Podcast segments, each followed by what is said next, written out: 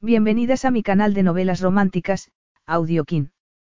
Estaré agradecida si te suscribes al canal, dejas un comentario y un me gusta. Comencemos con la narración de la novela cuyo título es Solo por el amor. Argumento. Había jurado que la mantendría a salvo, pero ella amenazaba todas sus barreras. Nial Pedersen decidió ayudar a Lola Suárez cuando un acosador comenzó a amenazarla.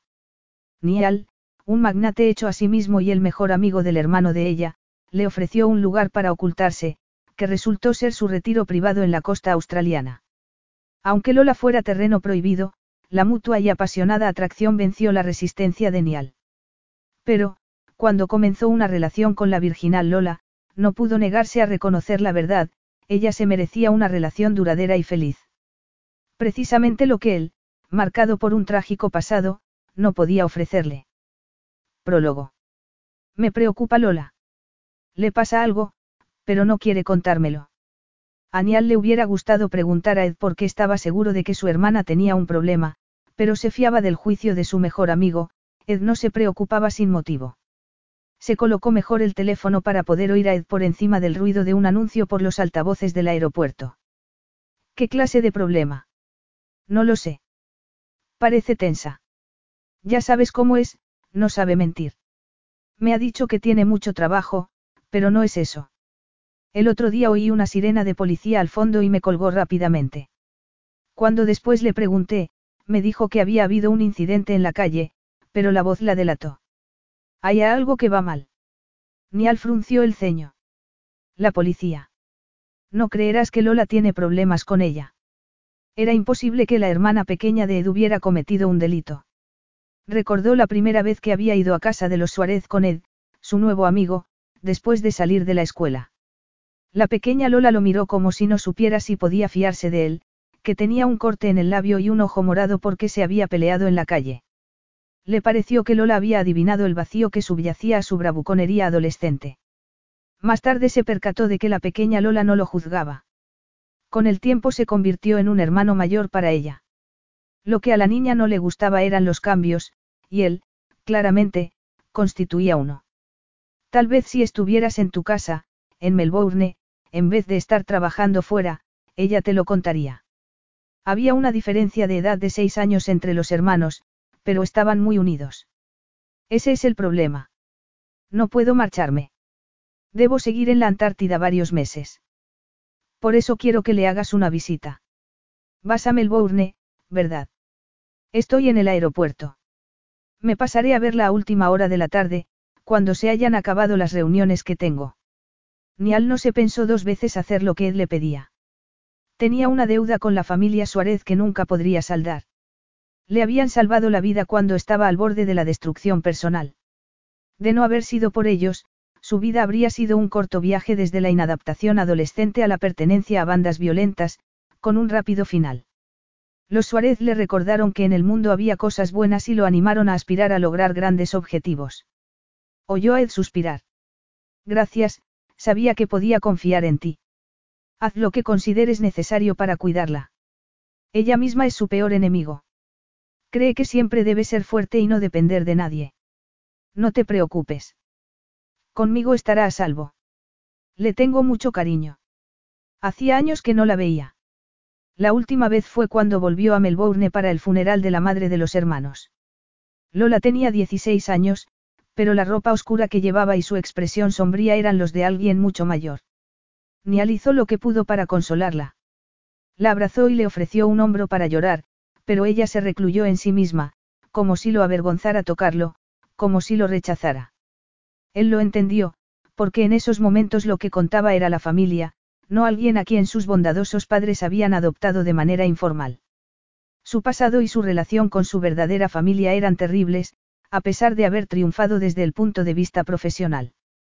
Oyó el aviso para embarcar. No solía viajar al sur. Melbourne le recordaba muchas cosas que quería olvidar. Pasaba casi todo el tiempo en Brisbane o en el extranjero. Se dirigió a la puerta de embarque. Déjalo en mis manos, edificio. Te prometo que me ocuparé de ella. Probablemente tenga un nuevo novio del que no quiere que sepas nada, sonrió mientras se preguntaba qué aspecto tendría la joven. Su madre había sido muy guapa. Entonces te encargo que lo conozcas, a ver qué te parece. En ese campo eres un experto. No dejes que ella te engatuse. Engatusarlo. La pequeña Lola. La idea lo hizo sonreír. La guapa azafata que lo esperaba le devolvió la sonrisa. Capítulo 1. Te estás precipitando. Mantén la calma. Pero el corazón le latía con tanta fuerza que parecía que se le iba a salir del pecho. Lola estaba segura. Alguien había estado en su piso. Se dio cuenta en cuanto entró. Encendió la luz y se detuvo en el umbral porque notó que algo no cuadraba. A primera vista, todo parecía igual. Sin embargo, al respirar hondo notó un olor químico desconocido. Retrocedió hasta el descansillo y miró a su alrededor, sin observar que hubieran limpiado o hecho labores de mantenimiento. Vaciló y pensó en volver a llamar a la policía, lo cual la obligó a entrar de nuevo. La policía no había descubierto nada concluyente. Cuantas más veces la llamara, menos urgentes parecerían las llamadas. Era lo que le había sucedido a Terese. Lola se estremeció al recordar a la que había sido su vecina.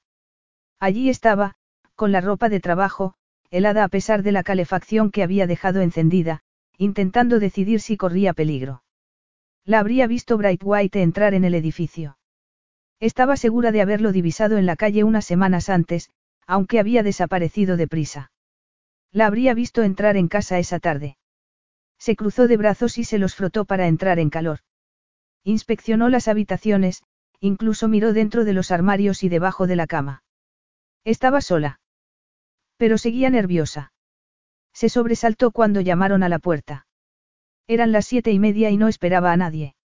Ningún vecino la visitaba para charlar o pedirle algo prestado. El timbre volvió a sonar, como si supieran que estaba en casa. Sería Bright White. Lola se quedó petrificada. Dejó de respirar a causa del miedo. Había cerrado la puerta con llave. Desde luego. Siempre lo haces. De todos modos, se imaginó, horrorizada, que se abría y que alguien entraba. Agarró el móvil y marcó el número de la policía, por si acaso. Después se acercó a la puerta y miró por la mirilla. No era Bright White. Lanzó un suspiro de alivio. Vio a un hombre de anchos hombros que llevaba un traje oscuro. Estaba de espaldas y el negro y corto cabello le brillaba. Bright White lo llevaba largo y no era tan alto ni de anchas espaldas. El hombre se volvió. Llevaba la corbata torcida, como si hubiera tirado de ella tras un largo día de trabajo. Era demasiado alto para verle los ojos, pero no el firme mentón y la boca sensual. Lola se llevó la mano al cuello y se le aceleró el pulso. No, no era Bright White, sino otro hombre al que no quería ver bajo ningún concepto. Ni al Pedersen. ¿Qué hacía allí? Tenía la costumbre de aparecer cuando ella se sentía más vulnerable, la última vez, en el funeral de su madre. Sintió dolor y resentimiento, y algo más que no había conseguido erradicar y en lo que se negaba a pensar. Cerró los ojos, contó hasta cinco para intentar recuperar el control de sí misma y abrió la puerta justo cuando el timbre sonaba por tercera vez. Nial era tan ancho de espaldas cuando se habían visto hacía ocho años. Lola se dijo que no se acordaba, a pesar de que lo recordaba perfectamente. Se quedó inmóvil, con la boca abierta, como si no lo conociera. Los ocho años transcurridos habían convertido en realidad lo que apuntaba en él en la juventud. Le habían conferido un aire de autoridad y seguridad en sí mismo, además de formarle arrugas en torno a los ojos y la boca, que habían transformado a un guapo joven en un hombre de gran carisma. A Lola le fallaron las piernas, por lo que, maldiciendo, se agarró al picaporte. Aunque él no lo supiera, le había arruinado la vida. Haría bien en no olvidarlo. No te esperaba, Nial, su voz era más profunda de lo que él recordaba, y ligeramente ronca. Notó una oleada de placer y una leve excitación. La miró durante unos segundos, con la mente en blanco y las hormonas disparadas, hasta que se impuso la lógica. Era Lola, la hermana de Ed, la chica a la que había ido a ayudar. Aunque ya no era una chica, sino una mujer. Ni al tragó saliva. Sabía que ella habría cambiado, pero no tanto. Lola, consiguió pronunciarlo de forma que no pareciera una pregunta, porque, aunque sabía que tenía que ser ella, no reconocía en aquella mujer a la niña, seria y dulce, que había conocido. Me alegro de verte. Deslizó la mirada por su falda gris oscuro, sus largas piernas y los zapatos de tacón. La sonrisa se le heló cuando observó sus esbeltas curvas, antes de regresar a su rostro. Tenía la boca más ancha y los ojos, que antes parecían los de un búho serio, eran los de una hermosa mujer. Tenía un aspecto severo y sexy a la vez, como si el cabello recogido con tirantez y la ropa de trabajo camuflaran a una apasionada mujer que. Nial se puso tenso, horrorizado. Era Lola. No podía pensar así de la hermana pequeña de edificio. Ojalá lo hubiera prevenido su amigo. Cuando mencionaba a Lola, no daba a entender que se hubiera convertido en aquella maravilla. Claro que ha cambiado. Han pasado casi diez años. Pero estaba sorprendido. ¿Qué haces? ¿No vas a invitarme a? Preguntó él al mismo tiempo. Lola apretó los labios, lo que a él le extrañó, ya que la familia Suárez era muy hospitalaria.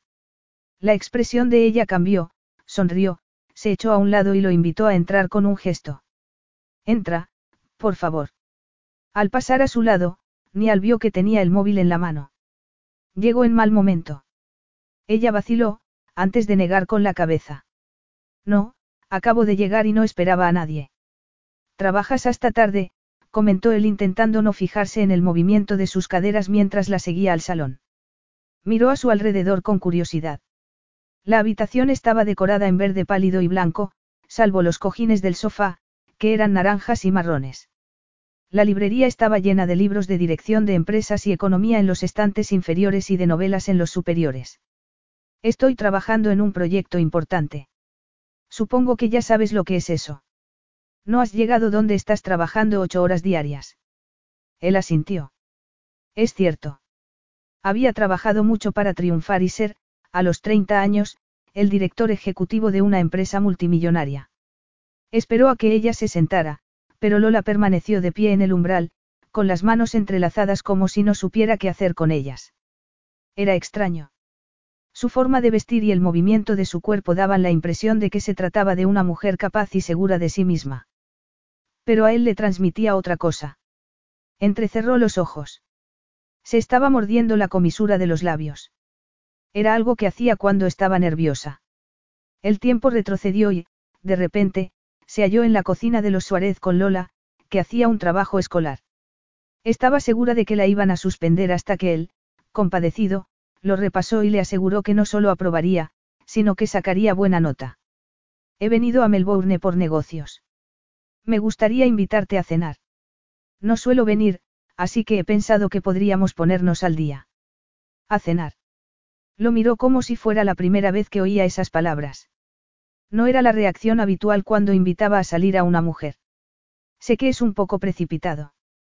Eres muy amable, le sonrió, pero no con los ojos.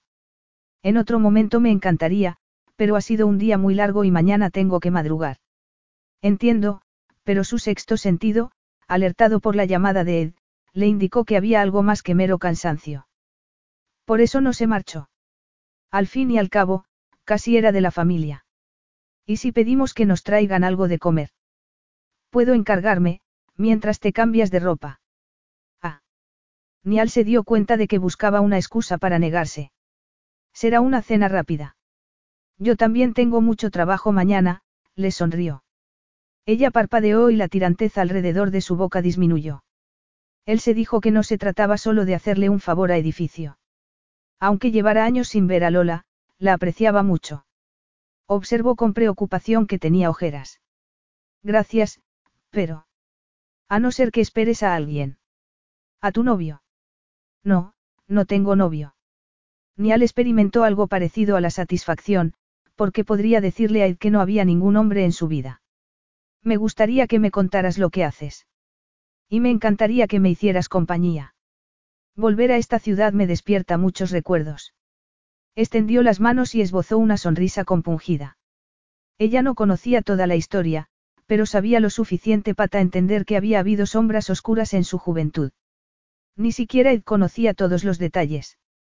Observó que ella se debatía entre su deseo de estar sola y su buen corazón. Lola asintió bruscamente. Será, un placer. A mí también me vendrá bien la compañía, sonrió. Era una sonrisa genuina que lo dejó sin respiración. Aún se estaba acostumbrando a aquella nueva Lola. Cuando la novedad se hubiera desvanecido, volvería a ser lo que siempre había sido para él, la pequeña Lola. No una mujer inquietantemente atractiva. Excelente. ¿Qué quieres cenar? Hay un restaurante tailandés al final de la calle. El menú está en la puerta de la nevera. Elige lo que quieras, Lola dio media vuelta y se dirigió a su habitación. La luz ya estaba encendida en la cocina. Nial la contempló y se percató de que, al menos en eso, Lola no había cambiado. No era una obsesa del orden, pero la diferencia entre su cuarto y el de Ed era motivo de burlas familiares. Ed se encontraba a gusto en medio del desorden, mientras que Lola tenía cada cosa en su sitio. Era agradable saber que no había cambiado por completo. Siempre había sido ordenada y reflexiva, además de bondadosa, de ahí que la hubiera conmovido su aparente necesidad de compañía. Y una persona resuelta. Cuando se proponía algo, no se daba por vencida. La cocina estaba ordenada. Había una fila de tiestos con hierbas aromáticas en el pollete de la ventana. Nial pasó a su lado y se detuvo. Había un olor extraño. Se inclinó hacia los tiestos y aspiró. Agarró el primer tiesto y lo giró, e hizo lo mismo con todos los demás. Las plantas estaban muertas por el lado que daba a la ventana. No era que se estuvieran secando, sino que estaban verdes y vivas por un lado y muertas y arrugadas por el otro. La diferencia entre las dos mitades era una clara línea en el centro. Se inclinó hacia adelante y le llegó un olor acre. Se echó hacia atrás haciendo una mueca. Habían puesto algo venenoso en cada planta, pero con tanta precisión como si hubieran utilizado una regla. Nial frunció el ceño. Lola no cometería semejante error. Tenía muy buena mano para las plantas y ayudaba a su madre en el jardín. Sintió picor en la nuca al mirar las plantas dañadas, mejor dicho, envenenadas. A eso olía, a ácido. No se le ocurrió motivo alguno por el que Lola hubiera envenenado a medias las plantas, sobre todo las que empleaba para cocinar. Se le activó el sexto sentido, ese que lo había mantenido vivo en la adolescencia y lo había salvado más de una vez. Inspeccionó la cocina. Todo brillaba.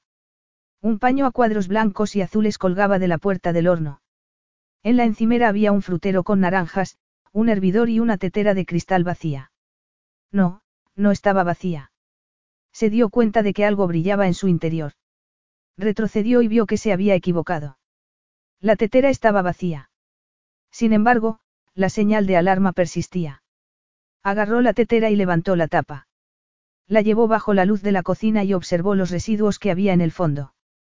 Se le erizó el vello al examinar los granitos. Los tocó con el índice y levantó la tetera para observarlos mejor. No era azúcar, como creía. Era cristal molido. Si Lola se hubiera preparado un té sin prestar atención, habría destapado la tetera, añadido agua y se habría servido una taza. Nial se estremeció. Quien hubiera hecho aquello no pretendía asustar a Lola, sino hacerle mucho daño. Daba igual que, a diferencia de lo que se solía creer, no fuera mortal. Lo que importaba era la intención del perpetrador, cometer un asesinato. Nial dejó la tetera en la encimera y, unos segundos después, llamaba a la puerta del dormitorio. ¿Estás bien, Lola? Silencio. La imaginación se le desbordó. Después de lo que había visto en la cocina, que podía haber ocurrido en el dormitorio. Agarró el picaporte justo cuando Lola abría. El impulso lo lanzó hacia adelante. Experimentó un gran alivio al asirse a ella.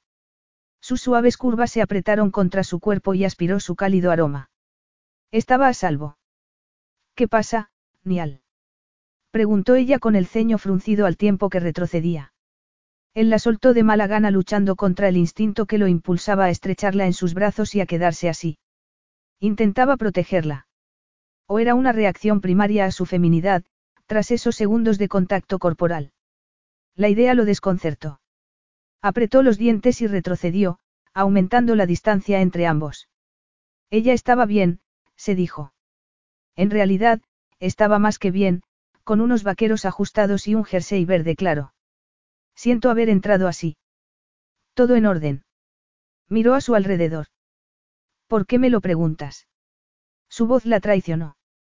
Estaba nerviosa. Nial se fijó en sus hermosos rasgos. Estaba pálida y volvía a morderse el labio inferior. ¿Vas a decirme lo que te pasa? Lola alzó la barbilla, pero fue incapaz de mirarlo a los ojos. No sé a qué te refieres. Cuéntaselo.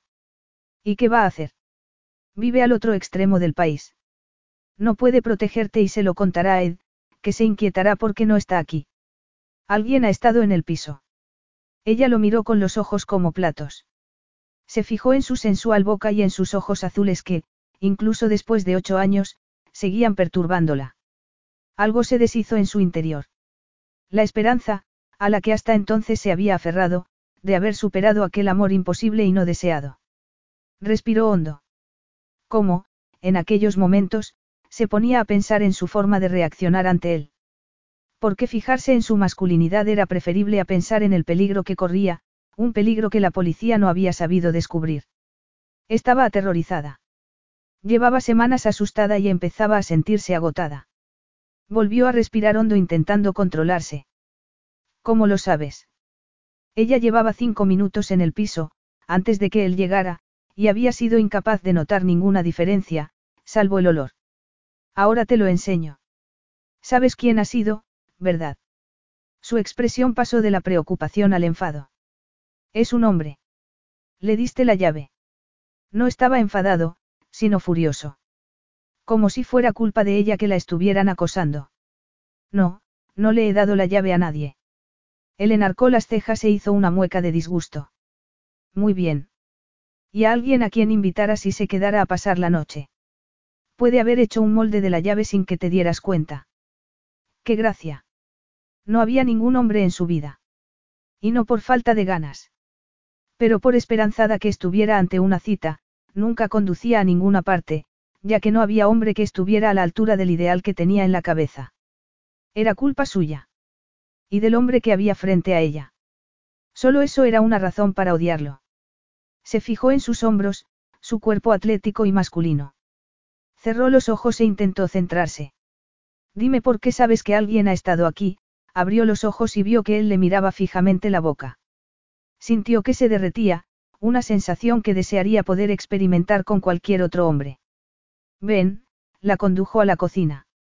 Lola ahogó un grito al ver las plantas. El olor era más intenso allí. Observó que las hojas estaban marchitas, no, quemadas. Él las había quemado con ácido. Se llevó la mano a la garganta al recordar lo sucedido a Terese, la piel quemada por el ácido. Se abrazó con el otro brazo al tiempo que sentía náuseas.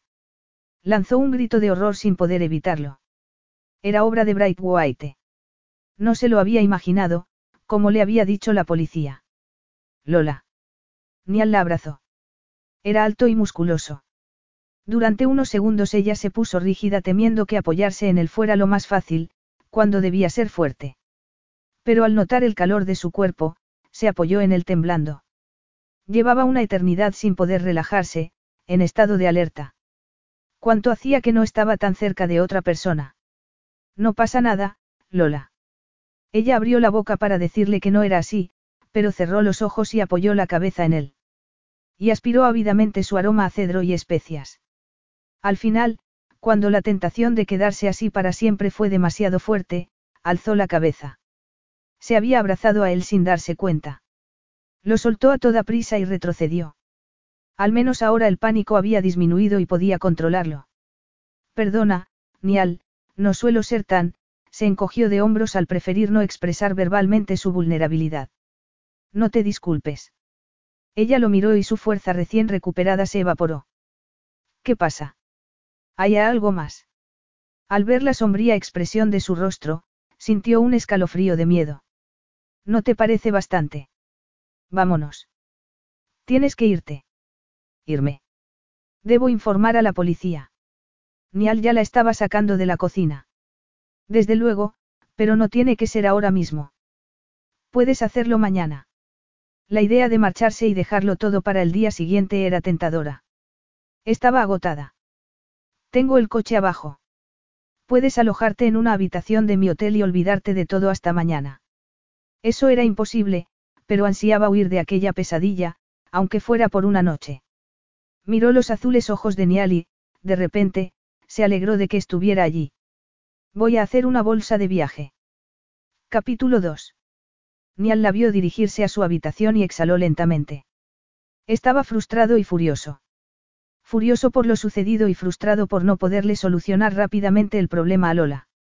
¿Por qué había esperado Ed tanto para ayudarla? A juzgar por la reacción de Lola, quienquiera que hubiera hecho aquello había actuado antes. Supuso que ella conocía al intruso.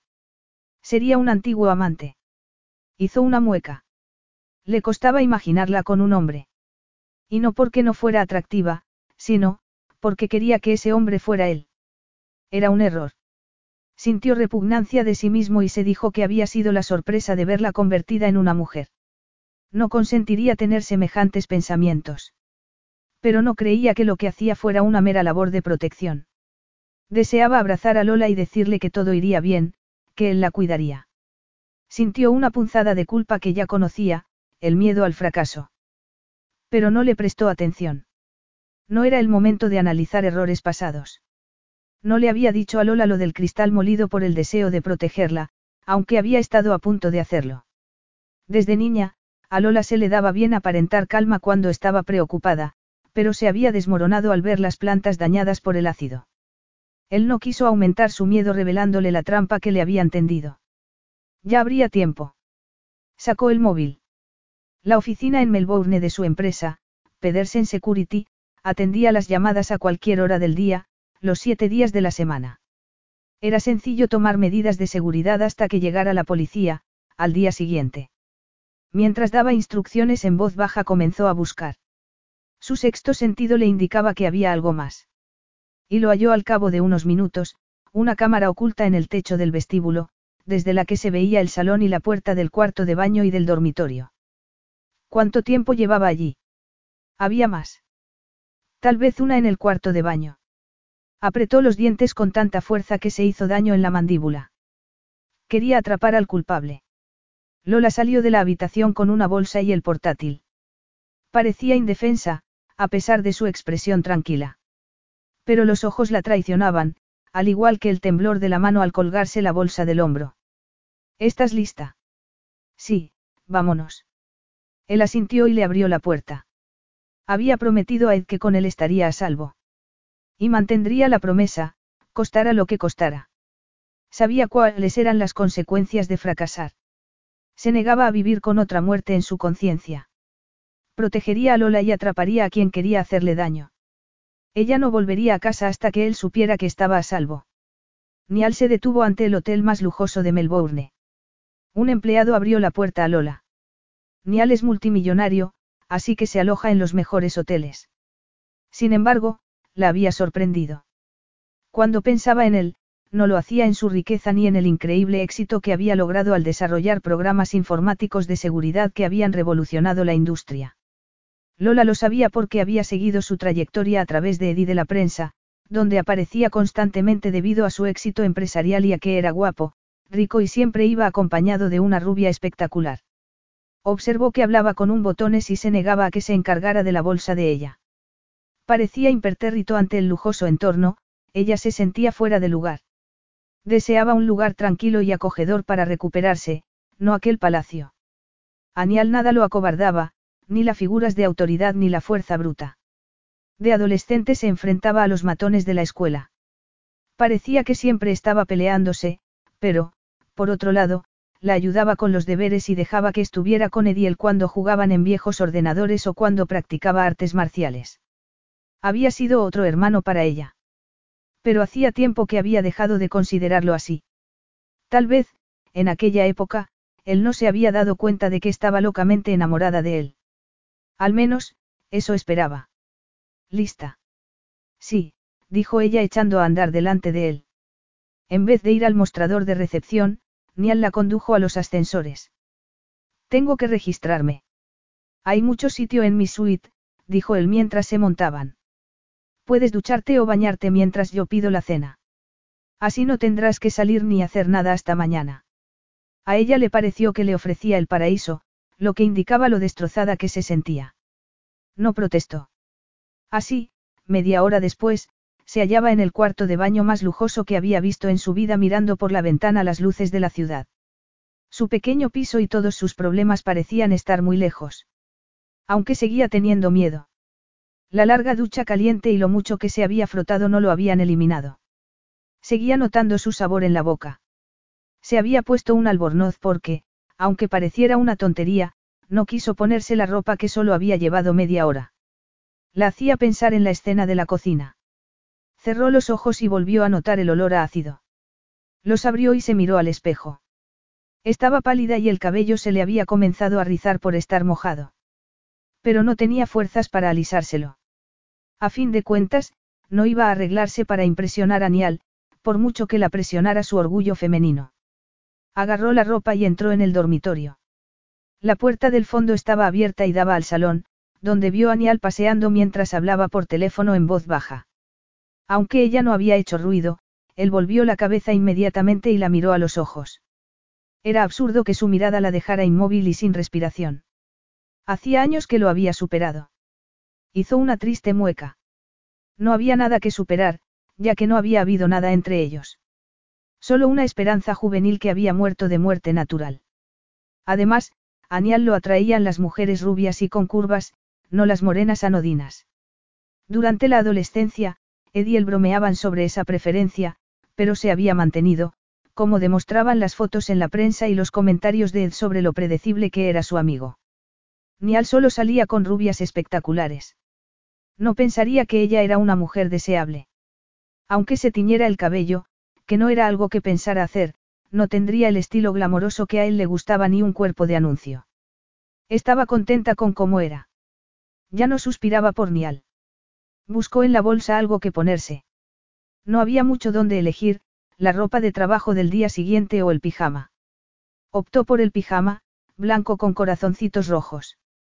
Soltó una carcajada por lo poco seductor que resultaba. La cena está lista, dijo Nial desde la puerta del salón. Lola notó que la tela de la bata le rozaba los pezones, los muslos y el estómago al moverse. Sintió un cosquilleo entre los muslos. Se decía que, después de haber estado en peligro, era normal excitarse sexualmente. Era instinto de supervivencia. Era la explicación más sencilla y aceptable de su reacción ante la mirada de Nial, que sentía como si fuera una caricia. Los corazones son bonitos, afirmó él indicándole con la cabeza el cuello del pijama, visible por debajo del de la bata. Lola no respondió y se dedicó a levantar las tapas de los recipientes que mantenían la comida caliente. Espero que tengas hambre, dijo ella. Hay comida suficiente para alimentar a un ejército. No estaba seguro de lo que te gusta, así que he pedido varios platos. Recuerdo que tenías mucho apetito. Nial probablemente la seguía viendo como cuando tenía 12 o 13 años y era regordeta, desaliñada, con la ropa hecha en casa, que siempre le quedaba grande o pequeña. El pijama de franela contribuiría a reforzar esa imagen. Deseó haberse llevado un camisón transparente y una bata a juego de encaje negro. Pero no le sentaba bien el negro ni había nada semejante en su guardarropa. Sin embargo, estaría bien dejar sin respiración a Nial, aunque solo fuera una vez, hacerlo creer que era irresistible. Sigue soñando, Lola. Se concentró en la comida probando cada plato.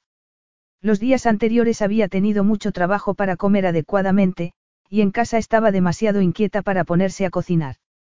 Tal vez por eso los acontecimientos de esa noche la habían debilitado y preocupado tanto. O puede que sea porque Bright White ha entrado de verdad en el piso. Si hubiera estado dentro, cuando he llegado. Se estremeció y soltó los cubiertos. El horror le nubló la vista y le hizo un nudo en la garganta. ¿Vas a contármelo? Le preguntó él con suavidad, como si tuviera derecho a saberlo. Lola estaba habituada a ser la fuerte, la que cuidaba de los demás, no la que necesitaba que la cuidaran. Durante unos segundos volvió a sentirse impotente, como si el mundo se hubiera vuelto del revés. Le había sucedido en la adolescencia, cuando, tras la muerte de su madre, su padre ahogó el dolor bebiendo y jugando. Perdió el trabajo y estuvo a punto de perder la casa y de autodestruirse. Ed estaba en la universidad, por lo que no lo veía todo. Fue ella la que tuvo que apoyar a su padre y ayudarlo a volver a la realidad. Encontraría una solución al problema. No iba a consentir que Bright White la destruyera. Lola. Él le puso la mano en la suya. No tienes que contármelo ahora, pero debes saber que haré lo que sea necesario para que estés a salvo. Te lo prometo. Ella alzó la vista. Nial parecía tan serio como siempre, como si verla en apuros lo afectara. Siempre la había protegido. Sin embargo, ella había aprendido a depender de sí misma, a resolver los problemas. Pero estaba muy cansada de ser fuerte. Él se merecía una explicación, aunque solo la pudiera proteger el tiempo que estuviera en Melbourne. Se decía que hablar era terapéutico. Muchos amigos suyos habían acudido a ella a contarle sus problemas. De todos modos, vaciló. Si se lo contaba, lo dejaría entrar en su intimidad, algo que siempre había evitado. Gracias, Nial. Eres muy amable por esforzarte tanto en ayudar a alguien que ya no conoces. Sé que hace tiempo que no nos vemos, pero seguimos siendo amigos. Era dolor lo que reflejaban sus ojos. Indudablemente no. Nial era un hombre duro, un magnate hecho a sí mismo que tenía el mundo a sus pies. No le preocuparían los vínculos antiguos. Sin embargo, según Ed, Nial se sentía más unido a la familia Suárez que a su padre, el único pariente vivo que tenía. Tal vez ella fuera la única para la que no eran especiales aquellos años dorados en que sus padres habían acogido a Nial en la familia. Desde luego. ¿Y confías en mí? La miró a los ojos y a ella le pareció que se transmitían mutuamente algo intenso, algo más que recuerdos compartidos. Como en un hermano. Claro que confiaba en él, pero no como en un hermano, dado el efecto que seguía teniendo en sus hormonas. Apartó la vista buscando desesperadamente algo en que fijarla. Él levantó la botella de vino y la acercó a su copa interrogándola con la mirada. Ella miró la etiqueta. Era un vino carísimo que nunca habría podido permitirse, otro recordatorio de que él vivía en otro mundo. Sí, gracias. La comida era deliciosa y, para su sorpresa, también el ambiente de compañerismo que fue desarrollándose mientras charlaban de temas intrascendentes. Cuando él le sirvió la segunda copa, ella decidió contárselo, probablemente porque no la había seguido presionando. Además, se percató de que quería contárselo. Sería como desahogarse con un desconocido que no volvería a ver. Se llama Hayden White. Creo que me acosa. ¿De qué lo conoces? Era mi vecino, el compañero de Terese. Él la miró a los ojos. Tu vecino. No era mi tipo, contestó ella con el ceño fruncido. Se estremeció y tomó un sorbo de vino. Nial no dijo nada y se puso a untar el pan con mantequilla. Con el tiempo, Terese comenzó a asustarse porque él la controlaba incluso en las cosas más sencillas, como hablar con los vecinos. La situación empeoró y se volvió violento, Lola se cayó al recordar los gritos y el ruido de los muebles al volcarse. Y ella lo echó de casa. Pero él no se resignó. Comenzó a acosarla. Le hizo la vida imposible. Ella no sabía cuándo aparecería. Le mandaba cartas rogándole que lo dejara volver y, al mismo tiempo, ponía carteles en el barrio y los enviaba a sus compañeros de trabajo diciendo cosas horribles de ella. ¿Y la policía? Decía que no había pruebas suficientes, porque no pudieron hallar su ADN en las cartas ni en los carteles. La policía no hizo nada, ni siquiera cuando comenzó a pincharle los neumáticos del coche y a mandarle cosas asquerosas por correo. Al final, mientras ella se dirigía al coche, le lanzó ácido. Nial lanzó un improperio en voz baja. ¿Cómo está? Ha sobrevivido. Dio media vuelta al verlo, por lo que el ácido solo le tocó el brazo y el hombro, pero eso ya le hizo mucho daño. No solo tiene cicatrices físicas, dijo Lola con voz entrecortada. Estabas allí. Él volvió a ponerle la mano sobre la suya. Estaba en el balcón y lo vi. Conseguí hacerle una foto a él, por lo que por fin lo condenaron a prisión. Te echa la culpa de su condena. Ella asintió. Acaba de salir en libertad. Terese se ha mudado y ha cambiado de apellido, pero yo sigo en el mismo sitio.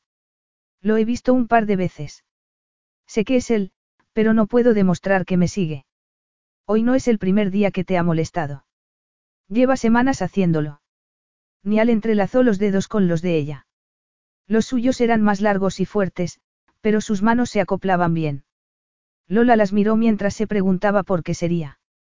¿Te ha seguido? ¿Qué más? Lola se estremeció y él le apretó la mano, lo cual, extrañamente, la ayudó a controlarse. Tengo una lista en el ordenador de fechas, horas y fotos. ¿Te ha mandado correos electrónicos? No, pero hay otras cosas. Comenzó con llamadas telefónicas a cualquier hora de la noche. Después noté que me seguían. Más tarde llegaron las llamadas al trabajo diciéndome que mi padre o Ed habían sufrido un accidente, haciéndome salir de reuniones por emergencias inexistentes, se había sentido muy aliviada al saberlo, pero cada vez se hallaba más estresada. Causó daños en la puerta de mi piso y, después, tiró una pelota de cricket a la ventana del dormitorio. ¿Te hirió? No estaba en casa. ¿Qué dijo la policía? Como vivo en un primero, dijo que podían haber sido unos niños jugando. ¿Y los daños en la puerta? Vándalos. No había nada que demostrara que había sido Bright White. Algo más. Un ratón muerto en el buzón y una rata muerta en el balcón. Atropelló a mi gato. Bueno, era de Terese, pero lo adopté. Me lo encontré en la calle anoche, al volver a casa.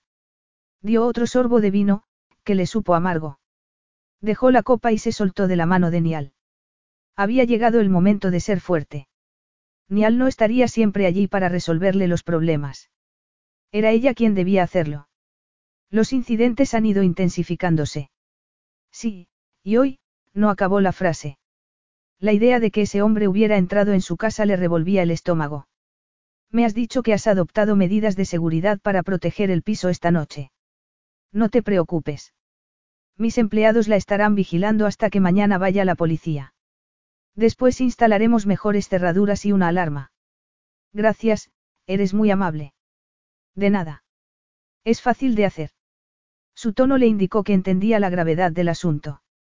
Se sintió aliviada de que, por fin, alguien lo comprendiera. A sus compañeros de trabajo no les había contado todo porque no quería que la consideraran una víctima impotente. Se había esforzado mucho para conseguir su buena reputación profesional. Sus jefes la compadecerían, pero ella deseaba que la consideraran una figura emergente, no alguien necesitado de compasión. Gracias por escucharme, murmuró. Me ha hecho bien desahogarme, respiraba mejor. ¿Para qué están los amigos? Dio un trago de vino. Resulta que las reuniones de mañana empiezan tarde. Mientras hablas con la policía, yo me encargaré de lo que hay que hacer en tu casa. Te doy mi palabra de que estarás a salvo hasta que detengan a tu acosador. Capítulo 3. Lola lanzó un suspiro de cansancio. La oficina estaba vacía un viernes a esa hora. Había trabajado a toda velocidad para dejarlo todo atado. Había empezado el día yendo a la policía, por lo que iba retrasada al comenzar a trabajar y apenas tuvo tiempo de repasar la presentación antes de hacerla. Al menos, el trabajo era un antídoto contra la ansiedad, aunque las buenas noticias del día se la habían hecho disminuir. Sonrió. Le parecía increíble que acabaran de aprobar su propuesta y que la hubieran felicitado por su innovador enfoque. Era su primer proyecto creativo. Aunque trabajaba para una agencia de publicidad, su fuerte era la administración. Dejó la escuela muy pronto y comenzó a trabajar en la agencia como auxiliar y fue ascendiendo hasta llegar a ser administradora, con veintitantos años. Era práctica, meticulosa y sabía tratar a la gente. Durante sus años laborales, fascinada por el trabajo que se desarrollaba a su alrededor, fue absorbiendo información y estudiando por su cuenta. Hasta que un jefe de contabilidad, con poco personal y desesperado, dejó que lo ayudara. Y ella descubrió que no solo era metódica, sino que poseía un instinto creativo que deseaba poner a prueba. No se hacía ilusiones. Debía recorrer un largo trecho, si quería cambiar de dirección, pero que hubieran aprobado su pequeña propuesta en la nueva campaña era un punto de partida y una oportunidad de valorar si era lo que verdaderamente quería hacer. Tendría que trabajar aún más, pero deseaba intentarlo. Sonó el teléfono. Lola. Era Nial. Su voz hizo que se olvidara de su intención de cortar los vínculos con él, que seguía afectándola como cuando era adolescente. La noche anterior había olvidado lo peligroso que era para su equilibrio. Hola, Nial. Han acabado las reuniones. Él le había propuesto que se vieran después del trabajo, y ella no había podido negarse, después de lo que la había ayudado. La había acompañado esa mañana, cuando la policía fue al piso, y se quedó cuando ella tuvo que marcharse a trabajar. Había instalado aparatos de seguridad en la casa y se había negado a enviarle la factura diciendo que sería un insulto que le pagara. Estoy esperándote. Baja cuando quieras. Dame cinco minutos. Apagó el ordenador, se aplicó brillo de labios, comprobó que tenía bien el moño y entonces se dio cuenta de lo que estaba haciendo y de que se le había acelerado el pulso. Cuidaba su aspecto en el trabajo e iba siempre bien peinada. No se dejaba rizos sueltos ni vestía elegantemente, sino con colores apagados. Lo que había comenzado como un intento de parecer mayor se había convertido en un hábito. Solo te va a ver Nial. Te estás acicalando para él. No tenéis una cita.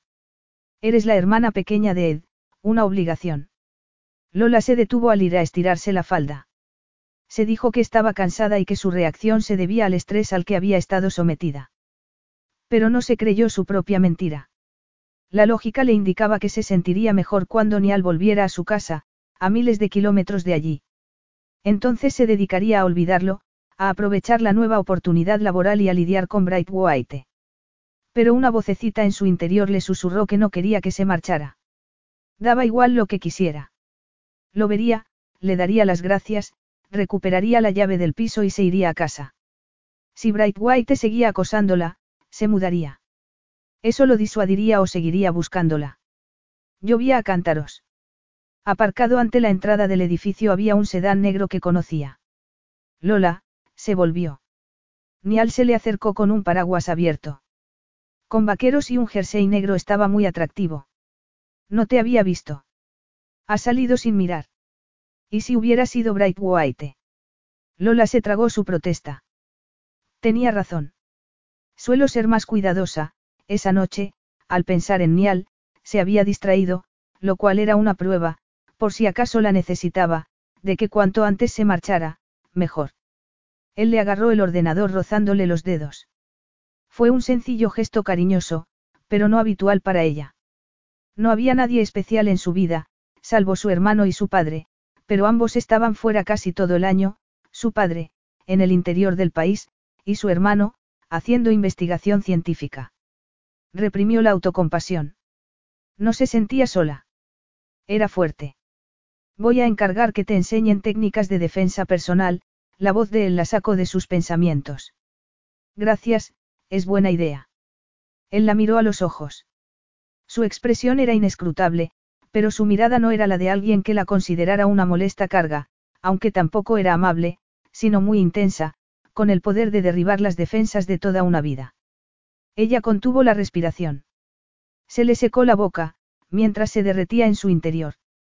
Era muy consciente de lo cerca que estaban el uno del otro. Si levantaba la mano le tocaría el torso, con el que llevaba fantaseando desde que se lo había visto desnudo, esa mañana, solo vestido con unos pantalones de chándal, al volver del gimnasio del hotel. Se quedó estasiada ante la masculinidad y belleza de su poderoso cuerpo, cubierto de sudor.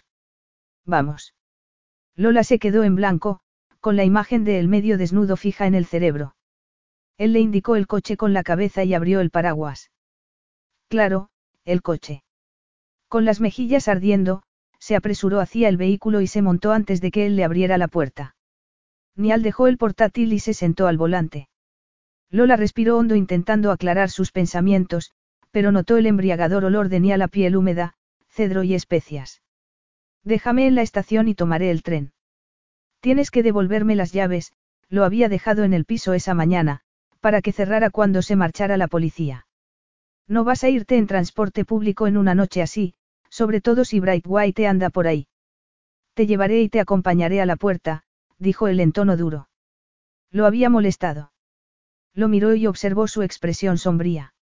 Se debía a que había pretendido ahorrarle un viaje en coche a las afueras.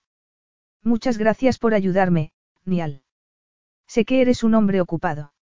Era evidente que valoraba enormemente su amistad con Edificio. Nial era un hombre ambicioso y con talento, cuyo tiempo era oro. ¿Qué te parece no volver al piso esta noche? Ella se sorprendió. Sin embargo, temía volver a casa. Antes era su refugio, pero ahora, a pesar de las medidas de seguridad, no le parecía un lugar seguro. ¿Qué propones? No quería pasar otra noche en el hotel. Lo necesitaba la noche anterior, a causa del estado en que se hallaba porque Bright White había entrado en el piso. Pero compartir un espacio reducido con Nial le causaba problemas. Como es el fin de semana, ¿qué te parece si salimos de la ciudad a tomar el aire y a relajarnos? Después de lo que te ha pasado, te vendría bien tranquilizarte y recuperar las fuerzas. Me parece estupendo, pero es viernes por la noche. Los lugares que se hallan a una distancia razonable de la ciudad estarán completos. Conozco un sitio privado y cómodo, con una vista espectacular de la costa. ¿Podemos ir? Creí que hoy acababas de trabajar en Melbourne. Así es, pero eso no implica que no pueda llevarte. Y no te preocupes por el viaje de vuelta, ya está solucionado. Dices que está en la costa. El mar la hacía sentirse bien. Pasear por la playa la relajaría. Es muy caro. Es de un compañero, así que es gratis. No voy a ir a casa ajena sin. No pasa nada, hazme caso. La casa está vacía y el dueño está contento de que la utilice. Aplazar la vuelta al piso haría más difícil el regreso. Debía volver lo antes posible, antes de que su miedo se intensificara. El problema era que llevaba tanto tiempo viviendo con miedo, que estaba desquiciada. Si volvía a casa, se pasaría la noche en estado de alerta por si alguien intentaba entrar. Le dolía el cuerpo de cansancio y estrés. Se había pasado el día esforzándose en concentrarse. Tengo que ir a casa a hacer el equipaje. Ya lo he traído. Ella frunció el ceño. Se había llevado la bolsa de viaje al volver esa mañana al piso. O la había dejado en el coche sin darse cuenta. Estaba tan tensa por tener que volver y hablar con la policía que no lo recordaba. Fue a decir algo, pero bostezó. Quería decirle que necesitaría algo más de lo que había en la bolsa y que no era muy ortodoxo marcharse de manera imprevista. Ella siempre lo planeaba todo. Pero qué mal había en hacer algo por impulso. Se fiaba de Nial. La llevaría a un lugar cómodo y seguro, y le pagaría los gastos del viaje de vuelta. De acuerdo, gracias. Me parece perfecto. Lo es. Cierra los ojos y descansa un poco. Lola no los cerró, pero desconectó durante un rato. Se sentía a salvo con él. Continuaba experimentando ansiedad, pero no el pánico que había sentido al enterarse de que Bright White había entrado en su casa. La policía le había asegurado que lo interrogarían, pero dudaba que demostraran su culpabilidad. Solo podrían probarla si la atacaba, como a Terese. Miró por la ventanilla y tardó en reconocer lo que veía. Este no es el camino de la costa. Lo será cuando nos subamos al avión. Ella lo miró con los ojos como platos. Lo decía en serio. Es mejor que conducir con este tiempo. Será un viaje corto. No voy a ir a ningún sitio en avión. Una cosa es que haya aceptado ir a un refugio a la costa, y otra. ¿Tienes algo en contra de viajar en avión? ¿Te pone nerviosa? No, me gusta, solo había volado una vez, a Sydney, y le había encantado. Le pareció una aventura. Por primera vez envidió a Ed, que viajaba a sitios lejanos. No estaba en casa cuando el mundo de ambos se desmoronó y fue ella la que tuvo que lidiar con la pena de su padre. Desde entonces, no se había movido de Melbourne y se había dedicado a trabajar, a cuidarlo y a ahorrar para el futuro. Pero, por una vez. No puedo tomar un avión de repente para pasar el fin de semana. ¿Por qué no, cuando te lo ofrezco? Nial atravesó la entrada de una valla alta y ella se percató de que estaban en un aeródromo. Yo voy hacia allí y puedo organizarte el viaje de vuelta. Por su forma de decirlo, parecía que fueran a tomar el autobús. Entonces, los faros del coche iluminaron lo que debía de ser un jet privado. Lola volvió a pensar en lo diferente que era el mundo de ambos. Lo único que los unía eran unos años compartidos, su hermano y lo enamorada que había estado de Nial. Ella era una trabajadora corriente, en tanto que él era uno de los solteros más ricos, sexys y codiciados del país, para el que lo normal era viajar en un jet privado. Él detuvo el coche y se volvió hacia ella. Vamos, Lola, será divertido. Un descanso para recargar las pilas. No tendrás que hacer nada. ¿Qué te lo impide? La sensación de que la obligaba apresuradamente a hacer algo. Nial había hecho planes para ella como si supiera lo que le convenía, cuando ella llevaba cuidando de su padre y de sí misma casi desde los 16 años. No estaba acostumbrada a ceder el control. Y también la preocupaba tener que pasar más tiempo con él. Por mucho que intentara convencerse de lo contrario, su atracción por Nial no había desaparecido, por lo que no debía avivarla. Él le acarició el dorso de la mano con el pulgar, y un cosquilleo le recorrió el brazo hasta llegarle a los senos. Ed está preocupado por ti. Se alegrará al saber que te has tomado un descanso. No se lo has dicho. Aún no, Pero no entiendo por qué no se lo has contado tú. No puede hacer nada donde está. Solo lo preocuparía. Nial negó con la cabeza. Para eso están los hermanos mayores. O deberían estar, dijo en voz queda. Ella notó que se ponía tenso. Le preocupaba que Ed le cantara las cuarenta, si ella volvía a casa cuando él se fuera. Pensó en todo lo que había hecho por ella en las 24 horas anteriores, pero no fue eso lo que la inclinó a aceptar, sino que deseaba lo que le había ofrecido. Muy bien, se lo voy a contar a edificio. Y aceptó la escapada a la costa. Gracias. Cuando el avión comenzó a descender, Nial miró a Lola, dormida en el asiento de al lado, y se dijo que estaba haciendo lo correcto. Pero el cerebro le enviaba señales de alarma. Y no porque hubiera tomado medidas drásticas para protegerla. Eso lo daba por hecho, ya que sabía lo que era perder a alguien querido, y no dejaría que volviera a ocurrir. Las alarmas sonaban por lo que sentía, por el modo de fijarse en su boca y en sus altos senos, que le cabrían perfectamente en las manos, por la dirección que tomaban sus pensamientos cuando estaba con ella. E incluso cuando no lo estaba. Aquella mañana había ido al gimnasio porque no dejaba de imaginársela con el pijama y la bata, con los que estaba muy sexy. Se esforzó físicamente hasta castigarse y se felicitó por controlar de esa manera la libido. Aquello era un error. Lola era como de la familia. Ed le arrancaría el pellejo si la tocaba. La familia Suárez se fiaba de él. Lola era vulnerable. No podía desearla. Su deber era mantenerla a salvo. Y por si esas no eran razones suficientes para mantenerse a distancia, él tenía un lado oscuro dominado por la pena y el triste conocimiento de sí mismo. Sabía que no podía ofrecerle lo que se merecía a una mujer como Lola. Las relaciones a largo plazo y jugar a las familias felices no eran lo suyo. Le entraba pánico solo de pensarlo. Había mujeres en su vida, desde luego, pero nunca habría una esposa ni una pareja duradera. Ni hijos, por descontado. Necesitaba y se merecía estar solo. Se tomó el café que había pedido, pero le supo amargo y estaba frío. La azafata se llevó la taza y le dijo que aterrizarían enseguida. Nial volvió a mirar a Lola. Dormida parecía más joven. Eso le recordó la diferencia de edad que había entre ambos, así como la de experiencia y carácter.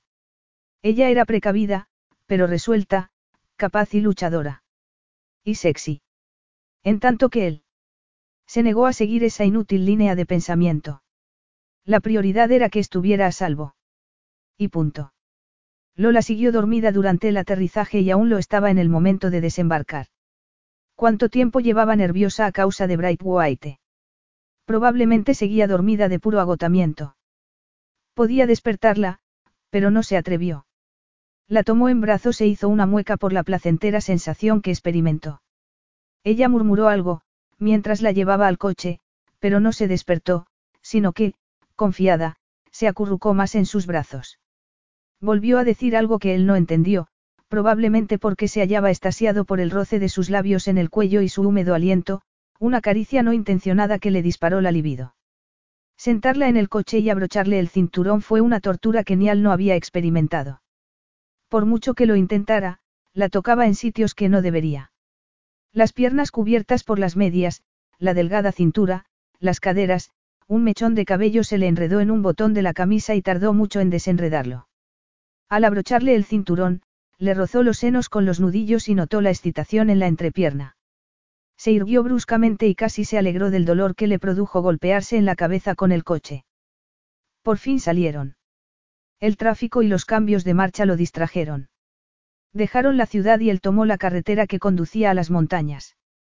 Casi habían llegado cuando la voz ronca de Lola rompió el silencio. ¿Dónde estamos? Se removió en el asiento y se volvió hacia las luces que brillaban en la costa. Eso no es Melbourne. No me suena en absoluto. Él se aferró con fuerza al volante. ¿Cómo reaccionaría Lola al enterarse de que la había secuestrado? Capítulo 4. Estamos en Gold Coast, en Queensland. Lola negó con la cabeza porque no acababa de creérselo. Miró a Nial. Tenía el mismo aspecto de siempre. No bromeaba. Su hermoso perfil no lo indicaba. Parecía arrogante y seguro de sí mismo. En Queensland. Era imposible. Se volvió en el asiento a contemplar la vista, ahora parcialmente oscurecida porque atravesaban un bosque. Aquello, indudablemente, no era Melbourne ni sus alrededores. Detrás de la ciudad se veía la inmensa oscuridad del mar, el océano Pacífico, Sinial no mentía. ¿Por qué iba a hacerlo? Eso es absurdo. Kenslan está a miles de kilómetros. Son solo dos horas en avión. Solo. La cabeza le daba vueltas. Volvió a mirar por la ventanilla, pero la vista era la misma, preciosa, pero desconocida. ¿Cómo no se había dado cuenta? ¿Cómo podía haber estado dormida todo el rato? Porque llevaba semanas sin fuerzas, con el estrés en casa y el nuevo proyecto en el trabajo. Y sin dormir por miedo a lo que pudiera hacer Bright White. Te he invitado a un lugar tranquilo y seguro. Allí es donde vamos, dijo él con mucha calma. Lola quiso gritarle que la había engañado. En lugar de ello, intentó tranquilizarse respirando hondo. Clavó las uñas en el cuero del asiento. Era el más suave que había tocado en su vida. Se puso furiosa. Nial, con su un avión privado y su lujoso coche, había llegado y se había hecho cargo de su vida. No juegues conmigo, le dijo con desdén. Me has engañado, tragó saliva y se dio cuenta de que estaba a punto de llorar. Había confiado en Nial, pero la había dejado en ridículo. Me has manipulado. Él volvió la cabeza y la miró. Ella, dolida y furiosa, le devolvió la mirada. Él volvió a mirar la carretera. Ha sido por tu propio bien. Lola se enfureció aún más. Su tono era el de un adulto impaciente ante un comportamiento infantil. ¡Qué paternalismo tonto! Puede que no lo hayas notado, pero soy una persona adulta. Yo decido lo que me conviene, no tú. Lo he notado. Es imposible no darse cuenta de cómo has cambiado. Habrías venido si te lo hubiera dicho. Claro que no. Pues eso, dijo él en tono duro. Para el coche. ¿Cómo dices? ¿Qué parece el coche? Tengo que bajarme. Te has mareado. Tenía la desfachatez de parecer preocupado. Tal vez no le hiciera gracia que fuera a manchar su precioso coche. Estuvo a punto de decirle que lo que le pasaba era que la ponía enferma, pero no lo hizo, porque sabía que había hecho lo que había hecho porque quería protegerla, aunque ella fuera una persona adulta que decidía por sí misma. Era lo bastante sincera para percatarse de que su disgusto procedía en parte del hecho de que él no la considerara una mujer, sino una obligación, porque quería hacerle un favor a edificio. El coche disminuyó la velocidad y giró por un camino privado. Se detuvo frente a una elegante entrada, iluminada por farolas. Lola se desabrochó el cinturón y fue a abrir la puerta, pero ya estaba abierta y se levantaba como las de los coches de las películas. Se bajó y notó el calor del suelo en los pies. Iba descalza, pero le dio igual. Lo único que quería era poner distancia entre aquel mentiroso y ella. Lola, ¿te encuentras bien? Nial la agarró del codo, pero ella se soltó y se volvió hacia él. No me toques. Cálmate. Allí estaba de nuevo ese tono de voz tranquilo que la enfurecía. Puso los brazos en jarras y lo fulminó con la mirada. Si crees que exagero, verás cuando me enfade de verdad, le encantaría abofetearle. ¿Por qué te consideras con derecho a decidir por mí? Desgraciadamente, la voz le tembló. Todo le parecía extraño. No solo el aire cálido y húmedo que le acariciaba las mejillas, sino también el dulce perfume de las flores. Aquel estallido emocional no era propio de ella ni esa sensación de estar a merced de otro, después de llevar tantos años con los pies bien plantados en la tierra para conseguir lo que se proponía trabajando, planificando y perseverando. Solo intento que estés a salvo. No, has hecho mucho más, respiró hondo para reducir la mezcla de impotencia y furia que sentía. Ya tengo en Melbourne a un tarado intentando controlarme y ahora resulta que tú, en quien confiaba, haces lo mismo. No me compares con ese canalla. Ella no se molestó en contestarle. Se volvió hacia el coche, buscó los zapatos y se los puso. Sabía que la comparación era injusta, pero no había derecho a que Nial la hubiera engañado. ¿Dónde está el bolso? No lo necesitas. ¿Cómo? Se volvió hacia él. Aquí no vas a necesitar dinero. Eres mi invitada. Tu invitada, debería habérselo imaginado. Es tuya esta casa. Vivo en Brisbane, pero la compré para tener un sitio donde descansar, aunque, hasta ahora, No he tenido mucho tiempo de hacerlo. Así que me has mentido al decirme que era de un amigo. Quería evitar una discusión como esta. Entra y ponte cómoda, Lola. Es tarde y estás cansada. Quiero mi bolso y mi equipaje, dijo ella negando con la cabeza. Voy a llamar a un taxi. Los taxis no llegan hasta aquí. Tiene que haber alguien que pueda llevarme, alzó la barbilla negándose a darse por vencida. No se me ocurre quién. Una de las ventajas de este lugar es su aislamiento, lo que lo hace ideal para huir de tu acosador. Dudo que pueda llegar hasta aquí, aunque averigüe dónde estás. Lola miró hacia la carretera por la que habían llegado y recordó que no había habido tráfico.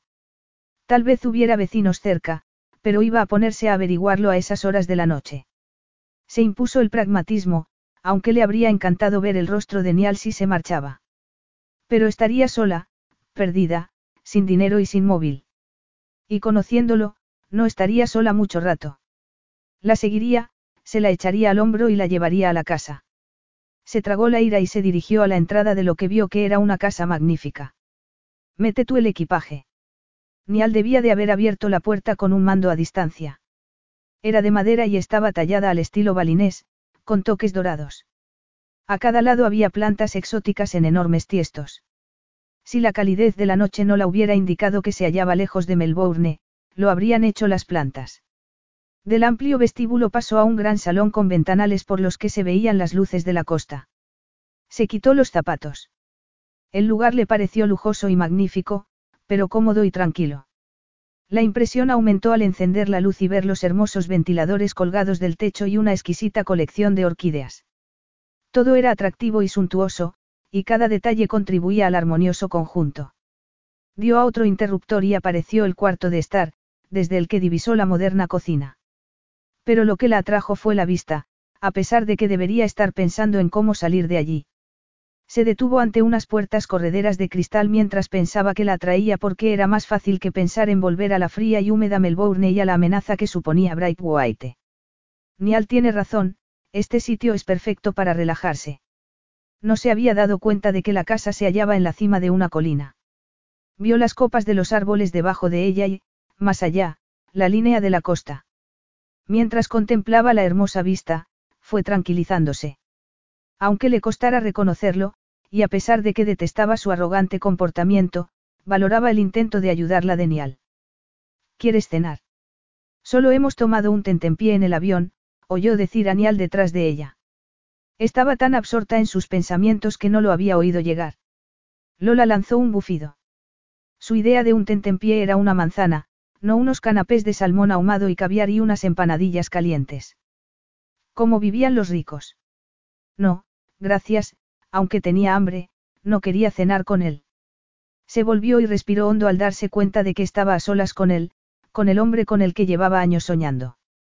Aquello no era como la noche anterior en el hotel de la ciudad. Aquella era su casa y estaban completamente solos. Ni siquiera había un ama de llaves. La cálida luz le iluminaba el negro cabello, que ella sabía, por los juegos de infancia, que era espeso y sedoso. Estaba de espaldas a la luz, así que no le veía bien los ojos, pero era imposible no reconocer la firme mandíbula, la nariz y las arrugas de la boca. No tengo hambre, tampoco estaba dispuesta a discutir. A pesar de haber dormido casi todo el viaje, estaba muy cansada. Tenía que estar despejada para enfrentarse a Nial. Enséñame mi habitación. Quiero estar sola. Él alzó la cabeza bruscamente, como si lo hubiera sorprendido o decepcionado, aunque era una idea absurda, ya que él no deseaba su compañía ni esperaría que ella deseara la suya después de lo que le había hecho. Si quería que le diera las gracias, ya lo haría edificio. Por aquí, Nial dio media vuelta y la condujo por un largo pasillo. Lola lo siguió y le pareció que estaba tenso. Él abrió una puerta y le hizo el gesto de que entrara. Si ella creía que lo que había visto de la casa era la encarnación del lujo tropical, aquella habitación lo superaba. Reprimió una exclamación de asombro. Una de las paredes era un ventanal con vistas a la costa. El resto de la habitación era un paraíso exótico. En un extremo había una cama con dosel, oculta por cortinas. La cabecera era de madera tallada también al estilo balinés. En otra pared había un enorme mural de pavos reales. Completaban la habitación cómodas sillas, alguna mesa y tiestos con plantas y flores desconocidas para ella. Ahí están el cuarto de baño y el guardarropa, donde te he dejado las maletas. Solo he traído una bolsa de viaje y el portátil. No estabas preparada para este viaje, así que me he tomado la libertad de hacerte una maleta con ropa adecuada, antes de marcharme del piso. Aquí no puedes estar con ropa de invierno. Lola abrió la boca y la cerró de nuevo. Se volvió hacia la ventana, pero no prestó atención a la vista, sino al reflejo de Nial, que la miraba con la intensidad de un halcón. Abría y cerraba los puños, como si esperase que hubiera problemas. No era de extrañar. Se volvió hacia él. Has estado hurgando en mis cosas. Se lo imaginó revolviendo su ropa. Habría rebuscado también en el cajón de la ropa interior. Notó que le ardían las mejillas al pensarlo. Eso es lo máximo con lo que puedes fantasear. Solo te tocará la ropa interior si no la llevas puesta, porque no le interesas ni le has interesado nunca. Lo había entendido hacía años, pero le seguía doliendo. Ningún otro hombre había derribado a Nial del altar en que lo había colocado. Ningún otro había sido en la adolescencia tan cariñoso, tan fuerte, tan divertido, tan considerado y atractivo. Incluso ahora, a pesar de la furia y la frustración que sentía, no se le ocurría otro hombre que le revolucionara las hormonas como él. Sintió su orgullo herido al pensar en que habría notado la diferencia entre la ropa barata de grandes almacenes que ella llevaba y los caros modelos de diseño de sus amigas. La habría compadecido. La habría considerado menos femenina porque su ropa interior no era de seda y encaje. Hayden Brightwhite debería aprender de ti, Nial, dijo con voz ronca de dolor. Aunque haya entrado en mi casa, por lo que sé, no ha caído tan bajo como para hurgar en mi ropa interior. Nial se estremeció. ¿Cómo lo comparaba con el hombre que la acosaba?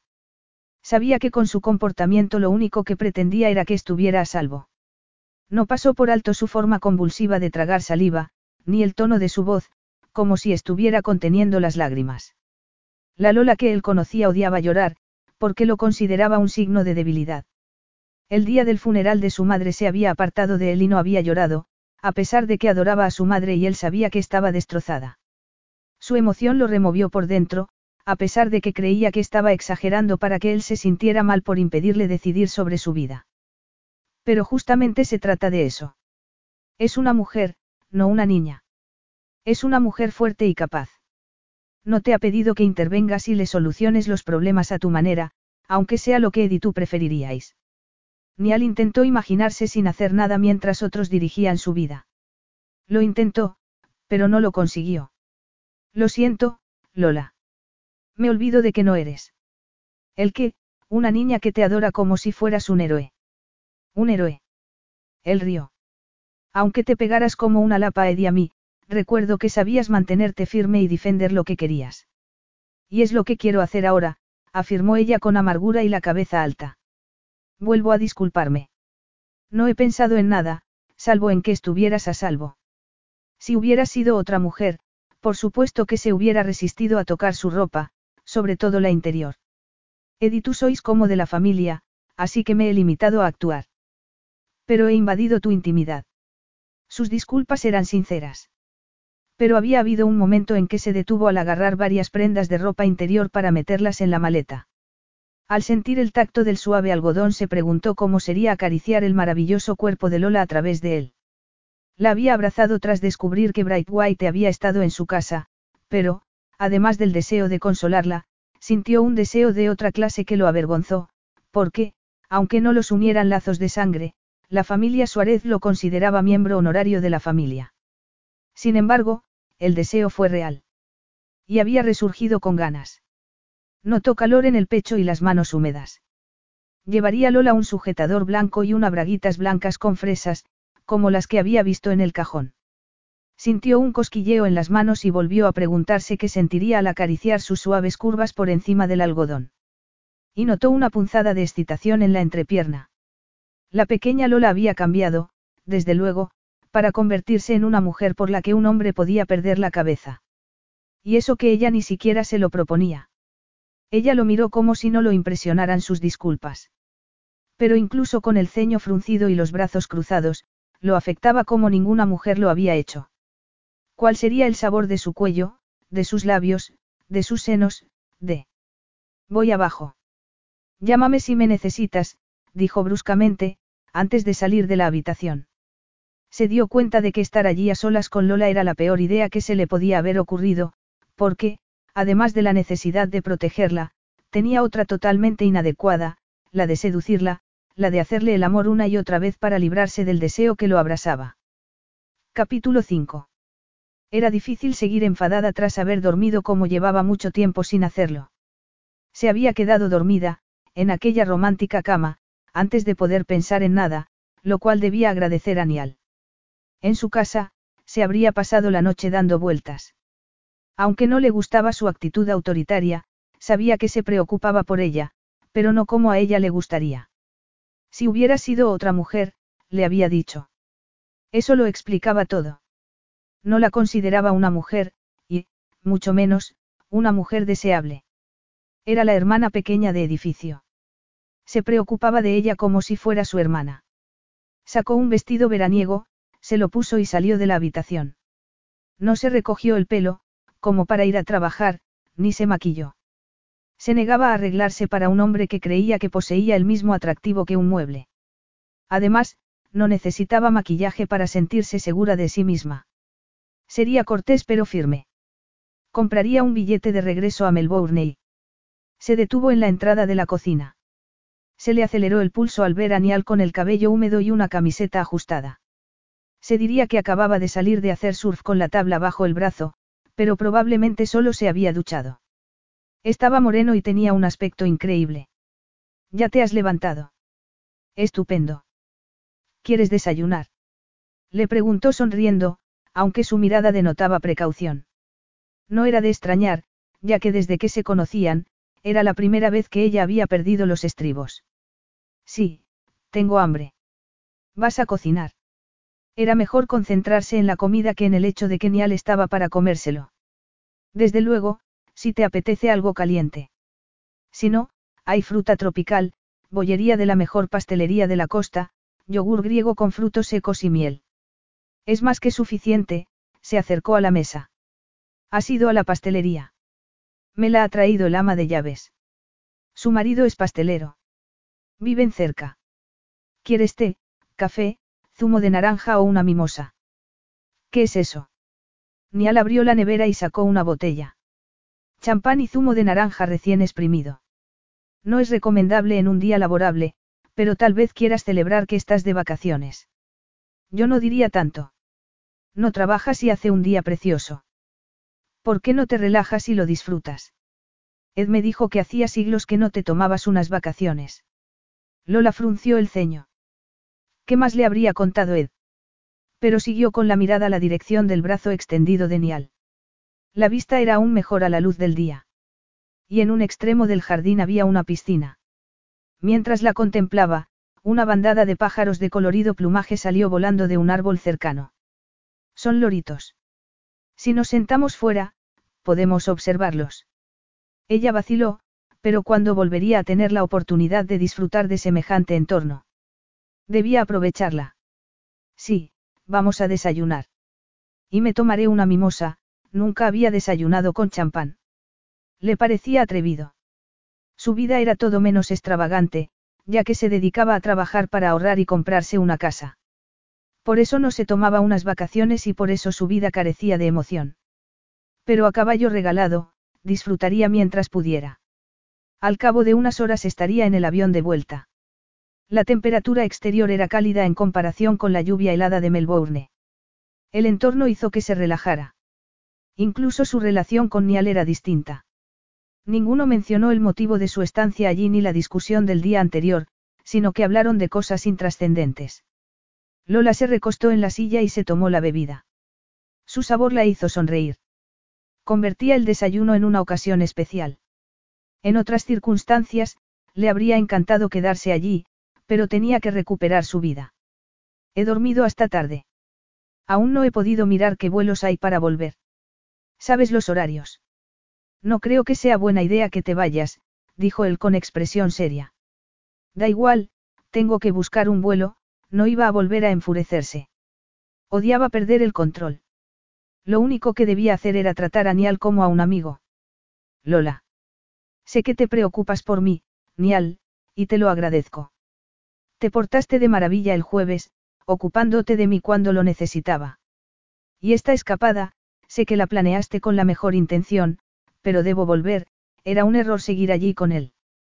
Recordó fragmentos de los sueños de la noche anterior. No había soñado con Bright White, sino con Nial acariciándola por todas partes y haciendo que se sintiera. Agarró la copa y se tomó lo que quedaba de un trago. Hay algo que no sabes. ¿Cómo? Tardó unos segundos en abandonar la imagen de él deslizándole la mano entre las piernas al tiempo que le chupaba un pezón. No te lo conté todo en Melbourne. ¿A qué te refieres? ¿Qué pasa? Le ha pasado algo a Edo a mi padre. Ha habido un accidente. No, están bien. Siento haberte asustado. No se trata de eso. Ella se llevó la mano al pecho. Podía enfrentarse a cualquier cosa, salvo a eso. Hacía casi diez años de la muerte de su madre, pero recordaba el dolor que le supuso como si hubiera sucedido el día anterior. Se trata de Bright White. No solo envenenó las plantas. Te lo iba a decir esa noche en el piso, pero estabas tan angustiada que preferí esperar a que te tranquilizaras. Y no he hallado el momento de contártelo. Lola se enderezó y se agarró a la mesa. Dímelo. Había cristal molido en la tetera. La tetera no estaba dañada, así que no procedía de ahí. Lo habían echado deliberadamente. Lola sintió náuseas al imaginarse lo que podía haber pasado. Y no había sucedido nada porque Nial se había dado cuenta y la había salvado. Le agarró la mano. Gracias. Puede que no lo hubiera visto y... No lo pienses. Le apretó la mano. Sabía que era peligroso y que cada vez se me aproximaba más. Se lo has contado a la policía. Tuvimos una larga conversación. Lola entrecerró los ojos al observar su expresión. Y tuvo una premonición. Hay algo más, ¿verdad? Había una cámara de vigilancia en el piso. ¿Qué? Se levantó de un salto con la adrenalina disparada. Una cámara en miniatura, en el vestíbulo, desde la que se veía el salón y el dormitorio. A Lola se le hizo un nudo en el estómago al imaginarse a Bright White observándola sin que ella lo supiera, Tal vez mientras se desnudaba o se duchaba. Solo una. Sí. La policía va a peinar el piso. Lola intentó decir algo, pero fue incapaz. Se alejó unos pasos de la mesa y se detuvo. Soltó una carcajada de sorpresa y desesperación. ¿Cuánto tiempo llevaba espiando la Bright White? Lola, Nial se hallaba frente a ella. Ven aquí. Oyó el tono compasivo de su voz y negó con la cabeza. Ya bastante débil se sentía. Temblaba y las piernas no la sostenían. Estoy bien, solo sorprendida, alzó la barbilla. Él se le acercó más y ella notó que lo envolvía su calor, pero se negó a apoyarse en él. No era buena idea. Él le puso la mano en la mejilla. Su tacto era firme y seguro y ella deseó tener su fuerza y seguridad. Cerró los ojos y suspiró. Se debatía entre querer más y odiarse por su vulnerabilidad. Así que se quedó quieta concentrándose en respirar. Lola, le acarició la mejilla con el pulgar. Su voz sonaba distinta, más profunda. Abrió los ojos. Él estaba más cerca. Si respiraba hondo, estaba segura de que sus cuerpos se rozarían. Y, sin proponérselo, lo hizo.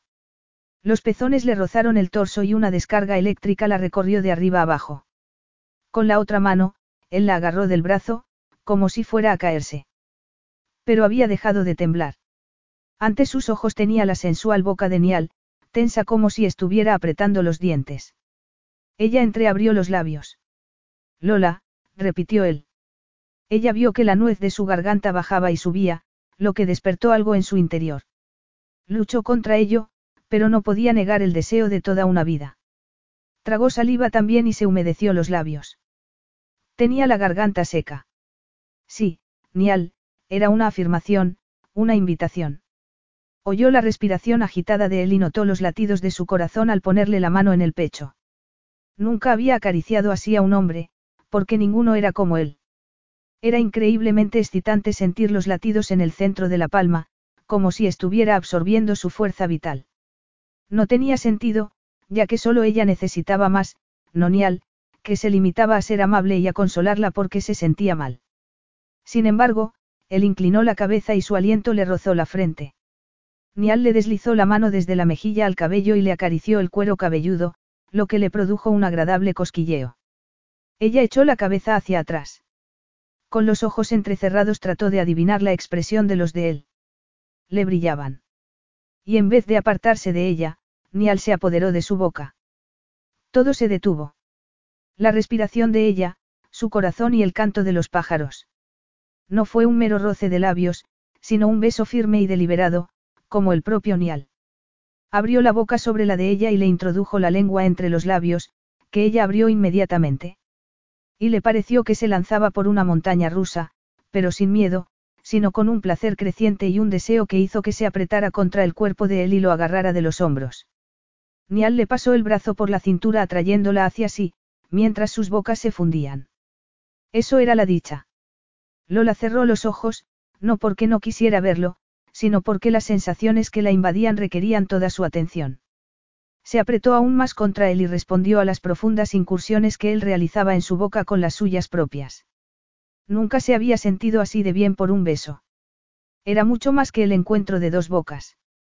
La besaba con todo el cuerpo, sus duros músculos contra el cuerpo de ella la hacían sentir muy femenina, su calor, que la envolvía, le quemaba la pelvis, su sabor, único, indefinible y adictivo, le prometía mucho más. Y cuando él deslizó el brazo que tenía en su cintura hasta sus nalgas para elevarla un poco, ella ahogó una exclamación al entrar en contacto con la dureza de su masculinidad. Se sintió de maravilla. Él era maravilloso. Era Nial, el hombre que la había obsesionado hacía mucho tiempo y al que había deseado desde entonces. Movió la pelvis para incrementar el contacto y él lanzó un gruñido que reverberó en sus bocas. La excitación se apoderó de ella. Nial, la presión de la boca de él disminuyó. La besó en los labios, respiró hondo y se separó de ella, que abrió los ojos sorprendida. Sus ojos de color cobalto, de un brillo imposible, se fijaron en los de ella. Y se transmitieron un mensaje primario que hizo que el cuerpo le temblara, expectante. Sí, por fin. Ella vio en ellos el reflejo de su propio deseo. Sonrió mientras una dulce ternura se mezclaba con la urgente excitación. Por fin, Nial también se daba cuenta de la fuerza que los unía y que ella no había podido enterrar ni dominar, a pesar de llevar años intentándolo. Ahora ya no era necesario, porque los ojos y el cuerpo de Nial le habían revelado que la atracción no era unidireccional. Nial, repitió con voz suave, pero igual de segura. Él la agarró de los brazos y la sujetó mientras se separaba de ella. Ella se tambaleó durante unos segundos al perder el equilibrio, hasta que él habló bruscamente y ella dejó de flotar en una nube de dicha y cayó al suelo de forma brutal. Lo siento, Lola, ha sido un error. Capítulo 6.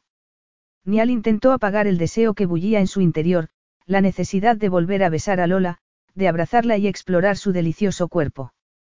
Esos ojos grandes e incrédulos. Ojos hambrientos, heridos y acusadores.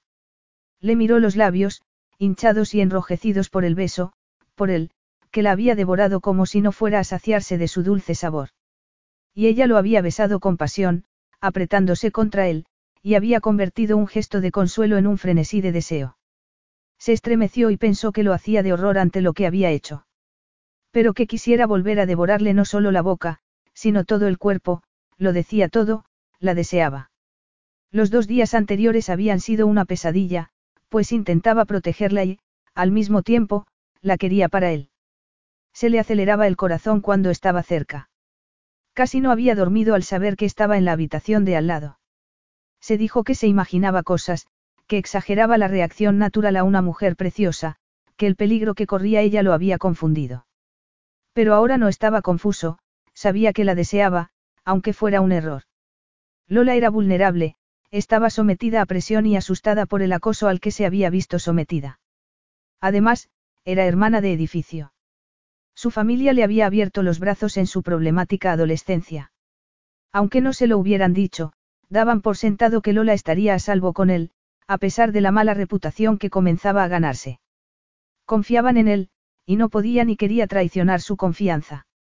Lo siento, dijo intentando que su disculpa pareciera sincera. Porque aunque fuera un error, tuvo que meterse las manos en los bolsillos para no volver a tocarla. Ella lo miró con ojos inexpresivos. Era como si hubiera bajado un persiana para ocultarse de él, lo cual no le gustó. Quieres ver el deseo en sus ojos para tener una excusa para tu conciencia y conseguir lo que deseas. ¿Por qué? preguntó ella cruzándose de brazos. ¿Por qué ha sido un error?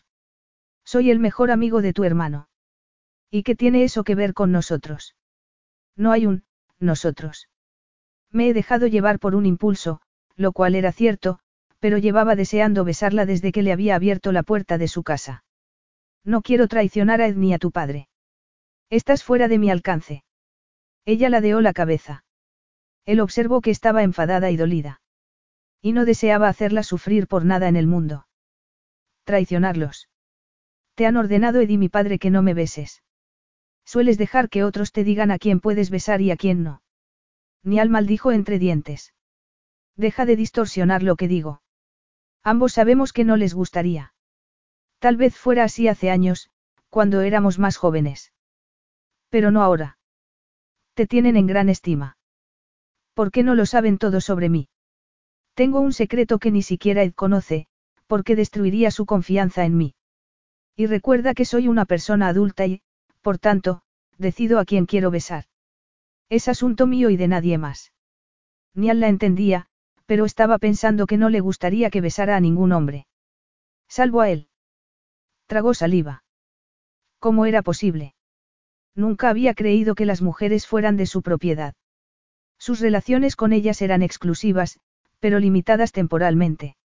Nunca le había revuelto el estómago la idea de que su amante se fuera con otro. Y Lola ni siquiera es tu amante. Aquello no podía continuar. He cometido un error. No debería haberte besado, y eso es lo único que importa. Aunque te haya gustado. Sobre todo porque le había gustado. Ha sido un reflejo condicionado.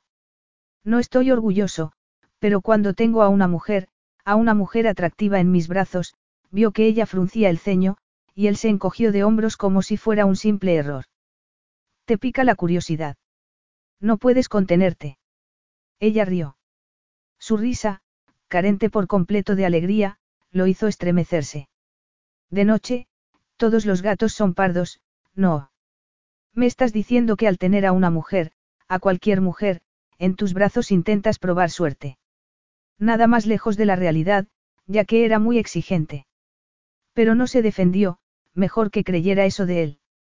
Esperaba que lo abofeteara o que le gritara, pero Lola se limitó a mirarlo fijamente, evaluándolo con tanta frialdad que él tuvo que esforzarse para no desviar la mirada. Se le cayó el alma a los pies. Detestaba verla disimular el dolor y la desilusión. Estuvo a punto de decirle que le había mentido, que la deseaba, pero era de vital importancia convencerla de que no podían ir por ese camino.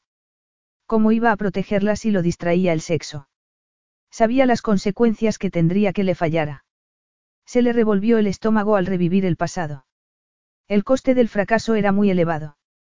Se negaba a ser el responsable de otra muerte. Pensarlo le dio la fuerza que necesitaba. Hazme caso, Lola. Así no vamos a ninguna parte.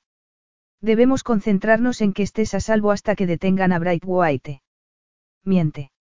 Lo notaba, lo sentía en los huesos. A pesar de los años que llevaban separados, conocía a Nial. Había algo que no le decía, un motivo por el que había cambiado de tema. A menos que no le guste, que sea verdad lo que dice, que le dé igual una mujer que otra. Ahora no sabes qué vida lleva. Ed no le había hablado de la actividad sexual de su mejor amigo, desde luego. ¿Y cómo podía juzgarla ella con su inexperiencia? Tal vez Nial estuviera programado para reaccionar sexualmente ante cualquier mujer que tuviera en los brazos. Lola esbozó una amarga sonrisa. Nial había añadido, una mujer atractiva, al pensarlo mejor, para no herir su orgullo. Tal vez ni siquiera la considerara suficientemente atractiva para él. Notó un sabor agrio en la boca. Así que quieres que me quede hasta que detengan a Bright White. ¿No te parece que sería lo lógico? No, porque eso implicaba compartir el espacio y porque lo que deseaba era acurrucarse y lamerse las heridas, en vez de hablar con él como si lo que acababa de ocurrir careciera de importancia. Lo sería, si lo detienen pronto. No puedo mantener en suspenso mi vida y mi trabajo de forma permanente. Puedes teletrabajar. Es indudable que tu jefe te apoyará, si le explicas las circunstancias. Nial tenía razón. Su equipo era flexible. Tenía un buen jefe que la apoyaría. Pero se trataba de una solución a corto plazo. Probablemente. Pero no puedo quedarme de forma indefinida. Llama a la policía para saber si es seguro que vuelva a casa. Lola supuso que él ya había tenido esa conversación con la policía, lo cual la enfureció. Pensaba hacerlo después de desayunar, miró el reloj. Voy a hacerlo. La buena noticia fue que el caso ahora era prioritario para la policía, la mala, que no había pruebas de que fuera Bright White quien había entrado en su casa. Habían registrado la habitación de la pensión en que vivía sin encontrar nada. Lola sugirió que su vuelta a casa sería una forma de impulsarlo a volver a actuar, pero el oficial de policía se opuso, sobre todo porque el señor Pedersen les había propuesto un plan alternativo. Lola frunció el ceño, ya que creía que aquel era un asunto entre la policía y ella. Resultó que les había propuesto que una de las empleadas de su empresa de seguridad se quedara en su casa, una mujer experimentada que se vestiría como ella y que volvería al piso de noche con una maleta como la suya. La cámara del piso se había desmontado, por lo que Bright White no podía ver el interior. Se esperaba que creyera que la mujer era ella y que actuase. Pero puede que le haga daño. Protestó Lola.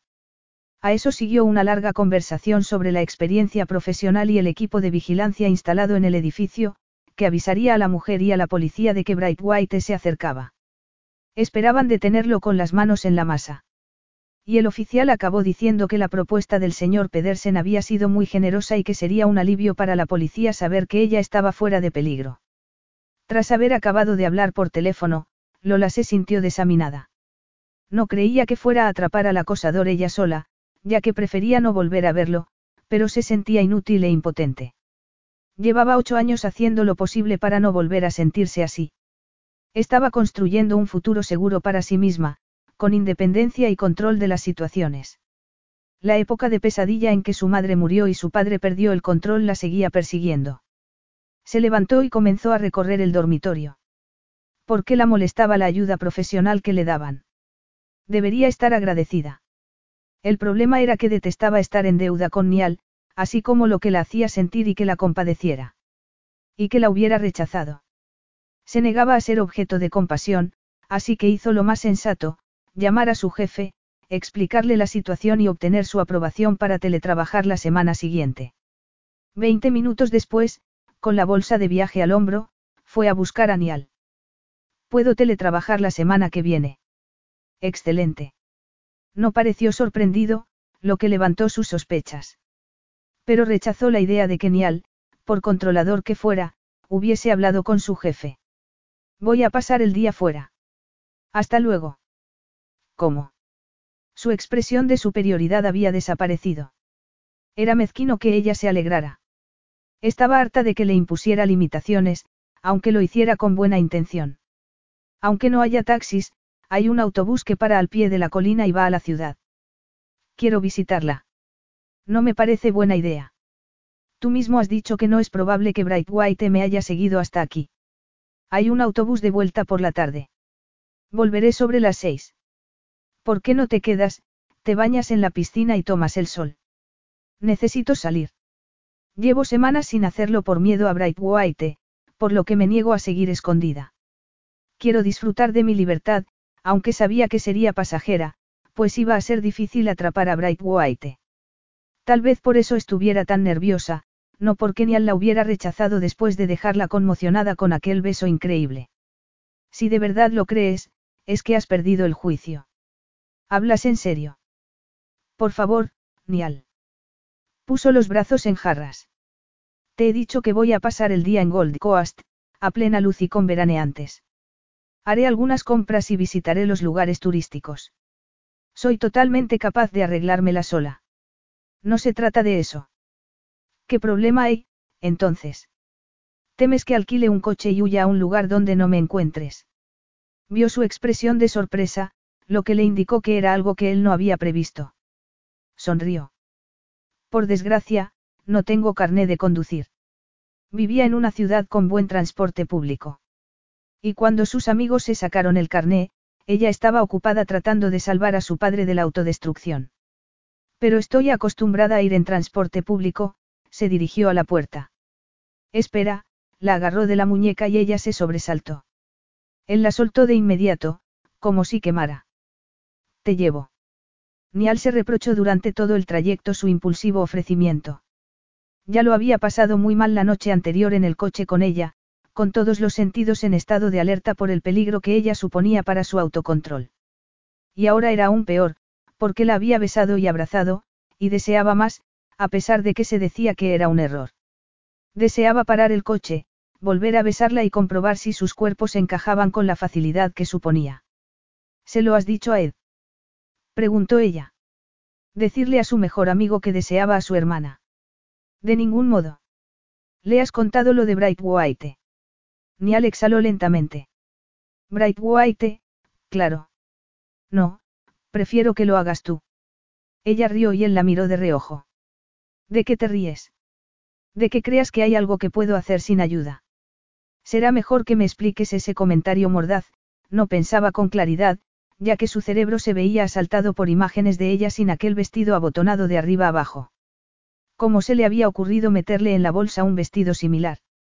Era casi una invitación a desabotonarlo lentamente saboreando la vista gradual de su cuerpo, o a hacerlo deprisa, rasgándolo por no poder esperar ni un minuto más. Me refiero a que, desde que hemos vuelto a vernos, has hecho lo imposible por hacerte cargo de mi vida. Sé que es porque te preocupas por mí, y te lo agradezco. Pero necesito notar que aún puedo intervenir en lo que me sucede.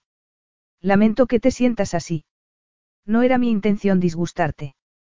Lo sé, pero te recuerdo que estoy acostumbrada a cuidar de mí misma y a tomar decisiones. Llevo años haciéndolo. Niala sintió, sin decir nada. Soltarle que era él el experto en seguridad no serviría de nada.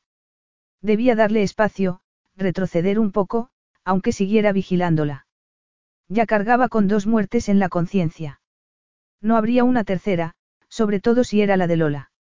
Así que, durante el resto del día, se propuso liberarla del miedo y fingir que estaban de vacaciones. Fueron a pasear por la playa, se tomaron un té en una terraza y luego fueron de compras. Al pasar por delante de un escaparate de ropa interior, Lola entró en la tienda sin preocuparse de si él la seguía. Nial estaba seguro de que había entrado a propósito. Vio que, en lugar de señalar un sujetador en el escaparate, mientras hablaba con la dependienta, acarició el encaje granate que probablemente ni siquiera le cubriría los pezones cuando se lo probara. Nial, muy tenso, cruzó la calle y pidió un café, sin dejar de mirar la tienda. Controlaría a Lola desde allí.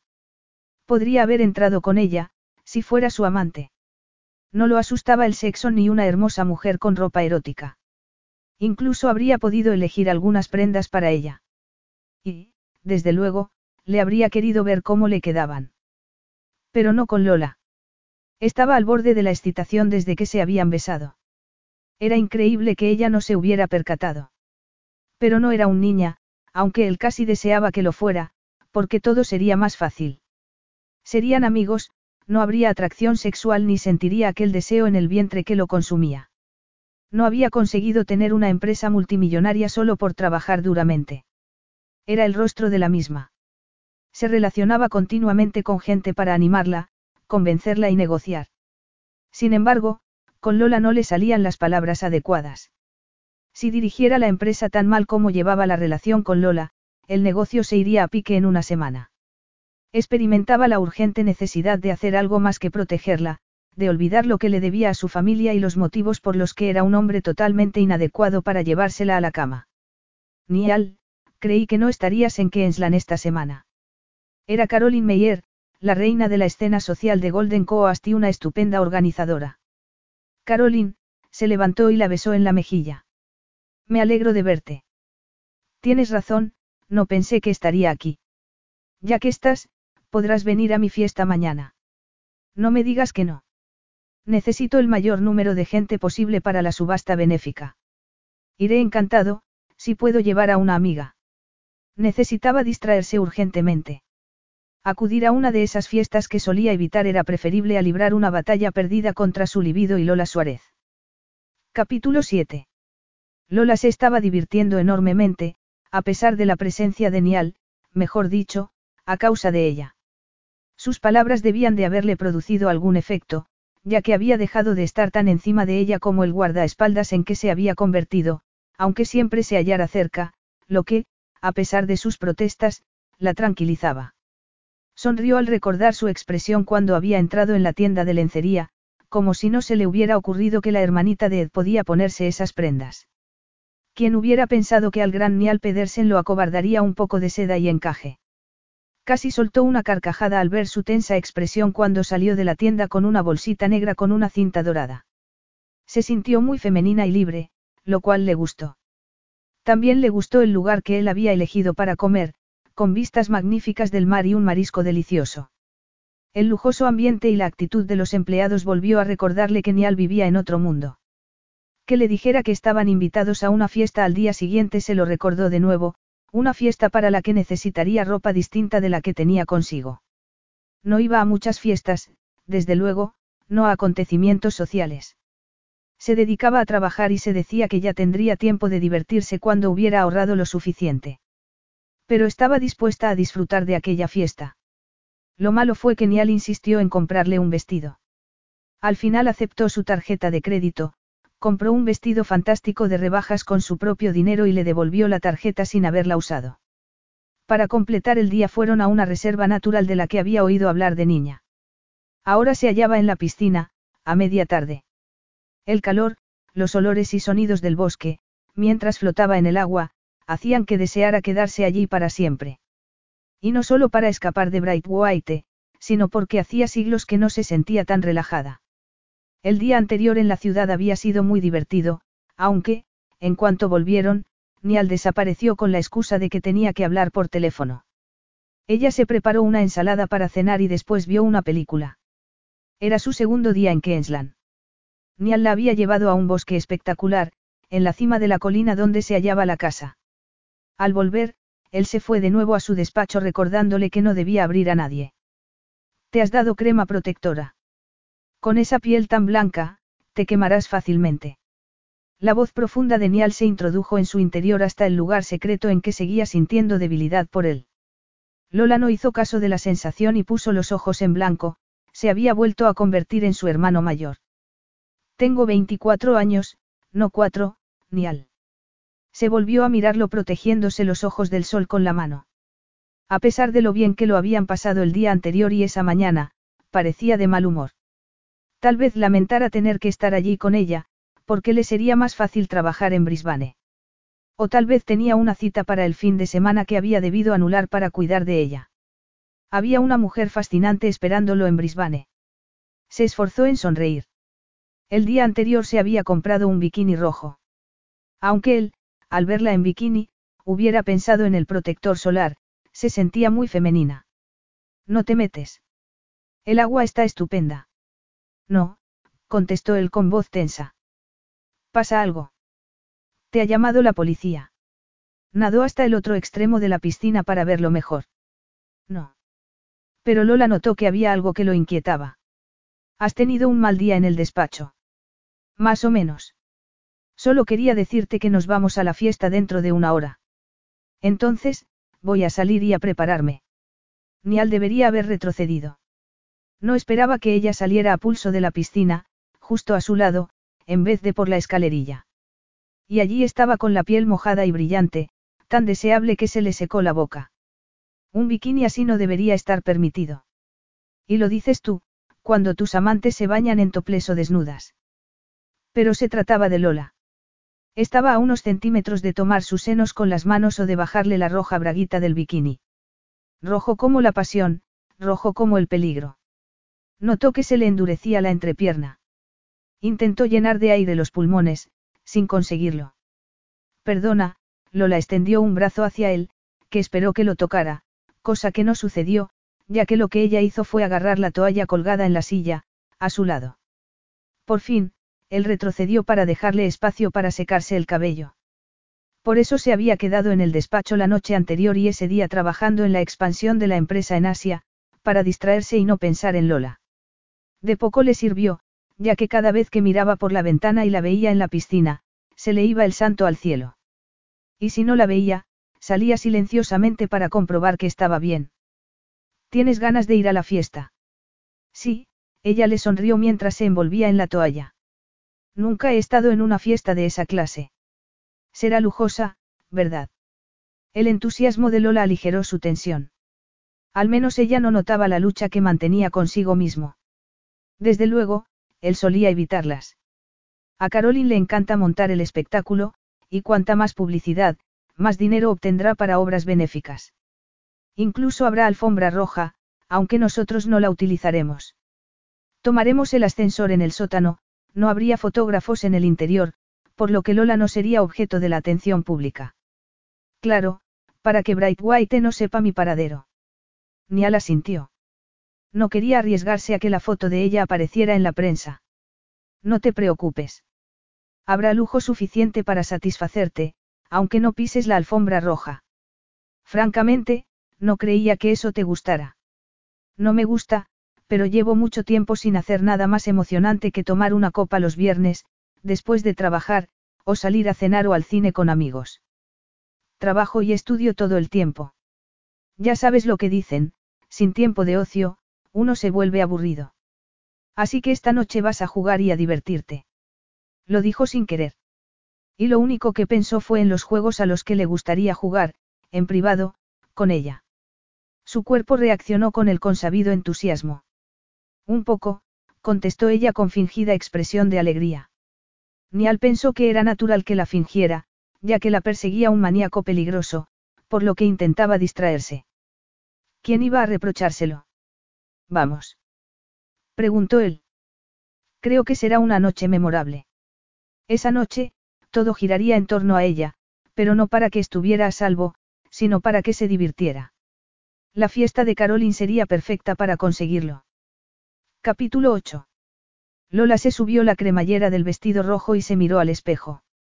En la tienda le había encantado, por el llamativo color y el corte tan sexy. No era el tipo de ropa que llevaba, siempre formal y conservadora, acorde con la imagen que quería dar en el trabajo, además de que resultaba la adecuada para su aspecto. Era una mujer normal, del montón. Tenía el cabello castaño, pero no tan oscuro ni espeso como el de su madre. Tampoco tenía sus ojos negros ni su precioso tipo. Sus ojos eran de un color indeterminado entre castaño y verde. Y tenía curvas, pero no eran espectaculares. Quienes oían su nombre sin conocerla se esperaban una mujer latina despampanante, pero al verla se sentían defraudados. Por una vez, estaría a la altura de su exótico nombre. Negó con la cabeza y apretó los labios. ¿Desde cuando pensaba así? Tenía un cuerpo sano y ágil, que era lo importante. Era a causa de Nial, aunque él nunca le había dado motivo para sentirse incómoda con su cuerpo. Nunca había hecho comentario alguno. Pero ella había visto fotos de las mujeres con las que salía. Le gustaría que dejara de verla como la pequeña Lola y la considerara una mujer seductora. Creía que lo había conseguido el día anterior, cuando la había besado, antes de separarse rápidamente de ella. Frunció el ceño al recordar su expresión al salir de la piscina y quedarse frente a él. Estaba tan serio que le fue difícil saber lo que pensaba. ¿Acaso decidiría, de repente, que era la clase de mujer que le gustaba? Lola lanzó un bufido y agarró las sandalias de tacón que había comprado con el vestido. Lo único bueno de la pesadilla en que se había convertido su vida era que le había devuelto a Nial. Lo que le ofrecía la oportunidad de olvidarlo. Lo que empezó como un enamoramiento juvenil se había transformado en un problema, porque no lo había superado. En parte porque la muerte de su madre hizo que se aferrara a lo que conocía y le parecía seguro. Y nadie la hacía sentirse más segura que Nial, bueno, su padre, en otra época, antes de que se convirtiera en un desconocido, tras haber perdido a su esposa. Y a Lola se le derrumbó el mundo. Después, sus amigas comenzaron a salir con chicos mientras ella se volvía cada vez más precavida. Ella, la más razonable, la que sabía escuchar, fue la depositaria de muchas confidencias sobre malas experiencias sexuales, citas desastrosas y chicos agresivos, lo cual aumentó su precaución. Hasta casi tener miedo de salir con un chico. Cuando lo hizo por primera vez, esperaba que fuera un desastre. En un rincón de su cerebro siempre estaba Nial, no el hombre real, sino la fantasía que había creado. Lo había idealizado, y nadie podía competir con él. No era de extrañar que no tuviera vida amorosa, pero había llegado el momento de hacer algo al respecto. Al comprar el vestido se había preguntado si cambiaría la forma de considerarla de Nial, que no era tan inmune a ella como pretendía. Recordó cómo la había apretado contra su excitada masculinidad, mientras se besaban. Tal vez, por increíble que pareciera, acabara pasando la noche en su cama. Sería una manera de eliminar su frustración sexual, que estaba alcanzando peligrosas proporciones. Negó con la cabeza, resuelta a no pensar en Nial, que le había dejado muy claro que no tenían futuro. Se divertiría en la fiesta y pondría a prueba, con uno o dos desconocidos, su habilidad para flirtear. Pasaría página. Cuando volviera a casa, y una vez liberada de Bright White, comenzaría a salir con hombres en serio. Nial formaría parte del pasado y seguiría adelante. Volvió a mirarse al espejo. Parecía distinta. Se había dejado el cabello suelto y se dijo que le quedaba bien con el vestido, ajustado hasta las caderas y con vuelo alrededor de los muslos.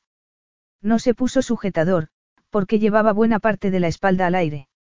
Y las sandalias, se miró los tacones de aguja. No parecía la Lola de siempre. Se miró a los ojos en el espejo. Le daba igual no ser el tipo de Nial. Era dueña de su vida e iba a divertirse. Estoy lista. Nial se volvió y ella reprimió un estremecimiento de emoción. Tenía un aspecto increíble. ¿Y qué? No era para ella. Pero se quedó mirándole la camisa azul, a juego con sus ojos, y el traje, que le sentaba de maravilla.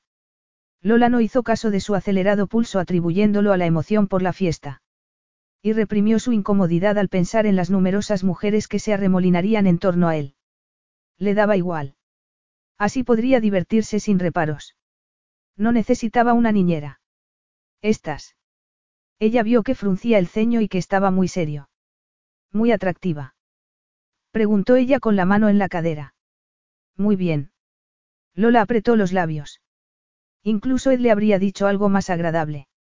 Se preguntó si se había equivocado al comprar el vestido, pero solo durante unos segundos, porque le gustaba cómo le quedaba.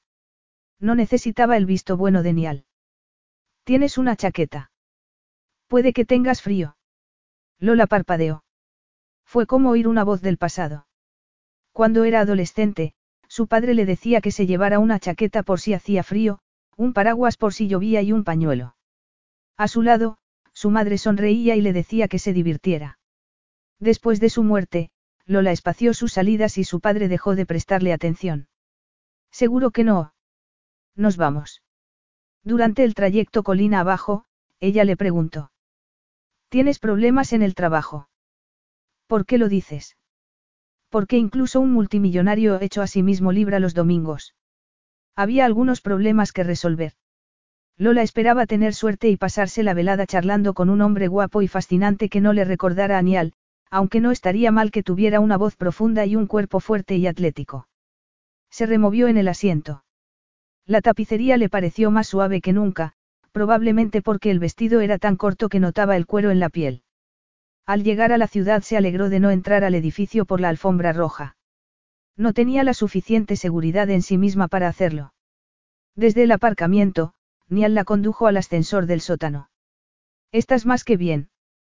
Tienes un aspecto fabuloso.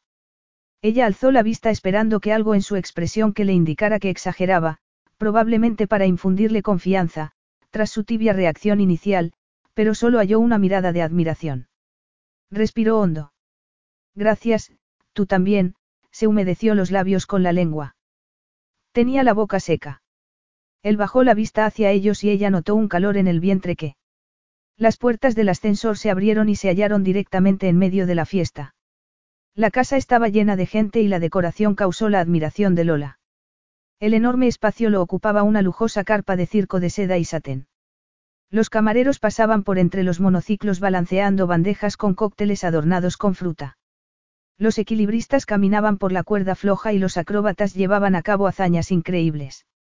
Había incluso un tragafuegos, con los pies metidos en el estanque que ocupaba el centro de la carpa. Probablemente está en el agua como medida de precaución, le susurró Nial al oído. El año pasado, a Caroline se le ocurrió encender ruedas de fuegos artificiales y hubo un pequeño problema. No hace nada a medias. Es increíble. Es excesivo. Se volvió y vio a una mujer rubia a su lado, disfrazada de directora de circo. En vez de pajarita, llevaba un precioso collar de diamantes. Eso espero, querida. Quería algo de lo que la gente no se olvidara rápidamente. Incluso pensaba traer un elefante, pero mi esposo me dijo que ni siquiera una cría cabría en el ascensor. Además, luego recordé que estamos en contra de que haya animales en los circos, así que no era buena idea. La mujer le dedicó una cálida sonrisa que hizo que Lola se olvidara de la fortuna en diamantes que llevaba. Soy Caroline.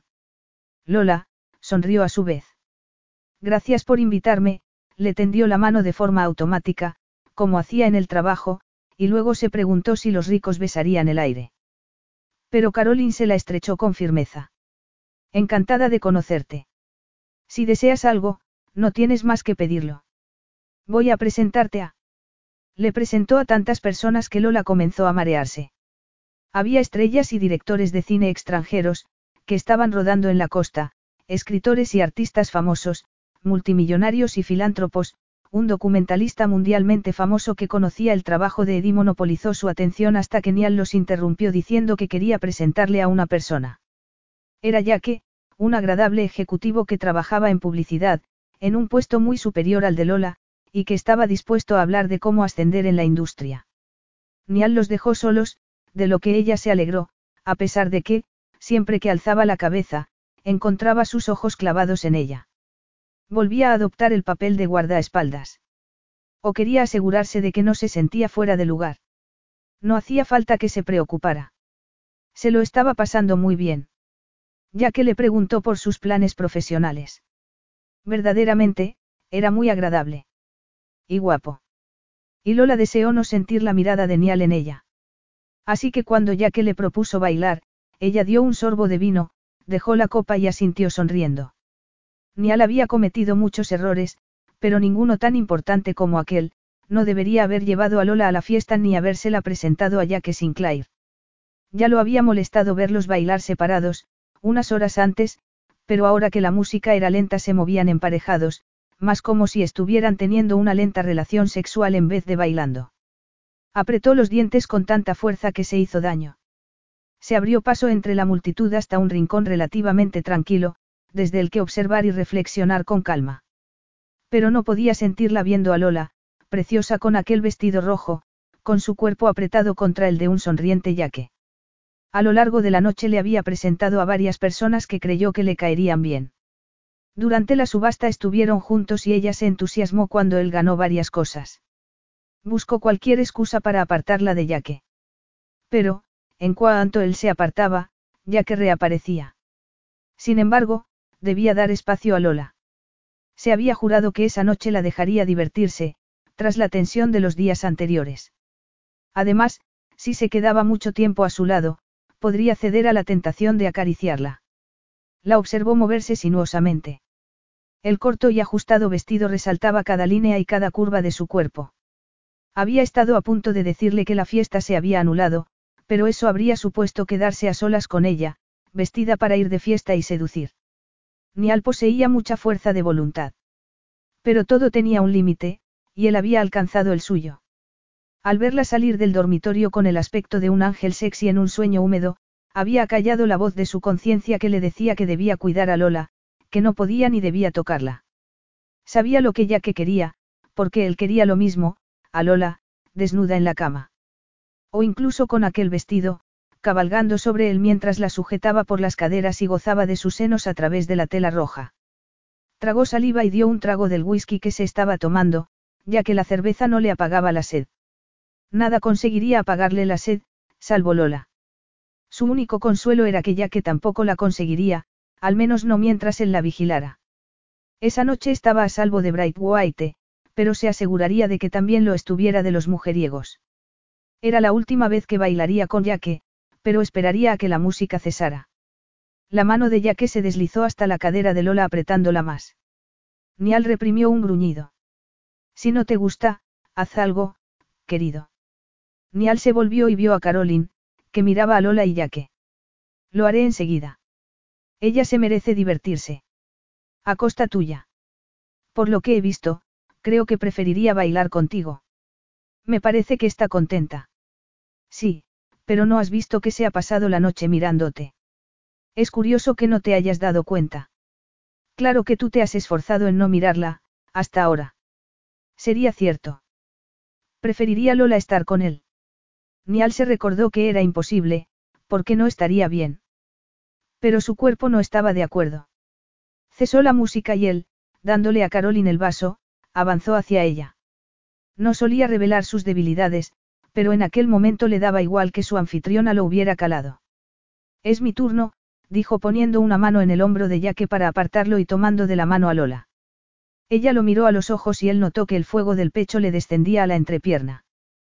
Caroline tenía razón. Observó la emoción en los ojos de ella, al tiempo que entreabría los labios. Ya que dijo algo que él no oyó mientras atraía a Lola hacia sí.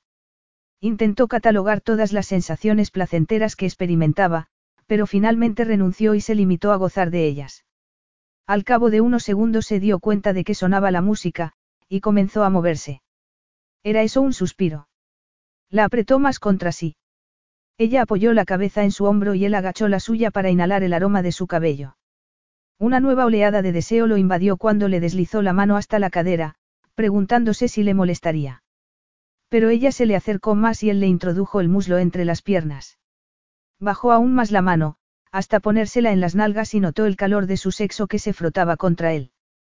El deseo estalló en su interior con tanta intensidad que se olvidó de que estaban bailando.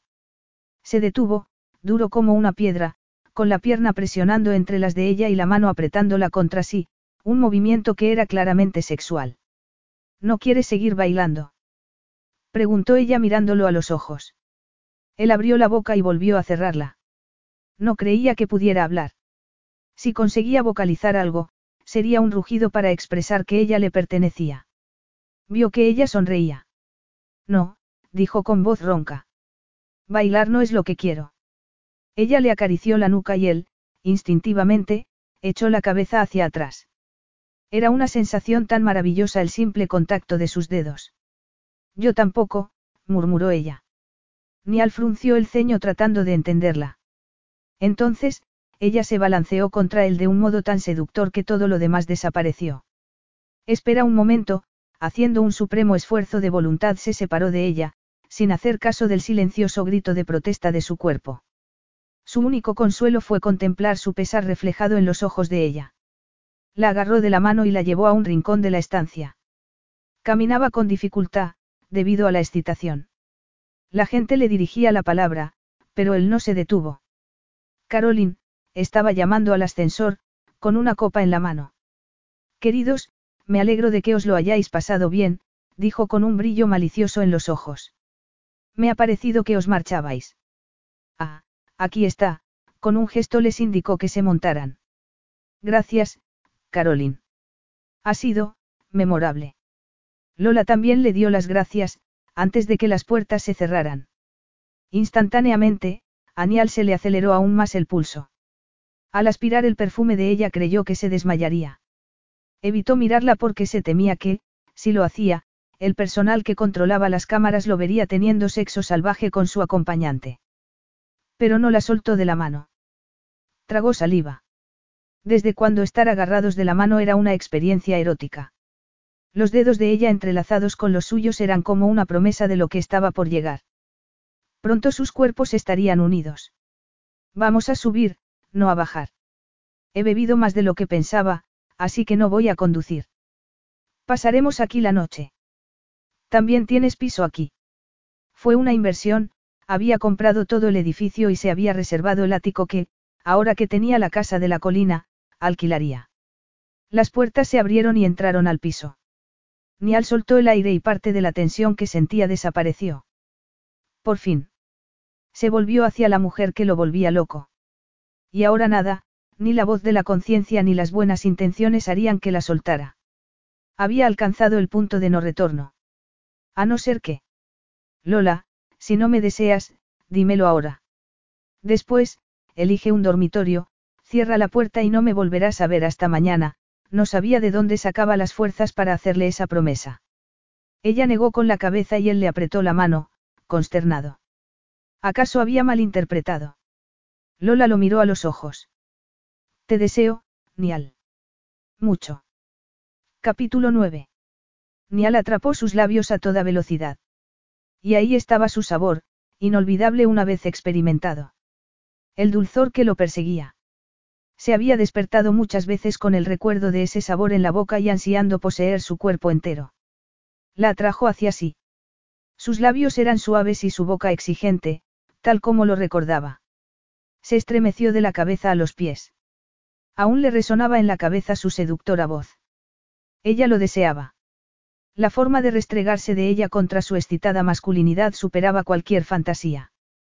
Le puso la mano en la nuca y la inclinó hacia atrás para besarla más profundamente. Aunque él hubiera adoptado una postura dominante, ella no se mostró sumisa, sino que lo devoró con un ansia que intensificó su deseo. La unión apasionada de sus bocas era un reflejo del acto sexual que ambos necesitaban consumar con desesperación. Nial no recordaba un beso igual. Deslizó la mano desde la cintura de ella hasta las nalgas, apretándola con más fuerza contra sí. Ella trazó círculos con la pelvis contra su cuerpo. Espera, gimió él. Para. La agarró con las dos manos para inmovilizarla porque, si seguía, alcanzaría el clímax. Se apartó un poco de ella para recuperar el aliento. Pero quiero. En otro momento, él se habría regocijado por el tono de su voz y los labios hinchados por el beso. Ahora solo esperaba que no lo pusiera en una situación violenta. Lo sé. Yo también, pero dame un minuto. La besó en el cuello y ella ladeó la cabeza para hacérselo más fácil. Nial le deslizó las manos por el cuerpo y notó que no llevaba sujetador. Abrió los ojos, que no sabía que había cerrado, y se vio en el espejo que había en la pared de la entrada. Se descubrió levantándole el vestido hasta que dejó de tocar seda para tocar piel, aún más suave, una piel pálida dividida por una línea de encaje rojo. Aunque no era la primera vez que veía un tanga, nada le pareció más sexy que las nalgas de Lola con aquel trocito de encaje. La sangre le resonó en los oídos y la presión le aumentó en la entrepierna. Estaba a punto de explotar, como un escolar sobreexcitado. Espera, repitió mordiéndole la curva donde el cuello se unía al hombro. Notó que ella temblaba. Retrocedió para separarse unos centímetros de ella, que lo miró a los ojos. Pero él no se dejó atrapar, porque quería que aquello durase. La empujó suavemente hasta la pared. Y se arrodilló ante ella. Con los tacones, tenía la medida adecuada. Le levantó la falda hasta dejarle al descubierto el tanga. Lanzó un suspiro de placer, pero ella bajó la mano y tapó el tesoro que acababa de descubrir. Sin embargo, no opuso resistencia cuando él se la apartó. Mientras le sujetaba la falda con una mano sobre el vientre, se llevó la de ella a la boca y alzó la mirada hacia su rostro. Tenía la boca abierta y suspiraba de placer. Cuando le lamió la palma y el dedo índice, ella tragó saliva y entrecerró los ojos. Ni a la apenas había comenzado, pero verla así lo derritió. Estaba seductora y sensual, pero al mismo tiempo parecía una diosa, tentadora pero intocable, aunque él la estaba tocando. Le fue lamiendo los dedos uno a uno. Ella gimió. Nial. Dijo su nombre como si fuera una oración y una exigencia, lo que lo hizo sentirse un conquistador. Quería oírselo decir así sin parar. Quería oírla gritarlo al alcanzar el clímax. Le soltó la mano, se inclinó hacia adelante y presionó con la boca el encaje, que ya estaba húmedo, y ella tembló aún más. Su aroma, más concentrado ahí, era dulce y ácido a la vez. Le bajó el tanga con manos inseguras. Ella intentó sacárselo de los pies, pero se le enredó en uno de los tacones. Él la ayudó. Y ahí se le acabó la paciencia. Le abrió las piernas, se inclinó hacia ella, aspiró su perfume y hundió el rostro entre sus rizos. Ella se aferró a su hombro y a su cabello. La exploró con la lengua, y ella gritó. Él sonrió y volvió a lamerla, y ella se estremeció al tiempo que comenzaba a jadear y se le tensaban los muslos. Apenas le hubo introducido dos dedos, ella gritó agitada por frenéticos espasmos.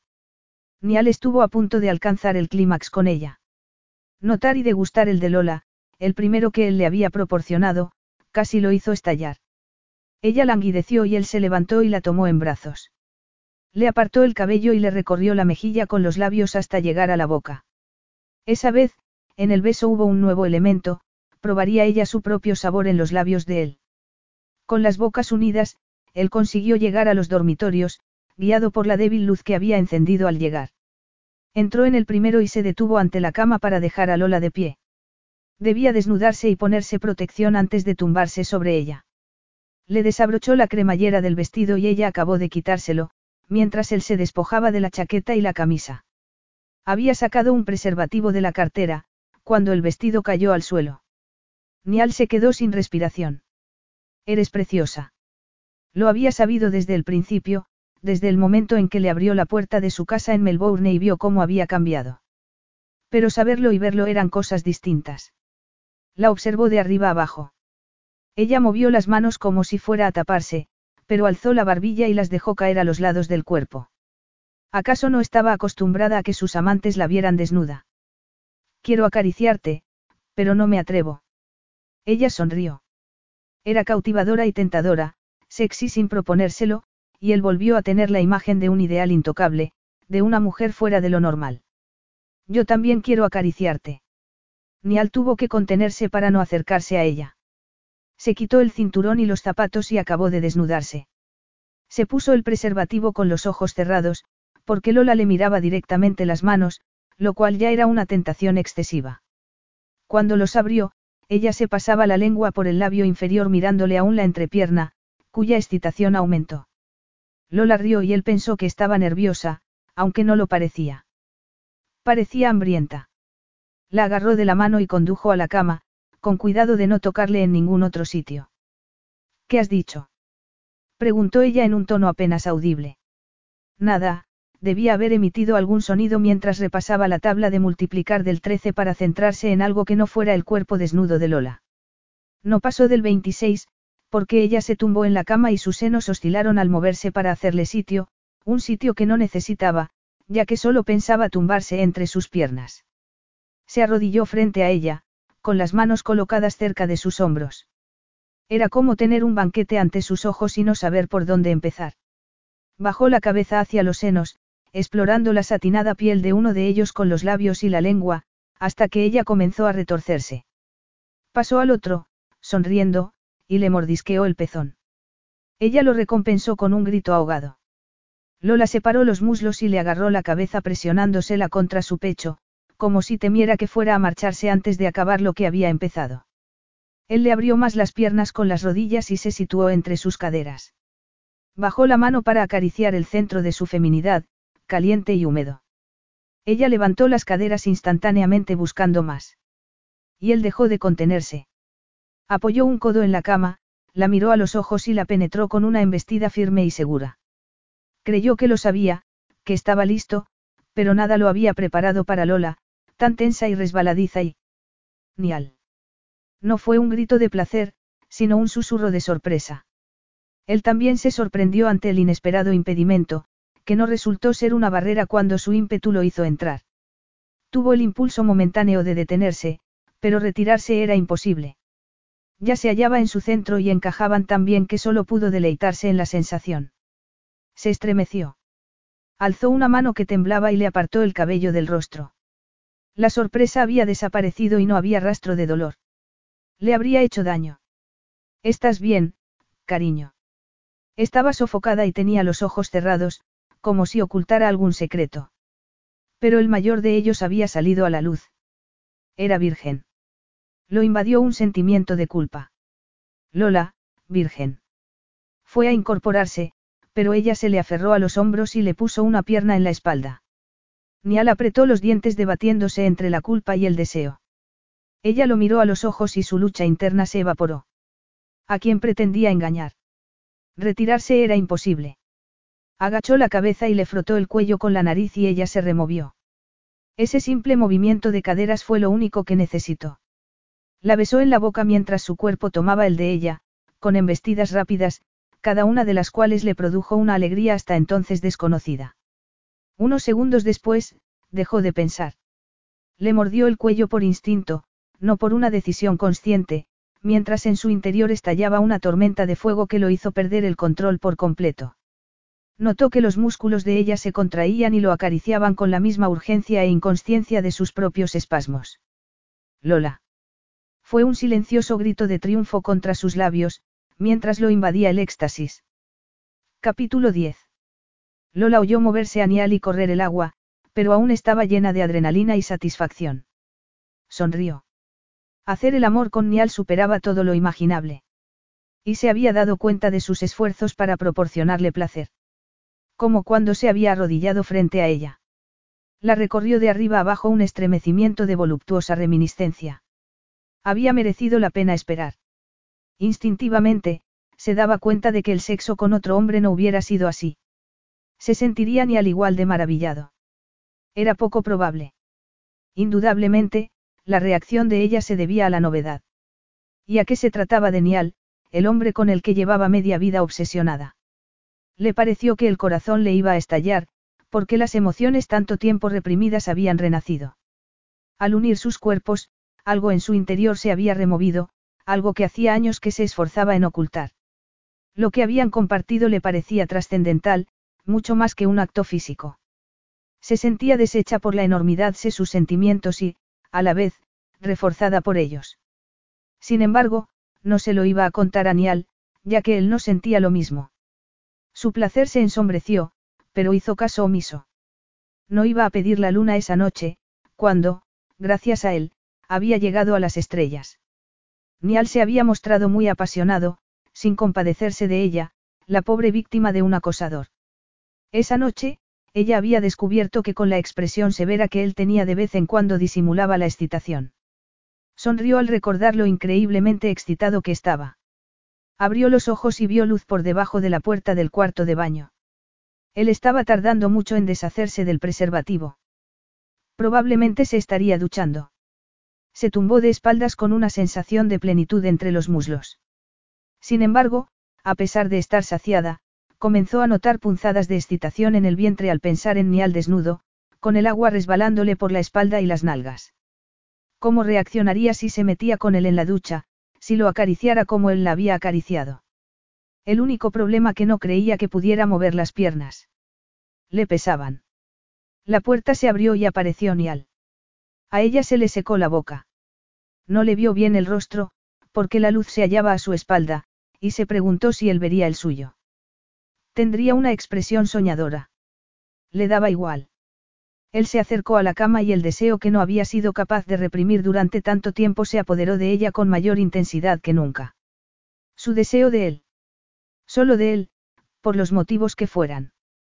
Pero no se tumbó en la cama, sino que la tomó en brazos. Lola notó de nuevo su torso contra el de ella. Al estrecharla en sus brazos, reforzaba su masculinidad y la feminidad de ella.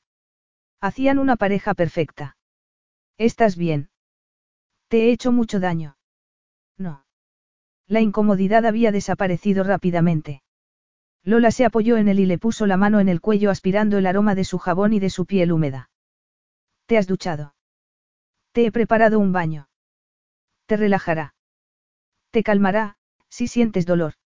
Su consideración la conmovió, como siempre. Sabía desde el principio que podía confiar en él. Gracias. Apoyó el rostro en él. Ojalá pudiera quedarse así para siempre. Pero unos segundos después, él le introdujo los pies en el agua. Está bien de temperatura. Está perfecta, se metió en la bañera y cerró los ojos mientras desaparecían los últimos rastros de tensión. ¡Qué felicidad! Al oírlo moverse abrió los ojos. Te vas. Creí que te gustaría quedarte sola. Lo que le gustaría sería que él se metiera en la bañera, que la abrazara, después de haber compartido la experiencia más importante de su vida y para prolongar aquella profunda sensación de unidad. Hazme compañía, por favor. Él no se metió en la bañera, sino que se sentó en la silla baja que había al otro extremo. Desde el borde de la bañera, ella solo le veía la cabeza y el torso, y lamentó la distancia, la falta de contacto físico. Él frunció el ceño. ¿Cómo estás? De maravilla. Él la miró con los ojos como platos y ella estuvo a punto de reír ante su evidente sorpresa. Bueno, deliciosamente agotada. Él la miró fijamente a los ojos, como si estuviera procesando sus palabras. ¿En qué estaba pensando? Ni al tragó saliva. No quiso meterse en la bañera y ampliar la experiencia sexual de Lola. Había tenido sexo de forma apasionada con ella. La hermana pequeña de su mejor amigo. La mujer a la que había prometido proteger. Llevaba días repitiéndoselo, con la esperanza de que le impidiera actuar para satisfacer el deseo al que un hombre mejor que él se resistiría. Se estremeció mientras se esforzaba en no mirar la piel de ella, brillante por el agua, ni los pezones de color cereza sobresaliendo de esta. Parpadeó intentando pensar en algo que no fuera lo que acababa de hacer. Pero no hubo manera. Se reprochó haberle arrebatado la inocencia, haber sucumbido a la tentación y seguir pensando en lo mismo como si aún no estuviera satisfecho. Pero quería más.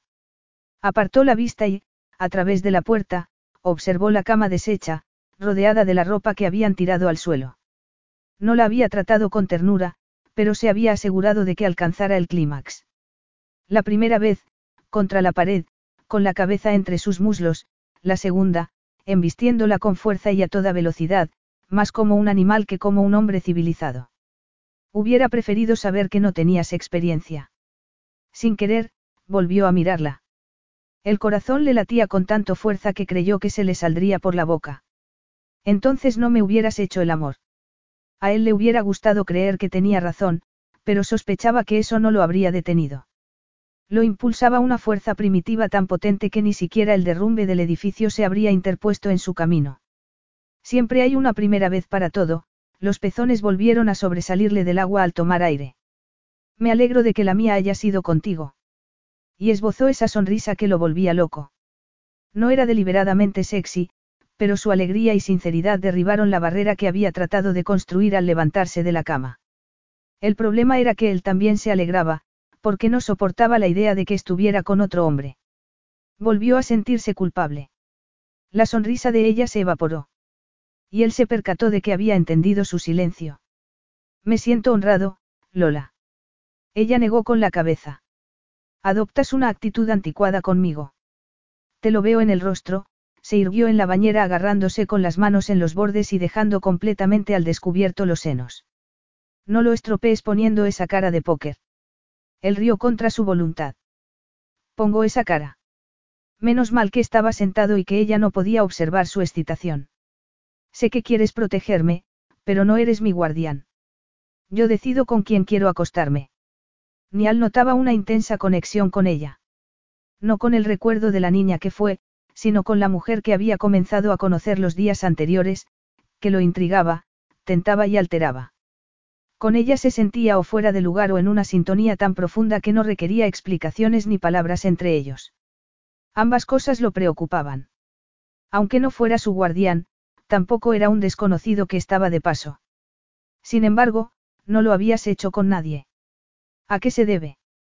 Lola se mordió la comisura del labio inferior, un hábito que había adquirido en la infancia cuando estaba nerviosa o se sentía acorralada. He estado muy ocupada, y no he hallado el momento adecuado. Nial la examinó con atención. Sabía que había algo que no le había dicho y presentía que era algo que debía saber. Iba a insistir, pero se detuvo. Se creía que era un policía de la virginidad. ¿Acaso era asunto suyo porque ella no había tenido sexo antes?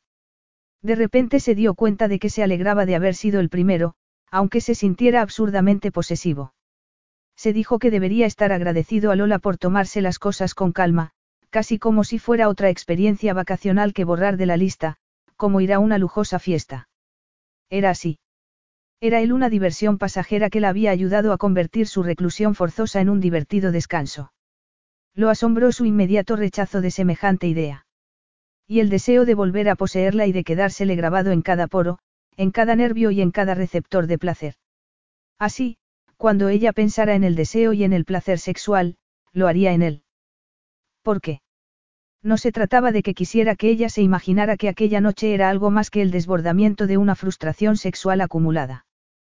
Solo le faltaba que, como algunas de sus amantes, comenzara a pensar en términos de una relación a largo plazo, campanas de boda e hijos. La idea disminuyó su excitación como si se hubiera tirado a una piscina de agua helada. Porque si había algo que él no podía ser era un hombre de familia.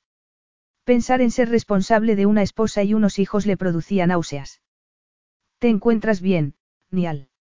Soy yo quien debería preguntártelo. Nunca había estado con una virgen. No sabía qué esperar. Sangre y lágrimas. ¿Estás segura de que no te he hecho daño? Un poco, pero casi no lo he notado.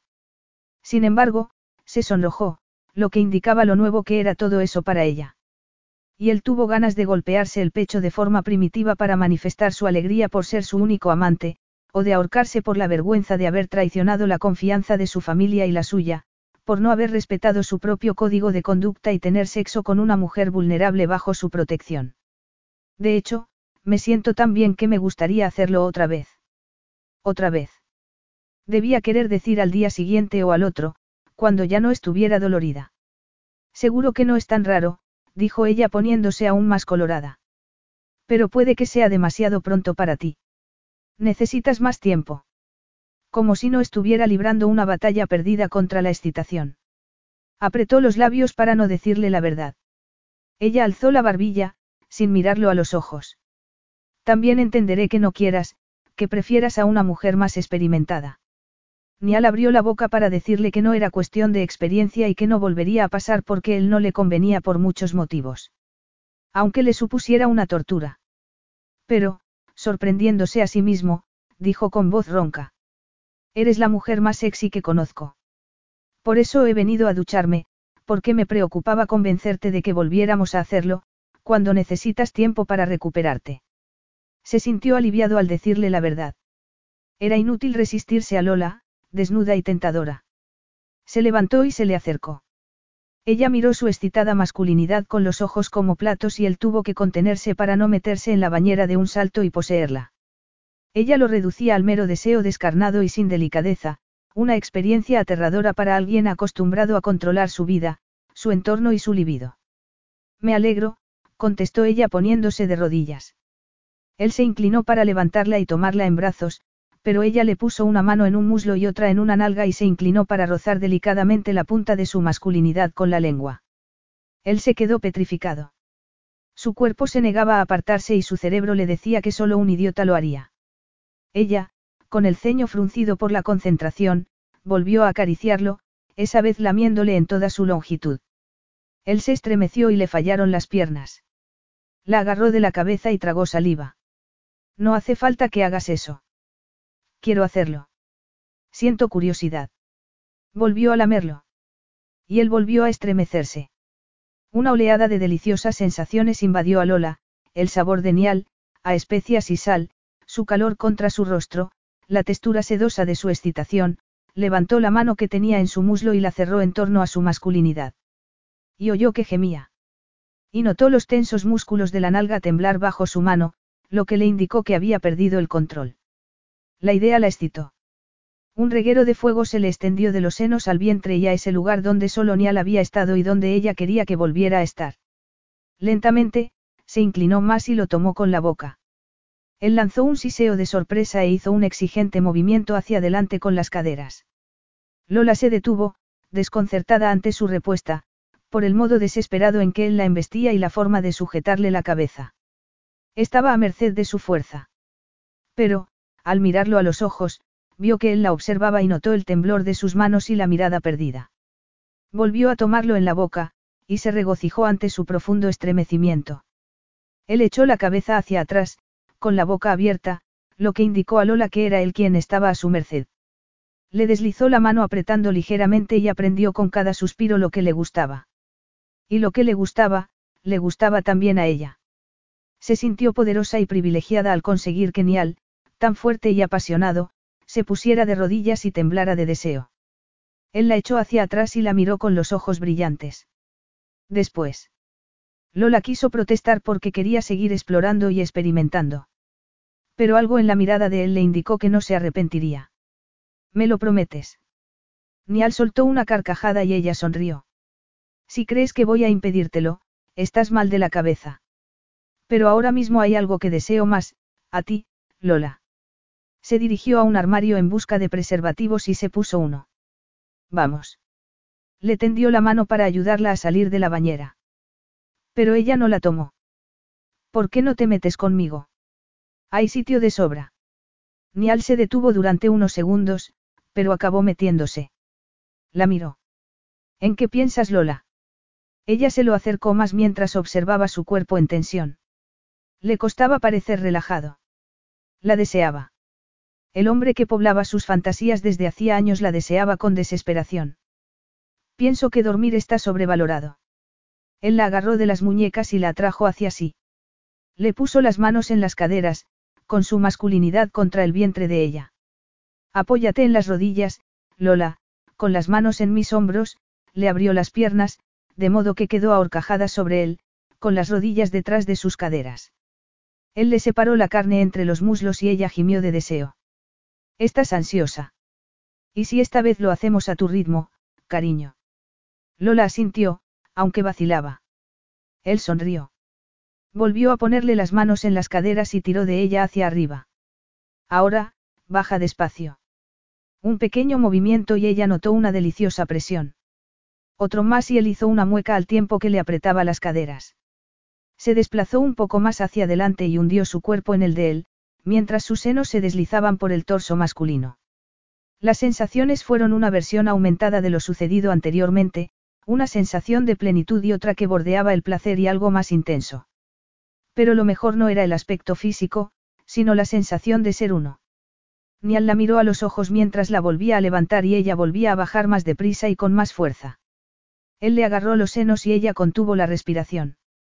Después, él le puso la mano en la nuca y le bajó la cabeza para besarla con la boca abierta, lo cual resultó muy erótico, ya que imitaba a sus cuerpos fusionándose. Lola le agarró el cabello y lo mantuvo quieto, mientras el beso se hacía más profundo y ella aumentaba el ritmo. Nial la apretó contra sí diciendo su nombre entre gemidos, hasta que el mundo estalló en mil pedazos. Mientras ella volvía lentamente a la tierra, deslumbrada y sin saber dónde terminaba ella y empezaba él, Nial la abrazó. Ella se dejó caer contra él, exhausta, sabiendo que no había otro lugar donde preferiría estar. Entonces se dio cuenta del lío terrible en que se hallaba. Creía que la realidad no estaría a la altura del hombre idealizado que se había creado en la cabeza. Ahora había comprobado que el Nial de verdad superaba con mucho sus fantasías. Hacer el amor con él era. Aunque acababa de introducirse en los misterios del sexo, entendió que su euforia no se debía solo a la espectacular gratificación física. Tenía también que ver con cómo se sentía emocionalmente. Su enamoramiento juvenil no solo había sobrevivido a los años de separación. Había crecido y se había expandido. Se había convertido en amor. Contuvo la respiración. Había cometido errores en su vida. ¿Sería ese el más grave? ¿Qué iba a hacer? Capítulo 11. A la mañana siguiente, Nial utilizó su fuerza de voluntad para levantarse antes del amanecer e ir a correr por la playa, en vez de despertar a Lola para tener relaciones sexuales. Después, tras haber comprobado que seguía dormida, se duchó en otro cuarto de baño y salió a comprar el desayuno. Debería haberse alegrado cuando, al volver, encontró a Lola levantada y vestida, porque era más fácil guardar las distancias. Estaba seguro de que estaría dolorida.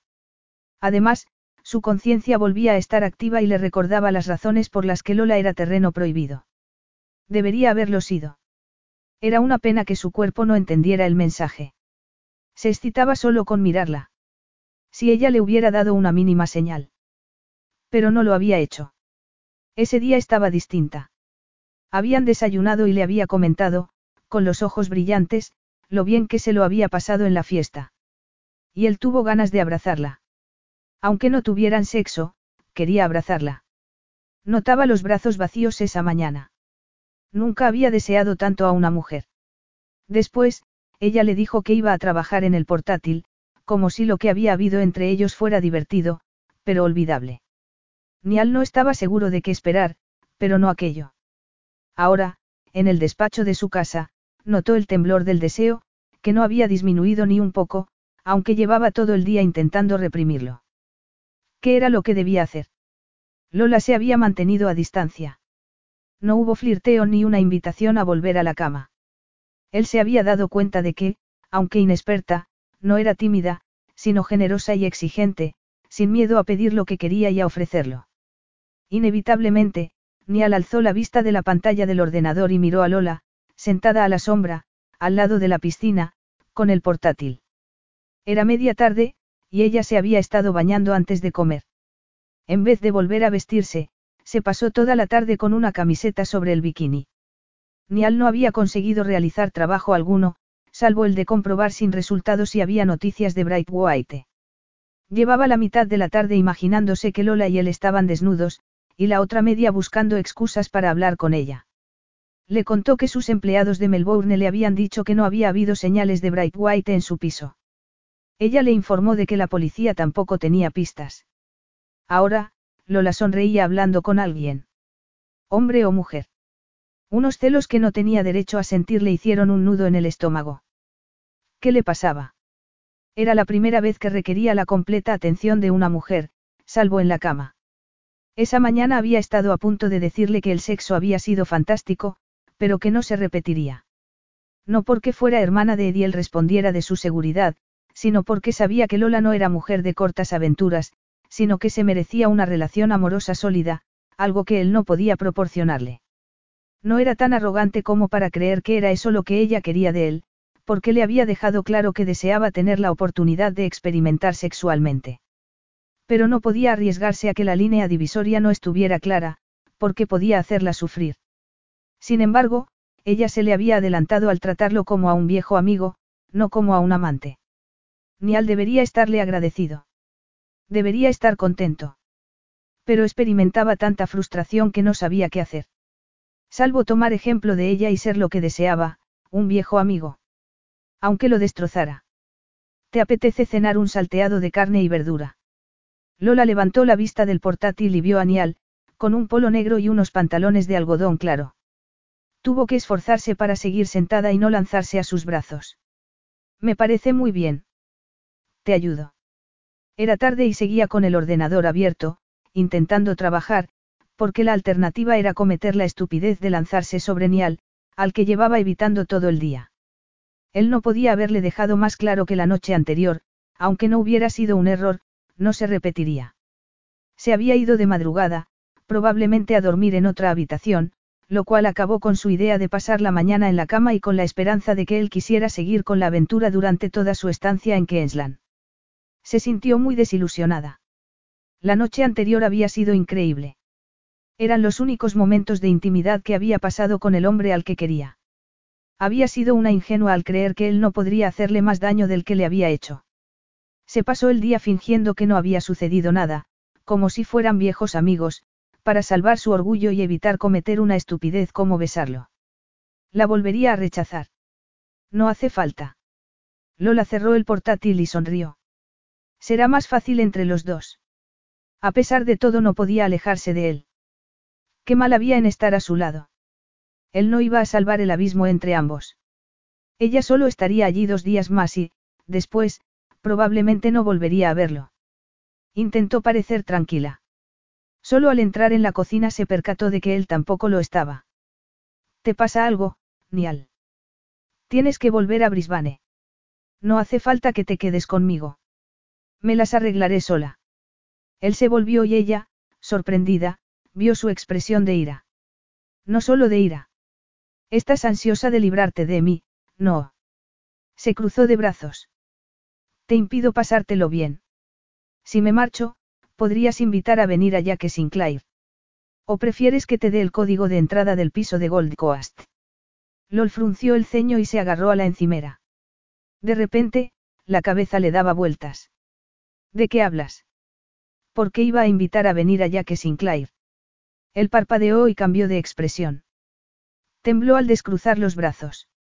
Por primera vez, no parecía dispuesto a mirarla a los ojos. Lo siento. No me hagas caso. Estoy diciendo tonterías. No ha sido un buen día, pero no debo pagarlo contigo. Se dirigió a la nevera, pero ella lo agarró del brazo. Él le miró la mano como si nadie hubiera cometido la temeridad de tocarlo antes. Ella lo agarró con más fuerza. Iba a preguntarle si había hecho algo mal, cuando se percató de lo que quería decir. ¿Crees que tengo una cita con Yaque? La idea era absurda, pero vio que era lo que él pensaba. Le soltó el brazo. Me estás diciendo que ayer por la noche me cité para tener relaciones sexuales con un hombre al que no conocía. Justo antes de pasar la noche contigo. Retrocedió y frunció los labios por el sabor amargo que tenía en la boca. No, Lola. No es así. La ira había desaparecido de su rostro. Su expresión era la de alguien que ha recibido un rodillazo en la entrepierna, que es lo que a ella le habría gustado hacer.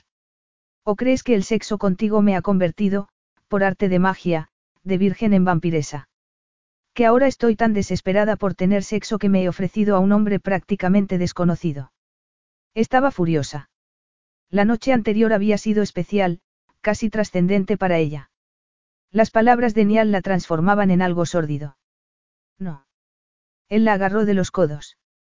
Claro que no. Aunque no es mala idea. Me ha gustado el sexo, con Nial. Le gritó una voz interior, a la que no hizo caso. ¿Por qué no te marchas a Brisbane, y puede que me plantee llamar a Yaque? No oyó la respuesta de Nial.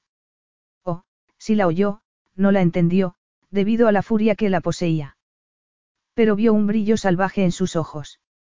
No vas a llamarlo, al menos, no para tener sexo con él. Lola alzó la cabeza. Haré lo que quiera y estaré con quien quiera. Nial inclinó la cabeza. Pero quieres estar conmigo, ¿verdad, Lola? Preguntó mirándola a los ojos. Ella no pudo apartar la mirada. Su expresión de desesperación, eran imaginaciones suyas. Nial deslizó el dedo índice por sus labios, siguió por el cuello y la clavícula y se detuvo justo encima del corazón. La invadió una exquisita sensación. Se debatió entre apartarle la mano o metérsela en la camisa para que se la rasgara. ¿Por qué iba a desear a alguien que cree que soy una? No pudo seguir. Por supuesto que no lo creo. Te he hecho pagar mi frustración. Lo siento. Llevo todo el día tratando de mantener la distancia porque me parece que es lo correcto, cuando lo único que quiero es penetrarte y sentir que alcanzas el clímax en torno a mí. La sorpresa la dejó sin habla. ¿Me deseas? Estás celoso. Pero si no hay nada que te pueda causar celos. Es lamentable. Sé que no hay nada entre Jaque y tú. No sé por qué he dicho algo tan despreciable. Lo he hecho porque estoy de un humor pésimo. Te pido disculpas. Alzó la mano para acariciarle la mejilla con ternura. Su rostro estaba rígido de dolor. Era la primera vez que Lola lo veía sufrir así. Te deseo con locura. Me sé todos los motivos por los que no debería hacerlo, por los que no soy la persona adecuada para ti, pero no me sirve de nada. Dime que me desprecias y me marcharé. ¿Y si no lo hago? Se planteó durante unos segundos marcharse, hacer realidad la ruptura de su vínculo con Nial, lo que tantas veces se había dicho que debía hacer. Pero le resultaba imposible, tras la noche anterior. Y sobre todo en aquel momento, al contemplar el dolor en sus ojos. Aunque no la quisiera, ella le importaba. Y la deseaba. Tenía una expresión torturada, ya fuera por haberla herido, por la fuerza de su deseo o por las dos cosas. Y ella lo quería tanto que se conformaría con lo que le diera. Le agarró la mano y se la llevó al pecho. ¿De verdad? Preguntó él. Después de lo que te he dicho, deberías hacerlo. Lola le tapó la boca. Soy yo la que decido lo que debo o no hacer. Él le lamió la palma de la mano lentamente mientras le apretaba los senos con suavidad. Ella comenzó a temblar.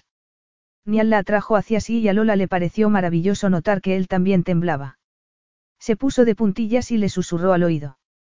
Lo que quiero es que me penetres, que me sientas llegar al clímax y que también yo te sienta alcanzarlo, la sorpresa lo sacudió y ella saboreó su triunfo.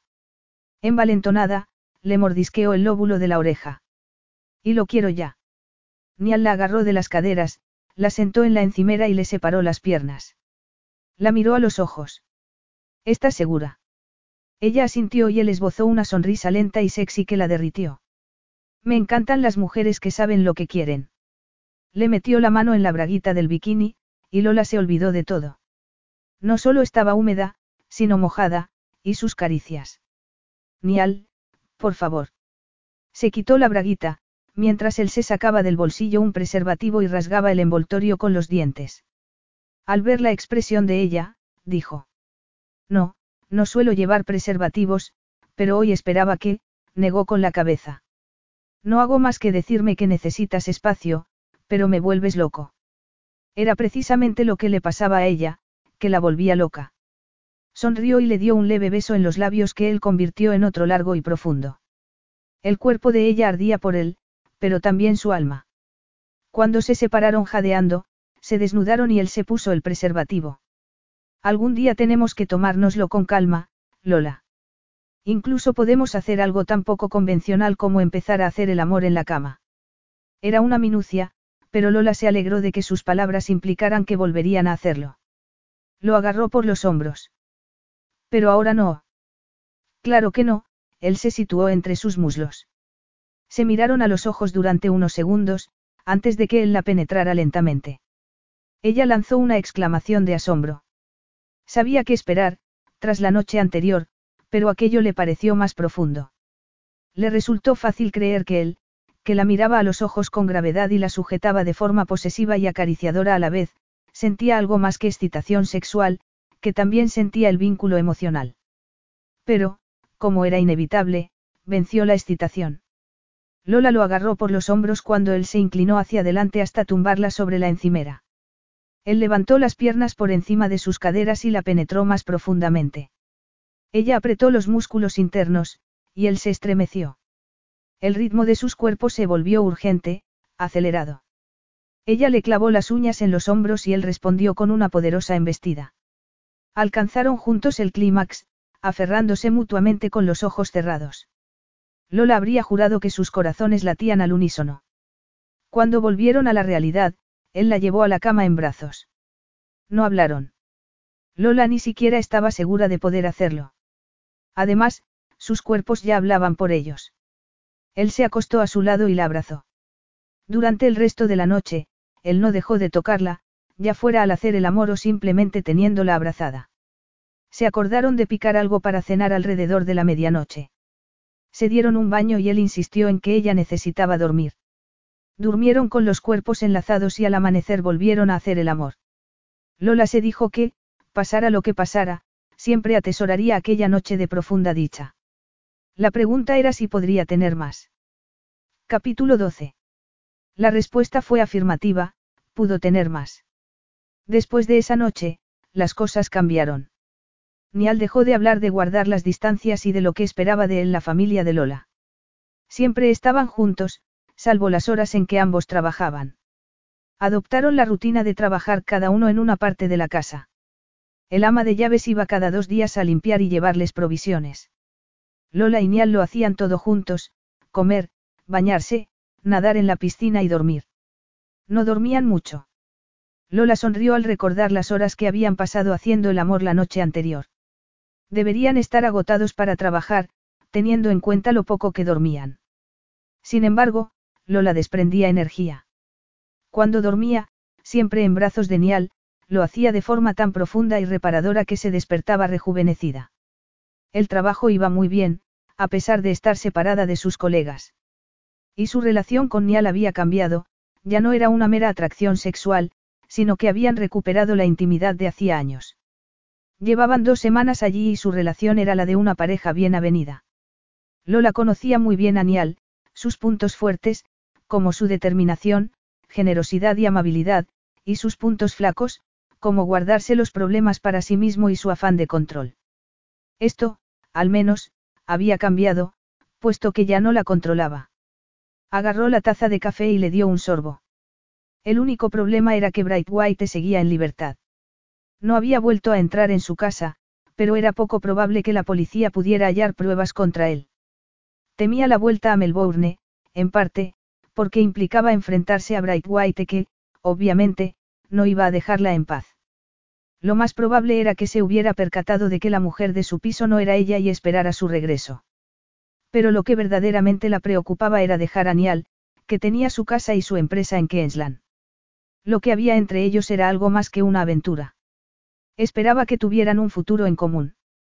Parecía que a eso se encaminaban. Sin embargo, Alzó la vista de la taza de café y vio a Nial estrechando la mano de un conocido que había visto en la puerta del elegante restaurante en que se hallaban. Parecía que se despedían. Él volvió al comedor, sin fijarse en las cabezas que se volvían a mirarlo ni en los comentarios susurrados a su paso. Su mirada estaba clavada en ella. Todo bien, Lola. Se sentó y la tomó de la mano. A ella le encantaba que él la tocara constantemente. Pareces pensativa. Sí. Nial la vio erguirse y sonreír, aunque no tan sinceramente como era habitual. Se había acostumbrado a que manifestara su deleite en todo lo que hacían, desde cocinar a hablar de libros, desde ver una película a tener relaciones sexuales. Estaba más que habituado, estaba enganchado. No podía apartarse de ella. Aún sabiendo que era un error y que, a largo plazo, no era el hombre indicado para ella. Su penitencia era la tortura de saber que aquello debía acabar. Lola se merecía algo mejor. Con suerte, pronto se cansaría de él, se daría cuenta de que no merecía la pena desperdiciar el tiempo con él. La idea lo asustaba. No estaba preparado para despedirse de ella. Pensabas en Bright White. Le frotó la muñeca con le pulgar. Seguro que pronto tendremos noticias. Hay que ser paciente. Lo frustraba que el acosador hubiera desaparecido del mapa. Naturalmente, lo había hecho al descubrirse la cámara en el piso. Pero, antes o después, volvería a intentar algo, y la policía y los empleados de Pedersen Security lo estarían esperando. Lo sé, pero ¿cuánto? Tres semanas, tres meses. Estoy en el limbo. Es como si él hubiera ganado al echarme de mi casa y alterarme la vida. Sé que eso es lo que parece, pero acabaremos con el acoso. Y ha habido compensaciones. Hacía un minuto pensaba que lo mejor sería que Lola se marchara, pero no soportaba la idea de que se sintiera desgraciada estando allí. El trabajo va bien. Parece que tu nuevo proyecto progresa, sonrió. Y este no es mal sitio para tomarse un descanso. Era indudable que no solo era el sitio, sino también la compañía. Sin embargo, Nial no intentaba recibir elogios. Sabía que Lola era feliz con él. Lo notaba, lo veía en sus sonrisas y entusiasmo y, sobre todo, en la alegría y facilidad con la que se relacionaban. Era la primera vez que vivía algo así, una combinación, única y estimulante, de atracción sexual, que no daba señales de disminuir, amistad y un grado de comprensión que a veces hacía que sobraran las palabras. No es un mal sitio, desde luego, ella sonrió. A veces desearía que siguiéramos así eternamente, lo miró a los ojos y lo invadió una oleada de placer. Aunque no podía haber un, eternamente, para ellos. Podía darle a Lola lo que necesitaba en aquellos momentos, pero era demasiado especial y valiosa para quedarse con él. Sintió un dolor lacerante en el pecho. Era su castigo por no haber respetado las reglas y haber sucumbido a su deseo. Las buenas vacaciones son así. Querrías que continuaran indefinidamente, consiguió parecer alegre, pero no sonrió. Por muy bien que estuviera y por muy sensato que fuera, no estaba preparado para dejar de ver a Lola. Era inevitable que lo hiciera, pero sus instintos le gritaban, aún no. Pero incluso el paraíso puede hacerse pesado al cabo de un tiempo, ¿no crees? Ella ladeó la cabeza. A veces, a él le parecía que ella veía en su interior mejor que nadie, mejor que sus competidores, mejor que su padre, con el que llevaba años sin relacionarse. Este se había percatado de su lado oscuro y había preferido alejarse de él y centrarse en su nueva familia, como si su primer hijo no existiera. ¿Quién iba a culparlo? ¿Me oyes, Nial?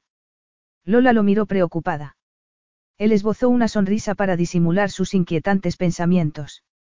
Pero su intensidad lo dejó en estado de shock, así como el pesar de no ser el hombre adecuado para Lola y la sospecha de que ella se daba cuenta de su agitación interna.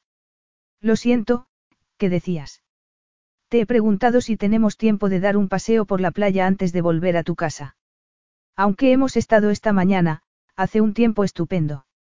Él sonrió. Le encantaba que ella demostrara su entusiasmo tanto paseando por la playa o viendo pájaros de colores como yendo a una glamurosa fiesta o trabajando. Lo hacía valorar placeres que se solían dar por sentados en su mundo. Como quieras, Lola. Ella lo miró con picardía y se inclinó hacia él. Bueno, hay otra cosa que me gustaría hacer, pero necesitamos intimidad, el deseo de Nial revivió instantáneamente. Podemos hacerlo cuando lleguemos a casa, dijo ella mientras se levantaba de la mesa. Durante unos segundos, Nial experimentó un gran bienestar por la sensual promesa de sus palabras y porque hubiera dicho, a casa, como si pudiera ser algo más que un retiro para cortos periodos. Como si juntos pudieran. Nial cortó de cuajo esos pensamientos. Un futuro en común era imposible. Debía conformarse con lo que tenían, disfrutarlo al máximo, porque probablemente sería lo mejor que le pasaría en la vida. Ella se detuvo y giró la cabeza. ¿Estás bien, Nial? De maravilla, le pasó el brazo por la cintura para salir del lujoso restaurante. No pensaba desperdiciar ni un solo momento para dejar de tocarla. Dejaron los zapatos en el coche y pasearon por la orilla de la playa. Se alejaron de la zona en que las banderas indicaban que el baño era seguro. Agarrados de la mano, no hablaron mucho y se limitaron a disfrutar de la playa, el día y la compañía. Ella saltó y gritó cuando una ola le salpicó la falda. Él la tomó en brazos y la columpió. Me columpia a mí también. Nial notó que algo le tocaba la rodilla y miró hacia abajo. Era una niña, que lo miraba con sus oscuros ojos. Por favor, señor, a mí también. Nial contuvo la respiración. Le dio golpecitos en la rodilla con la mano al tiempo que le sonreía esperanzada. Él exhaló. Durante unos segundos, el parecido había sido extraño, pero ahora se percataba de las diferencias entre aquel rostro y el que había conocido. El dolor volvió a oprimirle el pecho. Retrocedió unos pasos para dejar a Lola en la arena. La niña lo siguió. Él volvió la cabeza. ¿Dónde estaban los padres? Me columpia, por favor. Él negó con la cabeza. Ningún progenitor querría que un desconocido tomara en brazos a su hija. De reojo, vio que Lola lo miraba, antes de agacharse frente a la niña. Hola, me llamo Lola. ¿Y tú? La niña negó con la cabeza. No me dejan hablar con desconocidos. Nial estuvo a punto de echarse a reír. No podía hablar con Lola, pero sí pedirle que la columpiara. ¿Dónde está tu familia? preguntó ella. Puede que esté preocupada por ti. Nial echó una ojeada a las familias dispersas por la playa. Ninguna parecía estar buscando a una niña perdida. Volvió a sentir su manita en la pierna y se estremeció. Por favor. Nial observó que los ojos de Lola brillaban suavemente. Querría tener hijos. No puedo, a menos que tus padres lo consientan. Lo dijo con brusquedad, pero surtió efecto. La niña echó a correr por la orilla hacia una mujer que ayudaba a otros dos niños a hacer una castillo de arena. A distancia, Nial percibió su sorpresa al ver a la niña correr hacia ella señalándolos. Lola la saludó con la mano y la mujer hizo un gesto de asentimiento mientras recibía a la niña. Unos segundos después oyeron un grito, no de dolor, sino de frustración. Era evidente que la madre de la niña le había dicho que no. Nial se sintió aliviado. Agarró la mano de Lola y deshicieron el camino andado.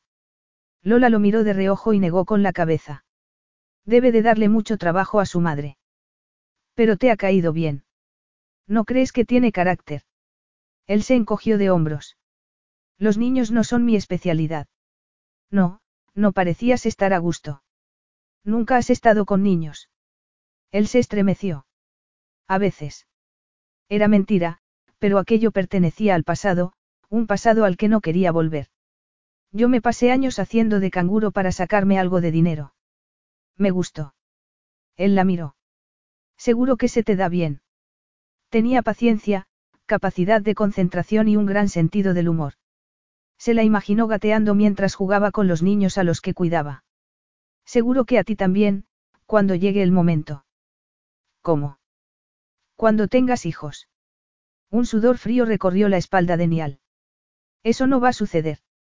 No voy a formar una familia. Soy una persona solitaria. Lola no consiguió quitarse las palabras de Nial de la cabeza, no solo las palabras, sino su forma de decirlas, con aquella certeza absoluta, como si supiera lo que le deparaba el destino. El día dejó de ser alegre. Lola se dijo que no hablaba en serio, pero no consiguió convencerse. Durante el trayecto de vuelta, la conversación fue desganada. Nial la dejó sola inmediatamente después de llegar diciendo que debía devolver una llamada. Lola había recibido una de la policía para decirle que se había visto a Bright White cerca de su casa y que esperaban que planeara algo con lo que poder incriminarle. La noticia no la alegró porque no dejaba de pensar en las palabras de Nial. Después de años suspirando por él, había cometido el error de enamorarse. De por sí, ya era malo el abismo que había entre ellos. Se movían en mundos distintos, además de vivir en ciudades diferentes. Sí, de verdad, él se veía solo en el futuro, quería decir que veía la relación entre los dos como una aventura sin posibilidades de convertirse en nada más. Pero ella quería tener esa posibilidad. Deseaba un futuro con Nial. Llamó a la puerta del despacho y la abrió. Él estaba de pie contemplando el crepúsculo. Nial. Lola, se volvió y ella se puso tensa. Su expresión no presagiaba nada bueno. ¿Quieres cenar dentro de un rato? Qué cobarde. Pero, de repente, no estaba segura de querer saber si hablaba en serio al decir que deseaba pasar la vida solo o si había una mínima posibilidad de que, en el futuro, él la correspondiera. Sí, respiró hondo. Quiero hablar contigo. Es importante. Ella cruzó el despacho y dejó que él la tomara de la mano para sentarla en el sofá, a su lado. El día anterior habían hecho el amor allí. El lenguaje corporal de ambos era ahora distinto, a pesar de tener las manos enlazadas sobre el muslo de él. La tensión se respiraba en el ambiente. Él estaba rígido. Es una continuación de nuestra conversación en la playa, dijo él.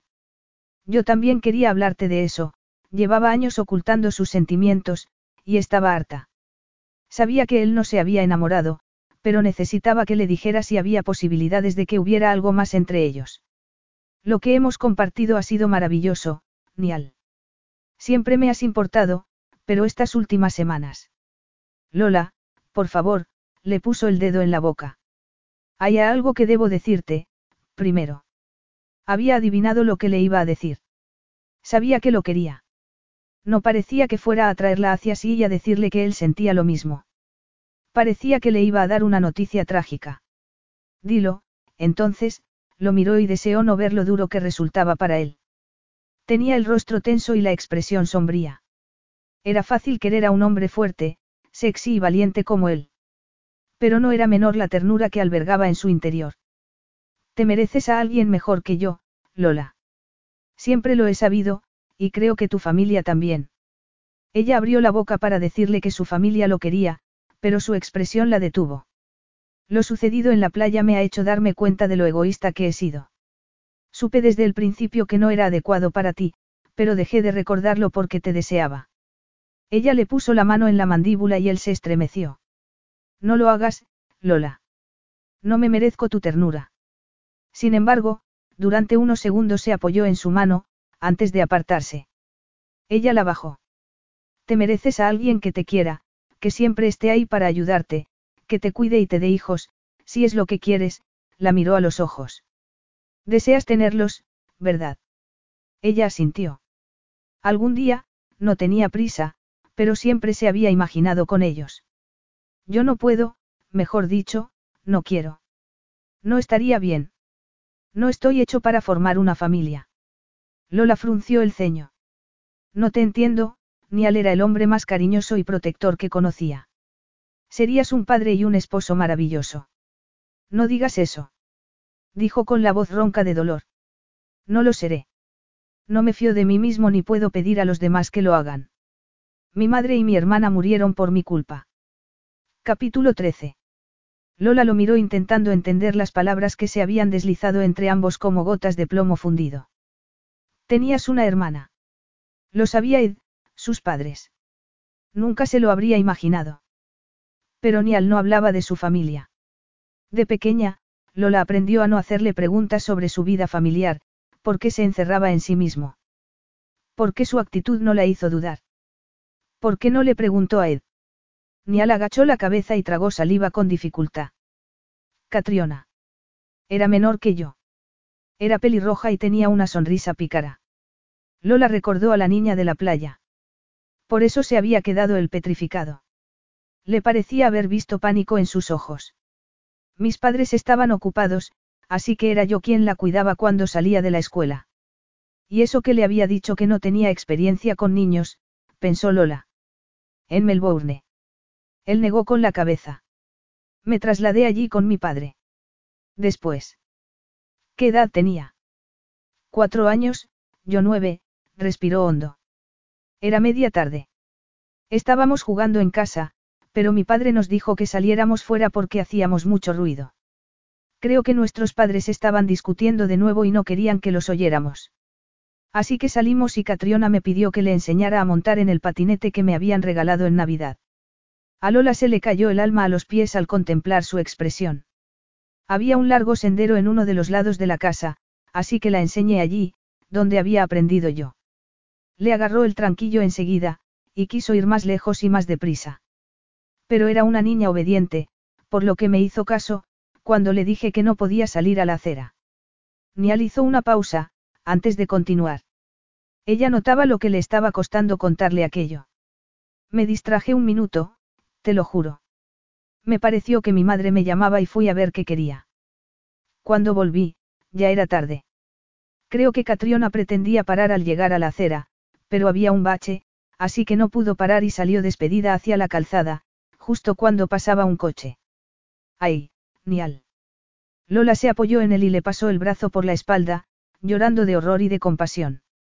Hay noches en que sigo oyendo el ruido de los frenos y los gritos de mi madre. Lola se soltó de su mano y lo abrazó. Daba igual que fuera más alto y fuerte. Lo estrechó en sus brazos murmurándole palabras de consuelo, probablemente sin sentido, pero no importaba. Nial se la sentó en el regazo. Se abrazaron con fuerza y se mecieron juntos. Fue un accidente, Nial. Eras un niño. No tuviste la culpa. Él negó con la cabeza. Eso no es excusa. Yo tenía que cuidarla. Murió porque no le estaba prestando atención. Lola quiso contestarle, pero no lo hizo. Serviría de algo decirle que, de ser culpa de alguien, habría sido de sus padres, por dejar a cargo de un niño de nueve años a su hermanita para que no los oyeran discutir. Esos accidentes eran imposibles de prever. Explicaba aquello su actitud protectora hacia ella. Pero intuía que era un rasgo de su personalidad que ya tenía antes de la muerte de Catriona. Después de aquello, mis padres apenas se dirigían la palabra y cuando lo hacían era para discutir. Se acabaron separando. A mi madre le tocó la peor parte y se quedó conmigo, mi padre se fue a Melbourne. La peor parte. Una madre afligida no se aferraría al hijo que le quedaba. Las cosas no fueron bien. Como es natural, me echaba la culpa de la muerte de Catriona. No fue culpa tuya. No te lo dejó claro un psicólogo u otro miembro de la familia. Era horrible pensar que su madre lo hubiera hecho responsable. Por eso se seguía sintiendo culpable. Se puso furiosa al pensar que un niño tuviera que cargar con semejante peso. Ahora me doy cuenta de que estaba muy deprimida. Yo le recordaba lo que había perdido y era incapaz de seguir adelante. No fui un consuelo para ella, sino una tortura. A los once años, al volver a casa, me la encontré en el suelo, muerta de una sobredosis de pastillas. ¡Qué horror! Lo siento mucho. Volvieron a abrazarse estrechamente. La forma de hablar de Nial, su tono cuidadosamente neutral, no se compaginaba con la rigidez de su cuerpo. Ese era el Nial que conocía, el que ocultaba sus sentimientos más profundos, del mismo modo que, en su juventud, los había disimulado tras una actitud combativa y, más adelante, sumergiéndose en la informática y en su pasión por las artes marciales. Si Catriona no hubiera muerto, si la hubiera mantenido a salvo como debía, mi madre no se habría suicidado. Lola se separó de él y le tomó el rostro entre las manos. No eres responsable de su muerte. No eres responsable de ninguna de las dos muertes. Pareces muy convencida, pero ahora ya no importa.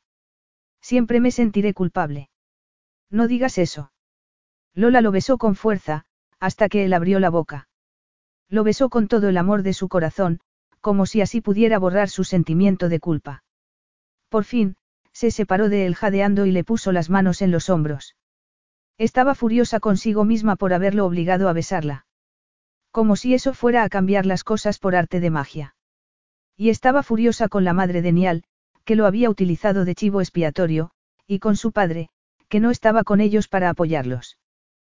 Pero qué sentido tenía tanta ira. ¿Cómo iba a entender el dolor que había roto a la familia? Sabía lo que era el dolor, porque lo experimentó al morir su madre. Pero perder a un hijo o, en el caso de Nial, perder a tu familia. Lo miró a los ojos, que manifestaban pesar y remordimientos. Y se dio cuenta de que no era solo por el pasado, sino por ellos dos, porque creía que el pasado imposibilitaba su futuro en común. No se sentía digno de ser amado ni de formar una familia. Se le ocurrieron argumentos, pero ninguno convencería a aquel hombre herido y obstinado de que se merecía un futuro con alguien que lo quisiera. ¿Qué le pasó a tu padre? Me mudé a su casa hasta que acabé la escuela. Para entonces, él ya tenía una nueva familia, una esposa y su primer hijo en camino, Nial se encogió de hombros. No nos vemos. No parecía querer seguir hablando del asunto. Se habían distanciado o su padre lo había rechazado al formar la nueva familia. Lola volvió a enfurecerse porque le hubieran hecho pagar por un trágico accidente, pero trató de controlarse porque no iba a servirle de ayuda al hombre al que quería. Así que, como verás, no estoy hecho para tener familia. ¿Lo entiendes? Ella asintió con un nudo en la garganta. Tú eres especial, prosiguió él. Te mereces lo mejor que te pueda ofrecer la vida, con el hombre adecuado. Tenía que decírtelo para que me entendieras. Me siento más cerca de ti de lo que me he sentido de. Negó con la cabeza como si lamentara haberlo dicho, y Lola se preguntó a qué se refería. Más cerca de lo que se había sentido de ninguna otra mujer. El corazón se le aceleró.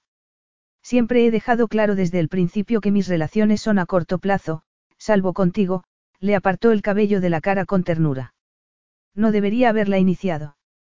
Lo que ha habido entre nosotros ha sido maravilloso, pero no va a ir a ninguna parte. Y quiero que sepas que eres la primera persona a la que le he contado todo esto. Lola parpadeó. Y había tardado tanto en contárselo. Le dolió que hubiera llevado el peso él solo. Se le llenaron los ojos de lágrimas, pero se negó a llorar, porque, probablemente, él creería que era culpa suya. Nial tenía miedo de hacer daño a quienes quería. Había querido a su familia, más de lo que se merecían sus padres, pensó ella. Y a ella la quería, aunque no como ella desearía. Lo había visto relacionarse con amigos y conocidos en las dos semanas anteriores y se había mostrado generoso y bondadoso. Era una pena que un hombre como él no pudiera seguir adelante y confiar en sí mismo. Gracias por contármelo, Nial, aunque no estoy de acuerdo contigo. Entiendo que pienses así, pero no creo que no seas digno de ser amado ni de tener una familia. Lola. Escúchame, aunque solo sea por una vez. Él asintió con brusquedad. Siempre nos echamos la culpa cuando las cosas van mal. Cuando murió mi madre, no dejé de repasar todas las cosas que podía haber hecho de modo distinto para salvarla. No puedes. Ella le tapó la boca. Lo sé. Es una locura pensar así, pero estuve haciéndolo durante una temporada de forma constante. Con el paso del tiempo y con ayuda, te habrías dado cuenta. Pero no obtuviste esa ayuda. Y sufriste una segunda tragedia, de la que tampoco eras culpable. Nial apretó los labios, pero no dijo nada. Te conozco. Mi familia te conocía y se fiaba de ti. En caso contrario, ¿crees que me habrían dejado estar contigo? Incluso me protegías más que edificio. Porque sabía la facilidad con la que las cosas pueden torcerse. Lola asintió. Exactamente, lo ves. Las cosas se tuercen. No siempre es cuestión de ser culpable. Hiciste lo que pudiste. Creíste que tu madre te llamaba así que te volviste para comprobarlo. No tienes la culpa de lo que pasó. Pensar que no te mereces ser feliz es un error. Lola se preguntó si lo había convencido, pero solo estaba siendo paciente y cortés al escucharla. Gracias, Lola. Sé que lo dices con buena intención, hizo una pausa. Si necesitas ayuda, siempre estaré ahí, tanto para ti como para Ed, con tal de que comprendas que lo que ha habido entre nosotros ha sido un error. No deberíamos haber intimado. Ella alzó la barbilla. ¿Por qué temes que me vuelva dependiente de ti? Se levantó de un salto debatiéndose entre el dolor de que fuera tan obstinado y la furia consigo misma por enamorarse de alguien empeñado en vivir en el pasado. Yo también te he seducido, le espetó.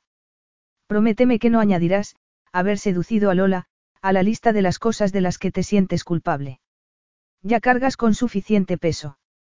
Lola, escucha, yo. Si no te importa, vamos a posponer el sermón de por qué no eres bueno para mí hasta después. Me duele la cabeza y quiero acostarme. Dio media vuelta temiendo que la detuviera, lo que sería un desastre, porque él ya había visto las lágrimas contra las que luchaba. Sin embargo, él no dijo una palabra ni la siguió. Nial esperaba que Lola se mantuviera alejada de él. La subestimaba. Una hora después, ella se presentó en la cocina, donde él miraba dentro de la nevera diciéndose que debería preparar algo de comer, pero incapaz de concentrarse. Sus pensamientos eran confusos. Los ocupaba el pasado, pero, sobre todo, Lola sentada en su regazo abrazándolo y diciéndolo que no era culpa suya, que no era el alma condenada que creía ser y que tenía derecho a esperar más. Y ella entró en la cocina como si no hubiera pasado nada y comenzó a preparar la comida. Pero no lo miró a los ojos y su sonrisa era una vaga imitación de lo que solía ser. Fue entonces cuando él se dio cuenta de que era un cobarde, porque no llevó la conversación hacia la discusión anterior, sino que fue a buscar las especias que ella le pidió, el vino para acompañar el pollo y encendió el grill. Viéndolo se diría que se trataba de una escena de compañerismo, ella preparando la ensalada, mientras él cocinaba el pollo. Después se sentaron, comieron y miraron por la ventana. Pero Nial notó la diferencia. Había tensión entre ellos y los ojos de Lola tenían un brillo apagado. Había hecho lo correcto al darle a conocer su verdadera naturaleza y marcar los límites que debería haber establecido mucho antes. Pero eso no le hacía más fáciles las cosas. Era débil con respecto a ella. La prueba era que había cedido a su deseo, a pesar de los dictados de su conciencia. Como pensar en un futuro juntos, o confiar en que la cuidaría como se merecía, cuando ni siquiera era capaz de resistirse a ella. Estuvo tentado de creer sus persuasivas palabras, porque deseaba fervientemente que fueran ciertas. Nadie le había demostrado que confiara tanto en él ni personalmente ni en los negocios. Ella le profesaba fe y admiración. Se preguntó si la redención sería posible. Que Lola creyera en él cambiaría las cosas. La idea desapareció rápidamente. Se moriría si volvía a perder a un ser querido por negligencia. No correría el riesgo. Fregaron los platos juntos, pero llegó un momento en que Nial no aguantó más. Era insoportable estar cerca de Lola, pero no lo suficiente, y saber que nunca volvería a estarlo. Se excusó diciendo que tenía que zanjar algunos asuntos previos a la reunión que tendría en Brisbane al día siguiente. En el despacho, ni siquiera abrió el portátil.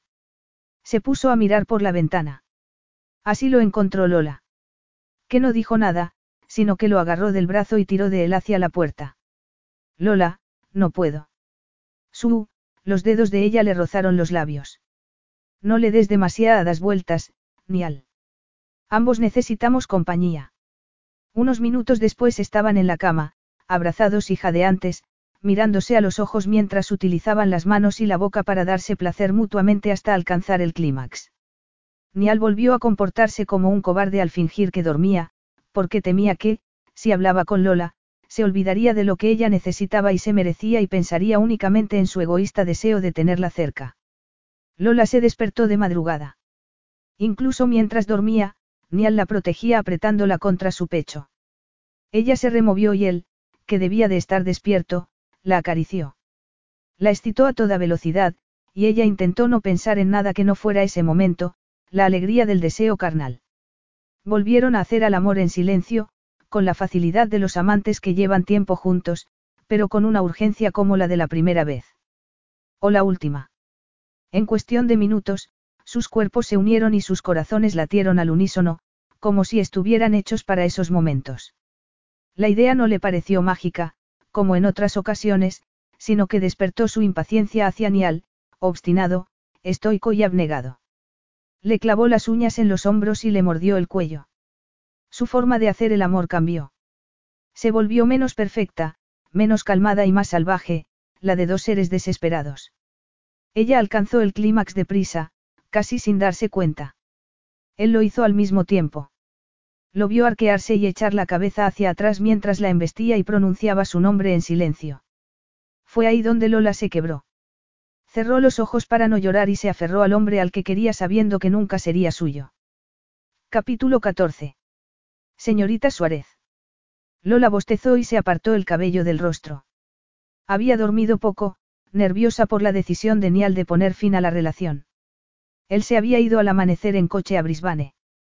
Ese día tenía varias reuniones. Su actitud le indicó que nada había cambiado. Soy yo. Soy el inspector Corcoran. Lola se apoyó en la encimera de la cocina, donde se preparaba un té. Inspector, tragó saliva. ¿Hay alguna novedad? Sí.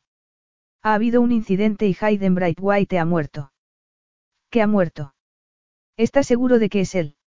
Sí, hemos confirmado la identidad. A Lola le fallaron las piernas y cayó al suelo. Sigue ahí, señorita Suárez. La voz sonó lejana y ella se dio cuenta de que tenía el móvil en la mano. Disculpe, inspector, ¿le importaría repetir lo que ha dicho? Veinte minutos después, Lola se levantó. Estaba extrañamente tranquila. Le parecía que todo le estaba sucediendo a otra persona, muy lejos de allí. Parecía que la insistencia de Niall en enviar a una empleada a su casa había dado resultado, y White había vuelto a actuar.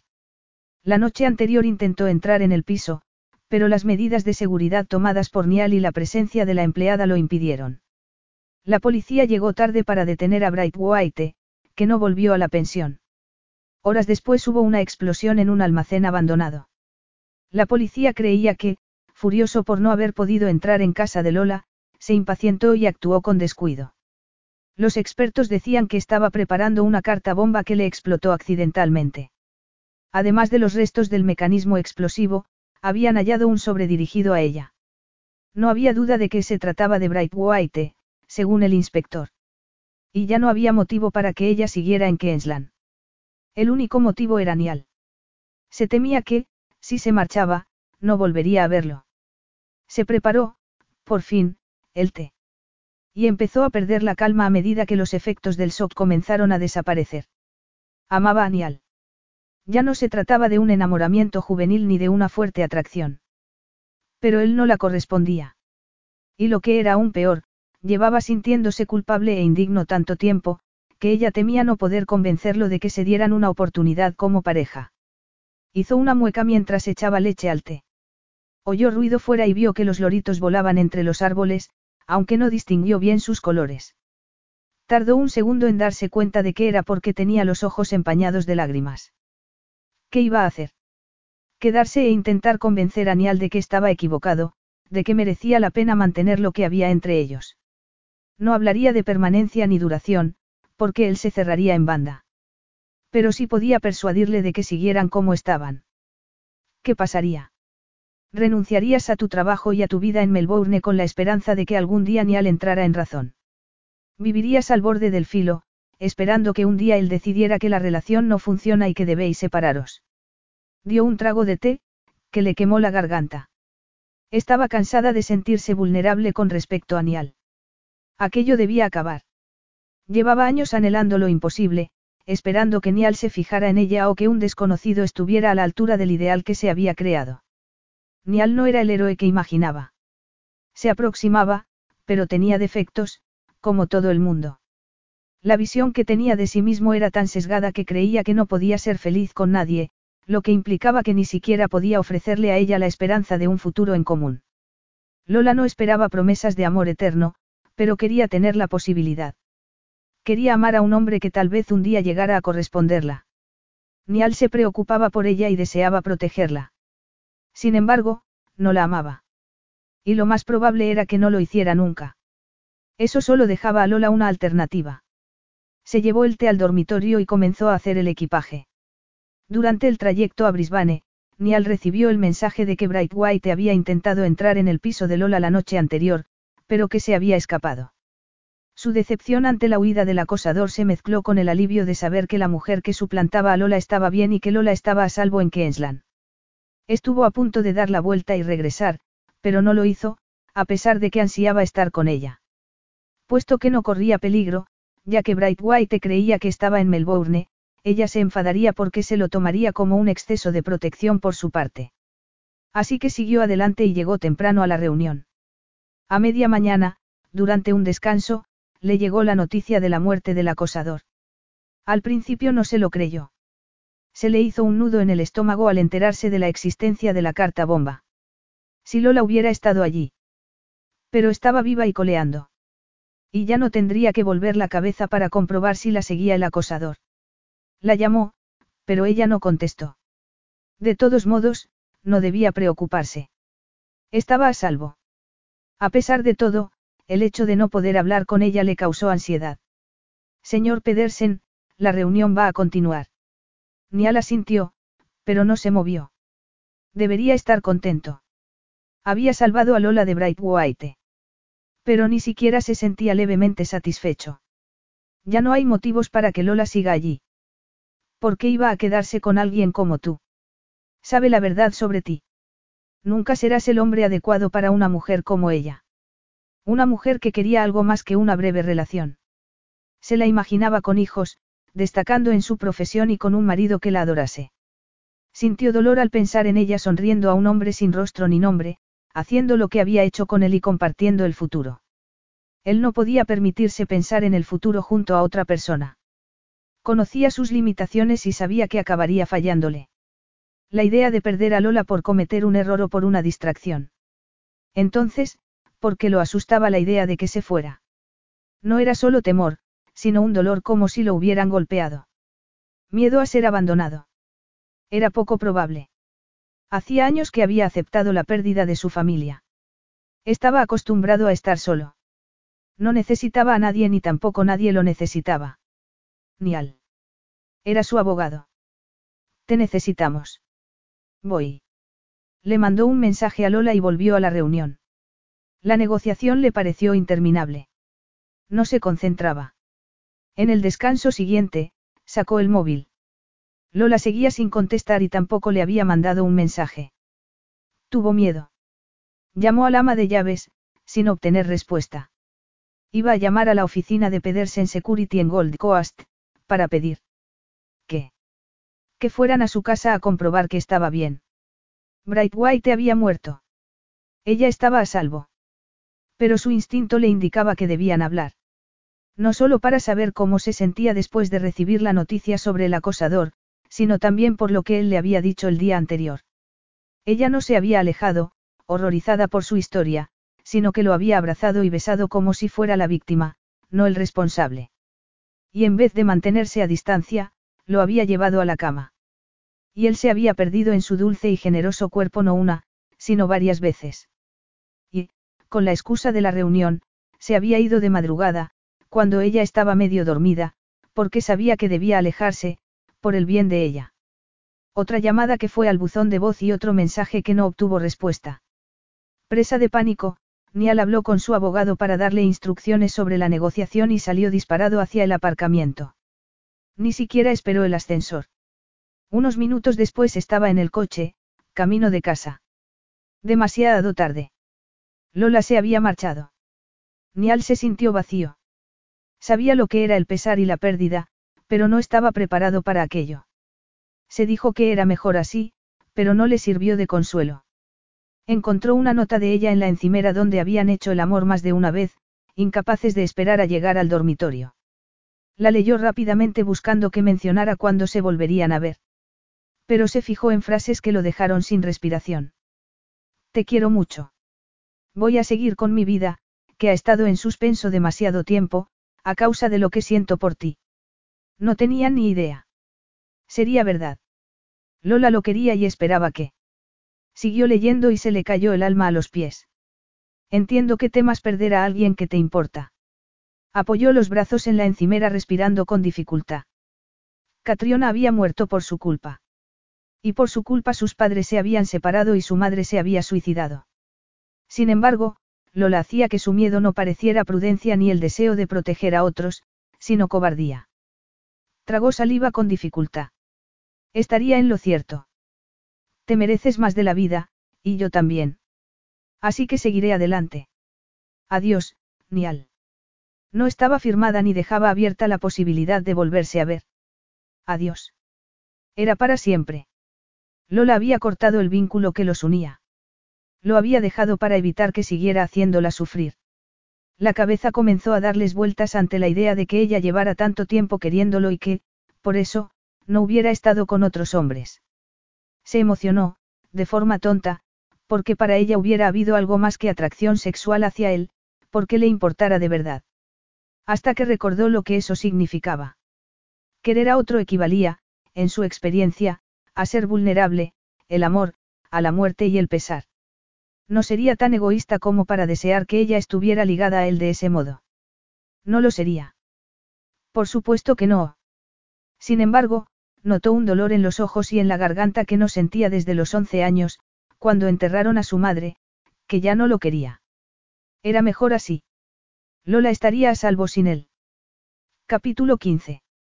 Tres semanas después, un soleado sábado de primavera, Lola se mudó a su nuevo piso. Estaba más lejos del centro, pero parecía un buen barrio. Se agachó a levantar una caja de libros. Cuando hubiera colocado los libros y las fotos en la librería, el piso parecería más un hogar. Pero ¿cómo iba a parecerlo, si había dejado el corazón en Queensland? Si cerraba los ojos veía el rostro dolorido de Nial contándole su historia. Ella quiso ayudarlo, hacerlo entender que no era culpable, que podían tener un futuro en común, si él se arriesgaba y confiaba en sí mismo. Pero la vida no era tan sencilla, ni siquiera para un hombre tan perspicaz en otros aspectos que había conseguido crear una empresa de fama internacional en muy poco tiempo. El pasado era su punto flaco. Si las cosas fueran sencillas, Nial habría creído lo que le decía en la nota, que lo quería, y se habría percatado de que la correspondía, por lo que se habría montado en su avión privado y habría llegado antes que ella a Melbourne. Al llegar al aeropuerto, ella, como una tonta, lo buscó entre quienes esperaban a los pasajeros esperando oír su voz llamándola. Las semanas siguientes retomó su rutina. Sus amigos y colegas no parecieron darse cuenta de nada. Trabajó mucho y logró contribuir al nuevo proyecto del equipo. Y buscó otro piso, porque no estaba a gusto en el antiguo. No dormía. Pensaba en Nial y deseaba que pudiera superar el pasado, que entendiera que era la víctima de la tragedia de su familia, no la causa. Maldecía su obstinación. Dejó la caja, suspiró y se estiró. Debía empezar de cero en su nuevo piso y dejar de soñar como una tonta. Frunció el ceño al oír el telefonillo. Sí. No oyó nada durante unos segundos, por lo que se preguntó si no se habrían equivocado de piso. Hola, Lola. La sorpresa la hizo apoyarse en la pared. Nial. ¿Puedo subir? No, no. Es lo único que te falta. ¿Cómo vas a olvidarlo? Sí. Lola le abrió el portal. ¿Cómo sabía su dirección? ¿Acaso importaba? Con sus recursos, era pan comido averiguarla. Lo más fácil habría sido preguntársela directamente, pero no lo había hecho. Ella supuso que no quería volver a verla. Sin embargo, allí estaba.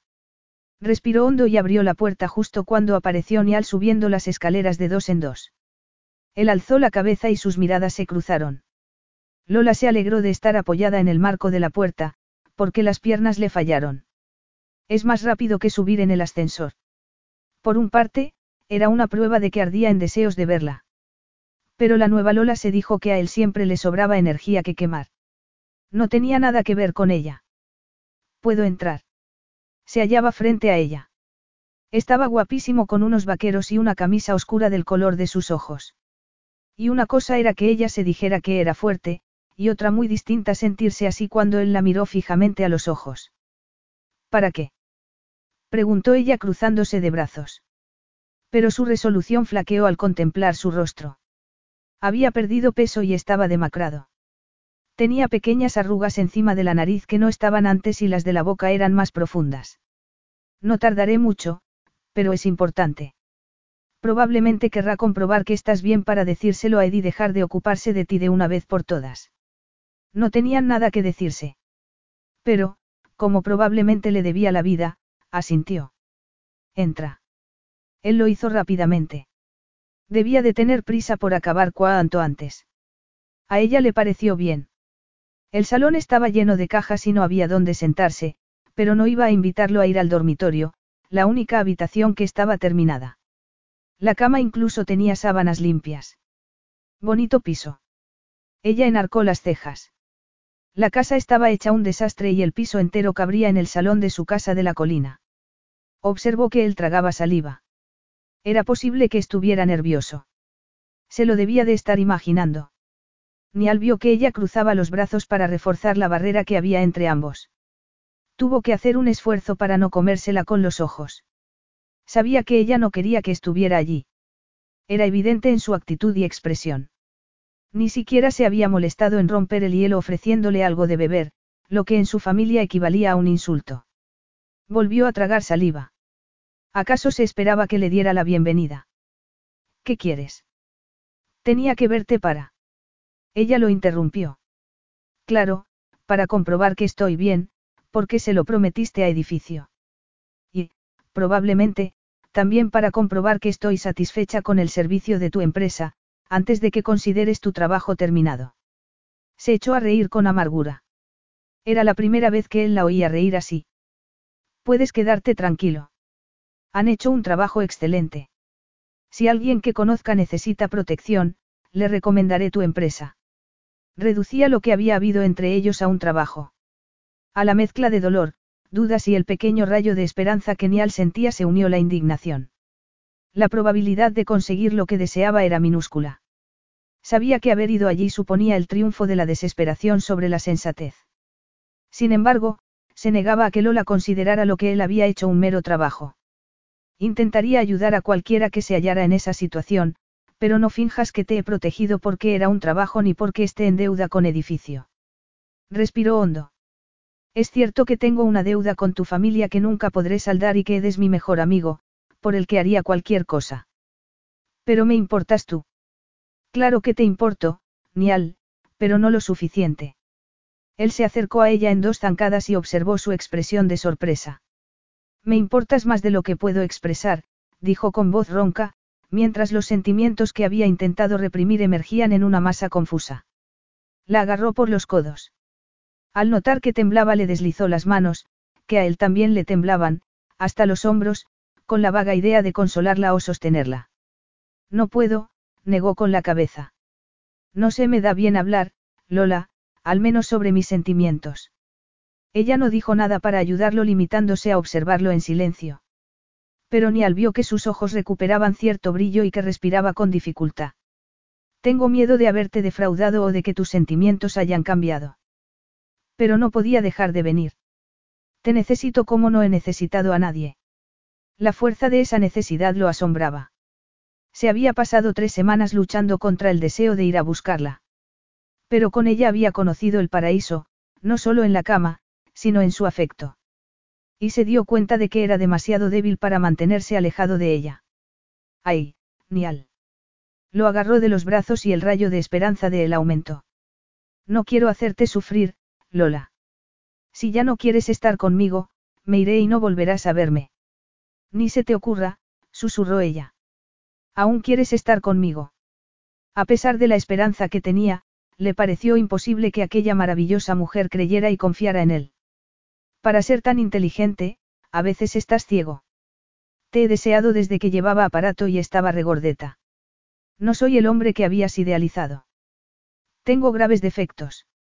No debería haberte tocado, pero, contigo, soy débil. No te hablé inmediatamente de mi pasado por egoísmo. No soportaba la idea de que me dejaras, aunque sabía que era lo que debías hacer, porque cuando estoy contigo me siento. Ella enarcó las cejas feliz.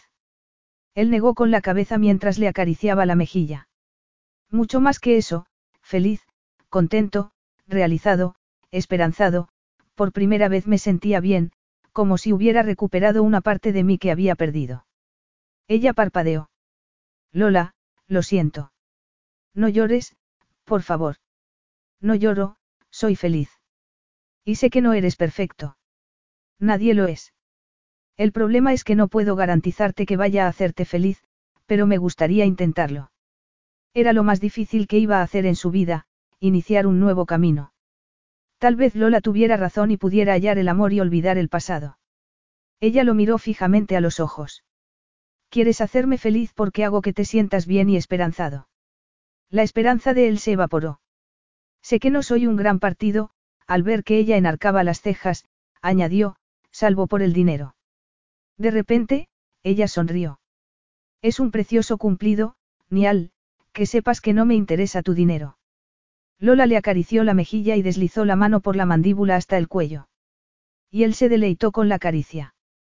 En cuanto a que no se te da bien hablar, no estoy de acuerdo. ¿De verdad notas que has recuperado una parte de ti que habías perdido? Preguntó ella con los ojos brillantes. Él le tomó el rostro entre las manos. Así es. Contigo tengo esperanza, siento, amor. Llevo semanas intentando hallar una explicación distinta a mis sentimientos, sin conseguirlo. Te quiero, Lola. Y quiero estar contigo mucho tiempo. Tras años de haber dicho a sus amantes que solo le interesaban las relaciones a corto plazo, necesitaba pronunciar aquellas palabras. Y se sintió mejor de lo que esperaba. ¿Lo dices en serio? Nial no se pudo seguir conteniendo. La besó en los labios al tiempo que la abrazaba. Lola le devolvió el beso con la tierna pasión que solo era propia de ella. Nial vaciló. Amar a Lola lo volvía vulnerable de un modo que no quería repetir. Pero ya era tarde para tener miedo y para cualquier otra cosa, salvo para estrecharla en sus brazos y confiar en el amor que se profesaban. Se separó de su boca para mirarla a los ojos. Y su corazón se hinchió de orgullo y humildad. Lola lo quería, lo quería de verdad. Si confías en mí, intentaré por todos los medios ser el hombre que te mereces. Ya lo eres, mi amor, sus palabras le llegaron al alma. Y te prometo que intentaré por todos los medios ser la mujer que te mereces.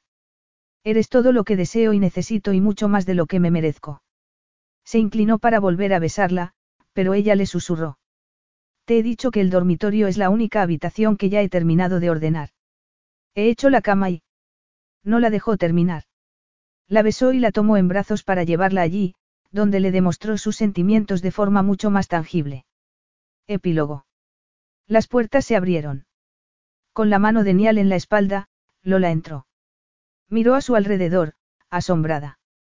Esta vez, Caroline se ha superado a sí misma. Al cabo de dos años creía estar acostumbrada a las extravagancias de su anfitriona. Pero la deslumbró la profusión de sedas de colores que colgaban sobre cofres del tesoro. La estancia estaba dominada por un enorme mástil con velas y una bandera pirata. El aparejo estaba compuesto de cadenas doradas en las que había engarzadas falsas piedras preciosas. Las velas y la bandera ondeaban por la acción de ventiladores ocultos. Ni al río. ¿Crees que podría ser más ostentoso? Lo dudo, querido, dijo Carolina acercándose. Abrazó a Lola y besó a Nial en la mejilla. Guiñó el ojo a Lola diciendo, cualquier excusa es buena para besar a tu esposo. Lola sonrió mientras Nial la tomaba de la mano. La emoción de estar con el hombre al que quería no había desaparecido. Dudaba que fuera a hacerlo, sobre todo cuando le sonreía con esa sonrisa especial que le indicaba que la amaba y que ya no le daba miedo reconocerlo. ¿Te gusta cómo voy vestida? preguntó Caroline. Mucho. Solo tú podrías llevarlo con tanto estilo, contestó Lola sonriendo ante su disfraz de pirata con parche en el ojo y loro de juguete incluidos. Gracias, querida, pero todo lo cambiaría por el resplandor que despides. Estás preciosa. Y a ti, Nial, te ha venido bien sentar la cabeza. Es maravilloso veros tan felices. Alguien llamó a Caroline. Perdonad, pero me necesitan. Hasta luego. Ellos se quedaron mirando a la mezcla de invitados vestidos de piratas y otros con atuendos más convencionales. ¿Te arrepientes de haber venido? Preguntó ella. No, ya que estoy con la mujer más hermosa de la fiesta. Lola sabía que, para él, era verdad, del mismo modo que él era para ella el hombre más sexy del mundo y el que más la quería. Se estremeció de felicidad. ¿Tienes frío? Le pasó el brazo por los hombros y ella se apoyó en él. No, solo pensaba en lo afortunada que soy. Soy yo el afortunado por tenerte, cariño. Le levantó la mano y miró con satisfacción la alianza matrimonial y la esmeralda del anillo de compromiso. Se la llevó a los labios. Hacía un año que se habían casado en una aislada playa tropical. A la boda acudieron el padre de ella, Ed y unos cuantos amigos de cada uno. Durante ese año aún se habían unido más, ya que estaban dispuestos a adaptarse y a aprender mutuamente. Lola acudió al psicólogo, tras el trauma de haber sufrido acoso, y Nial, al final, hizo lo mismo, y consiguió hacer las paces con el pasado. Él dejó de intentar controlarle la vida. Ella se quedó estupefacta cuando él decidió trasladarse a Melbourne para estar juntos. Posteriormente, la carrera de ella despegó y encontró trabajo en Queensland, por lo que se mudaron allí. Los días laborables los pasaban en la ciudad, y los fines de semana, en la casa de la colina de Nialo en la isla que él había comprado a Lola como regalo de boda. Nuestra vida no deja de mejorar, murmuró él besándole la muñeca. De verdad. Parecía feliz, pero, de vez en cuando, ella se preguntaba si a pesar de lo emocionado que estaba, la noticia que le había dado esa semana no sería demasiado para alguien que creía estar destinado a vivir solo. De verdad, le acarició el vientre con la otra mano sonriéndole con ternura. Es cierto que me pone nervioso la idea de ser padre. Me esforzaré en hacerlo bien, pero contigo lo lograré. Lola puso la mano sobre la suya. Soy de la misma opinión. Él la abrazó. Ahora, vamos a bailar. Lo pasaron muy bien hablando con sus amigos y conociendo a otras personas. Pero, para Lola, lo mejor de la noche fue el amor que le transmitían los ojos de Nial y la alegría de volver juntos a casa. Era su mejor amigo, su amante y el padre de su futuro hijo. Era la luz de su vida, y, con independencia de lo que les deparara el futuro, sabía que se esforzarían en que fuera bueno para ambos y para sus seres queridos. Fin.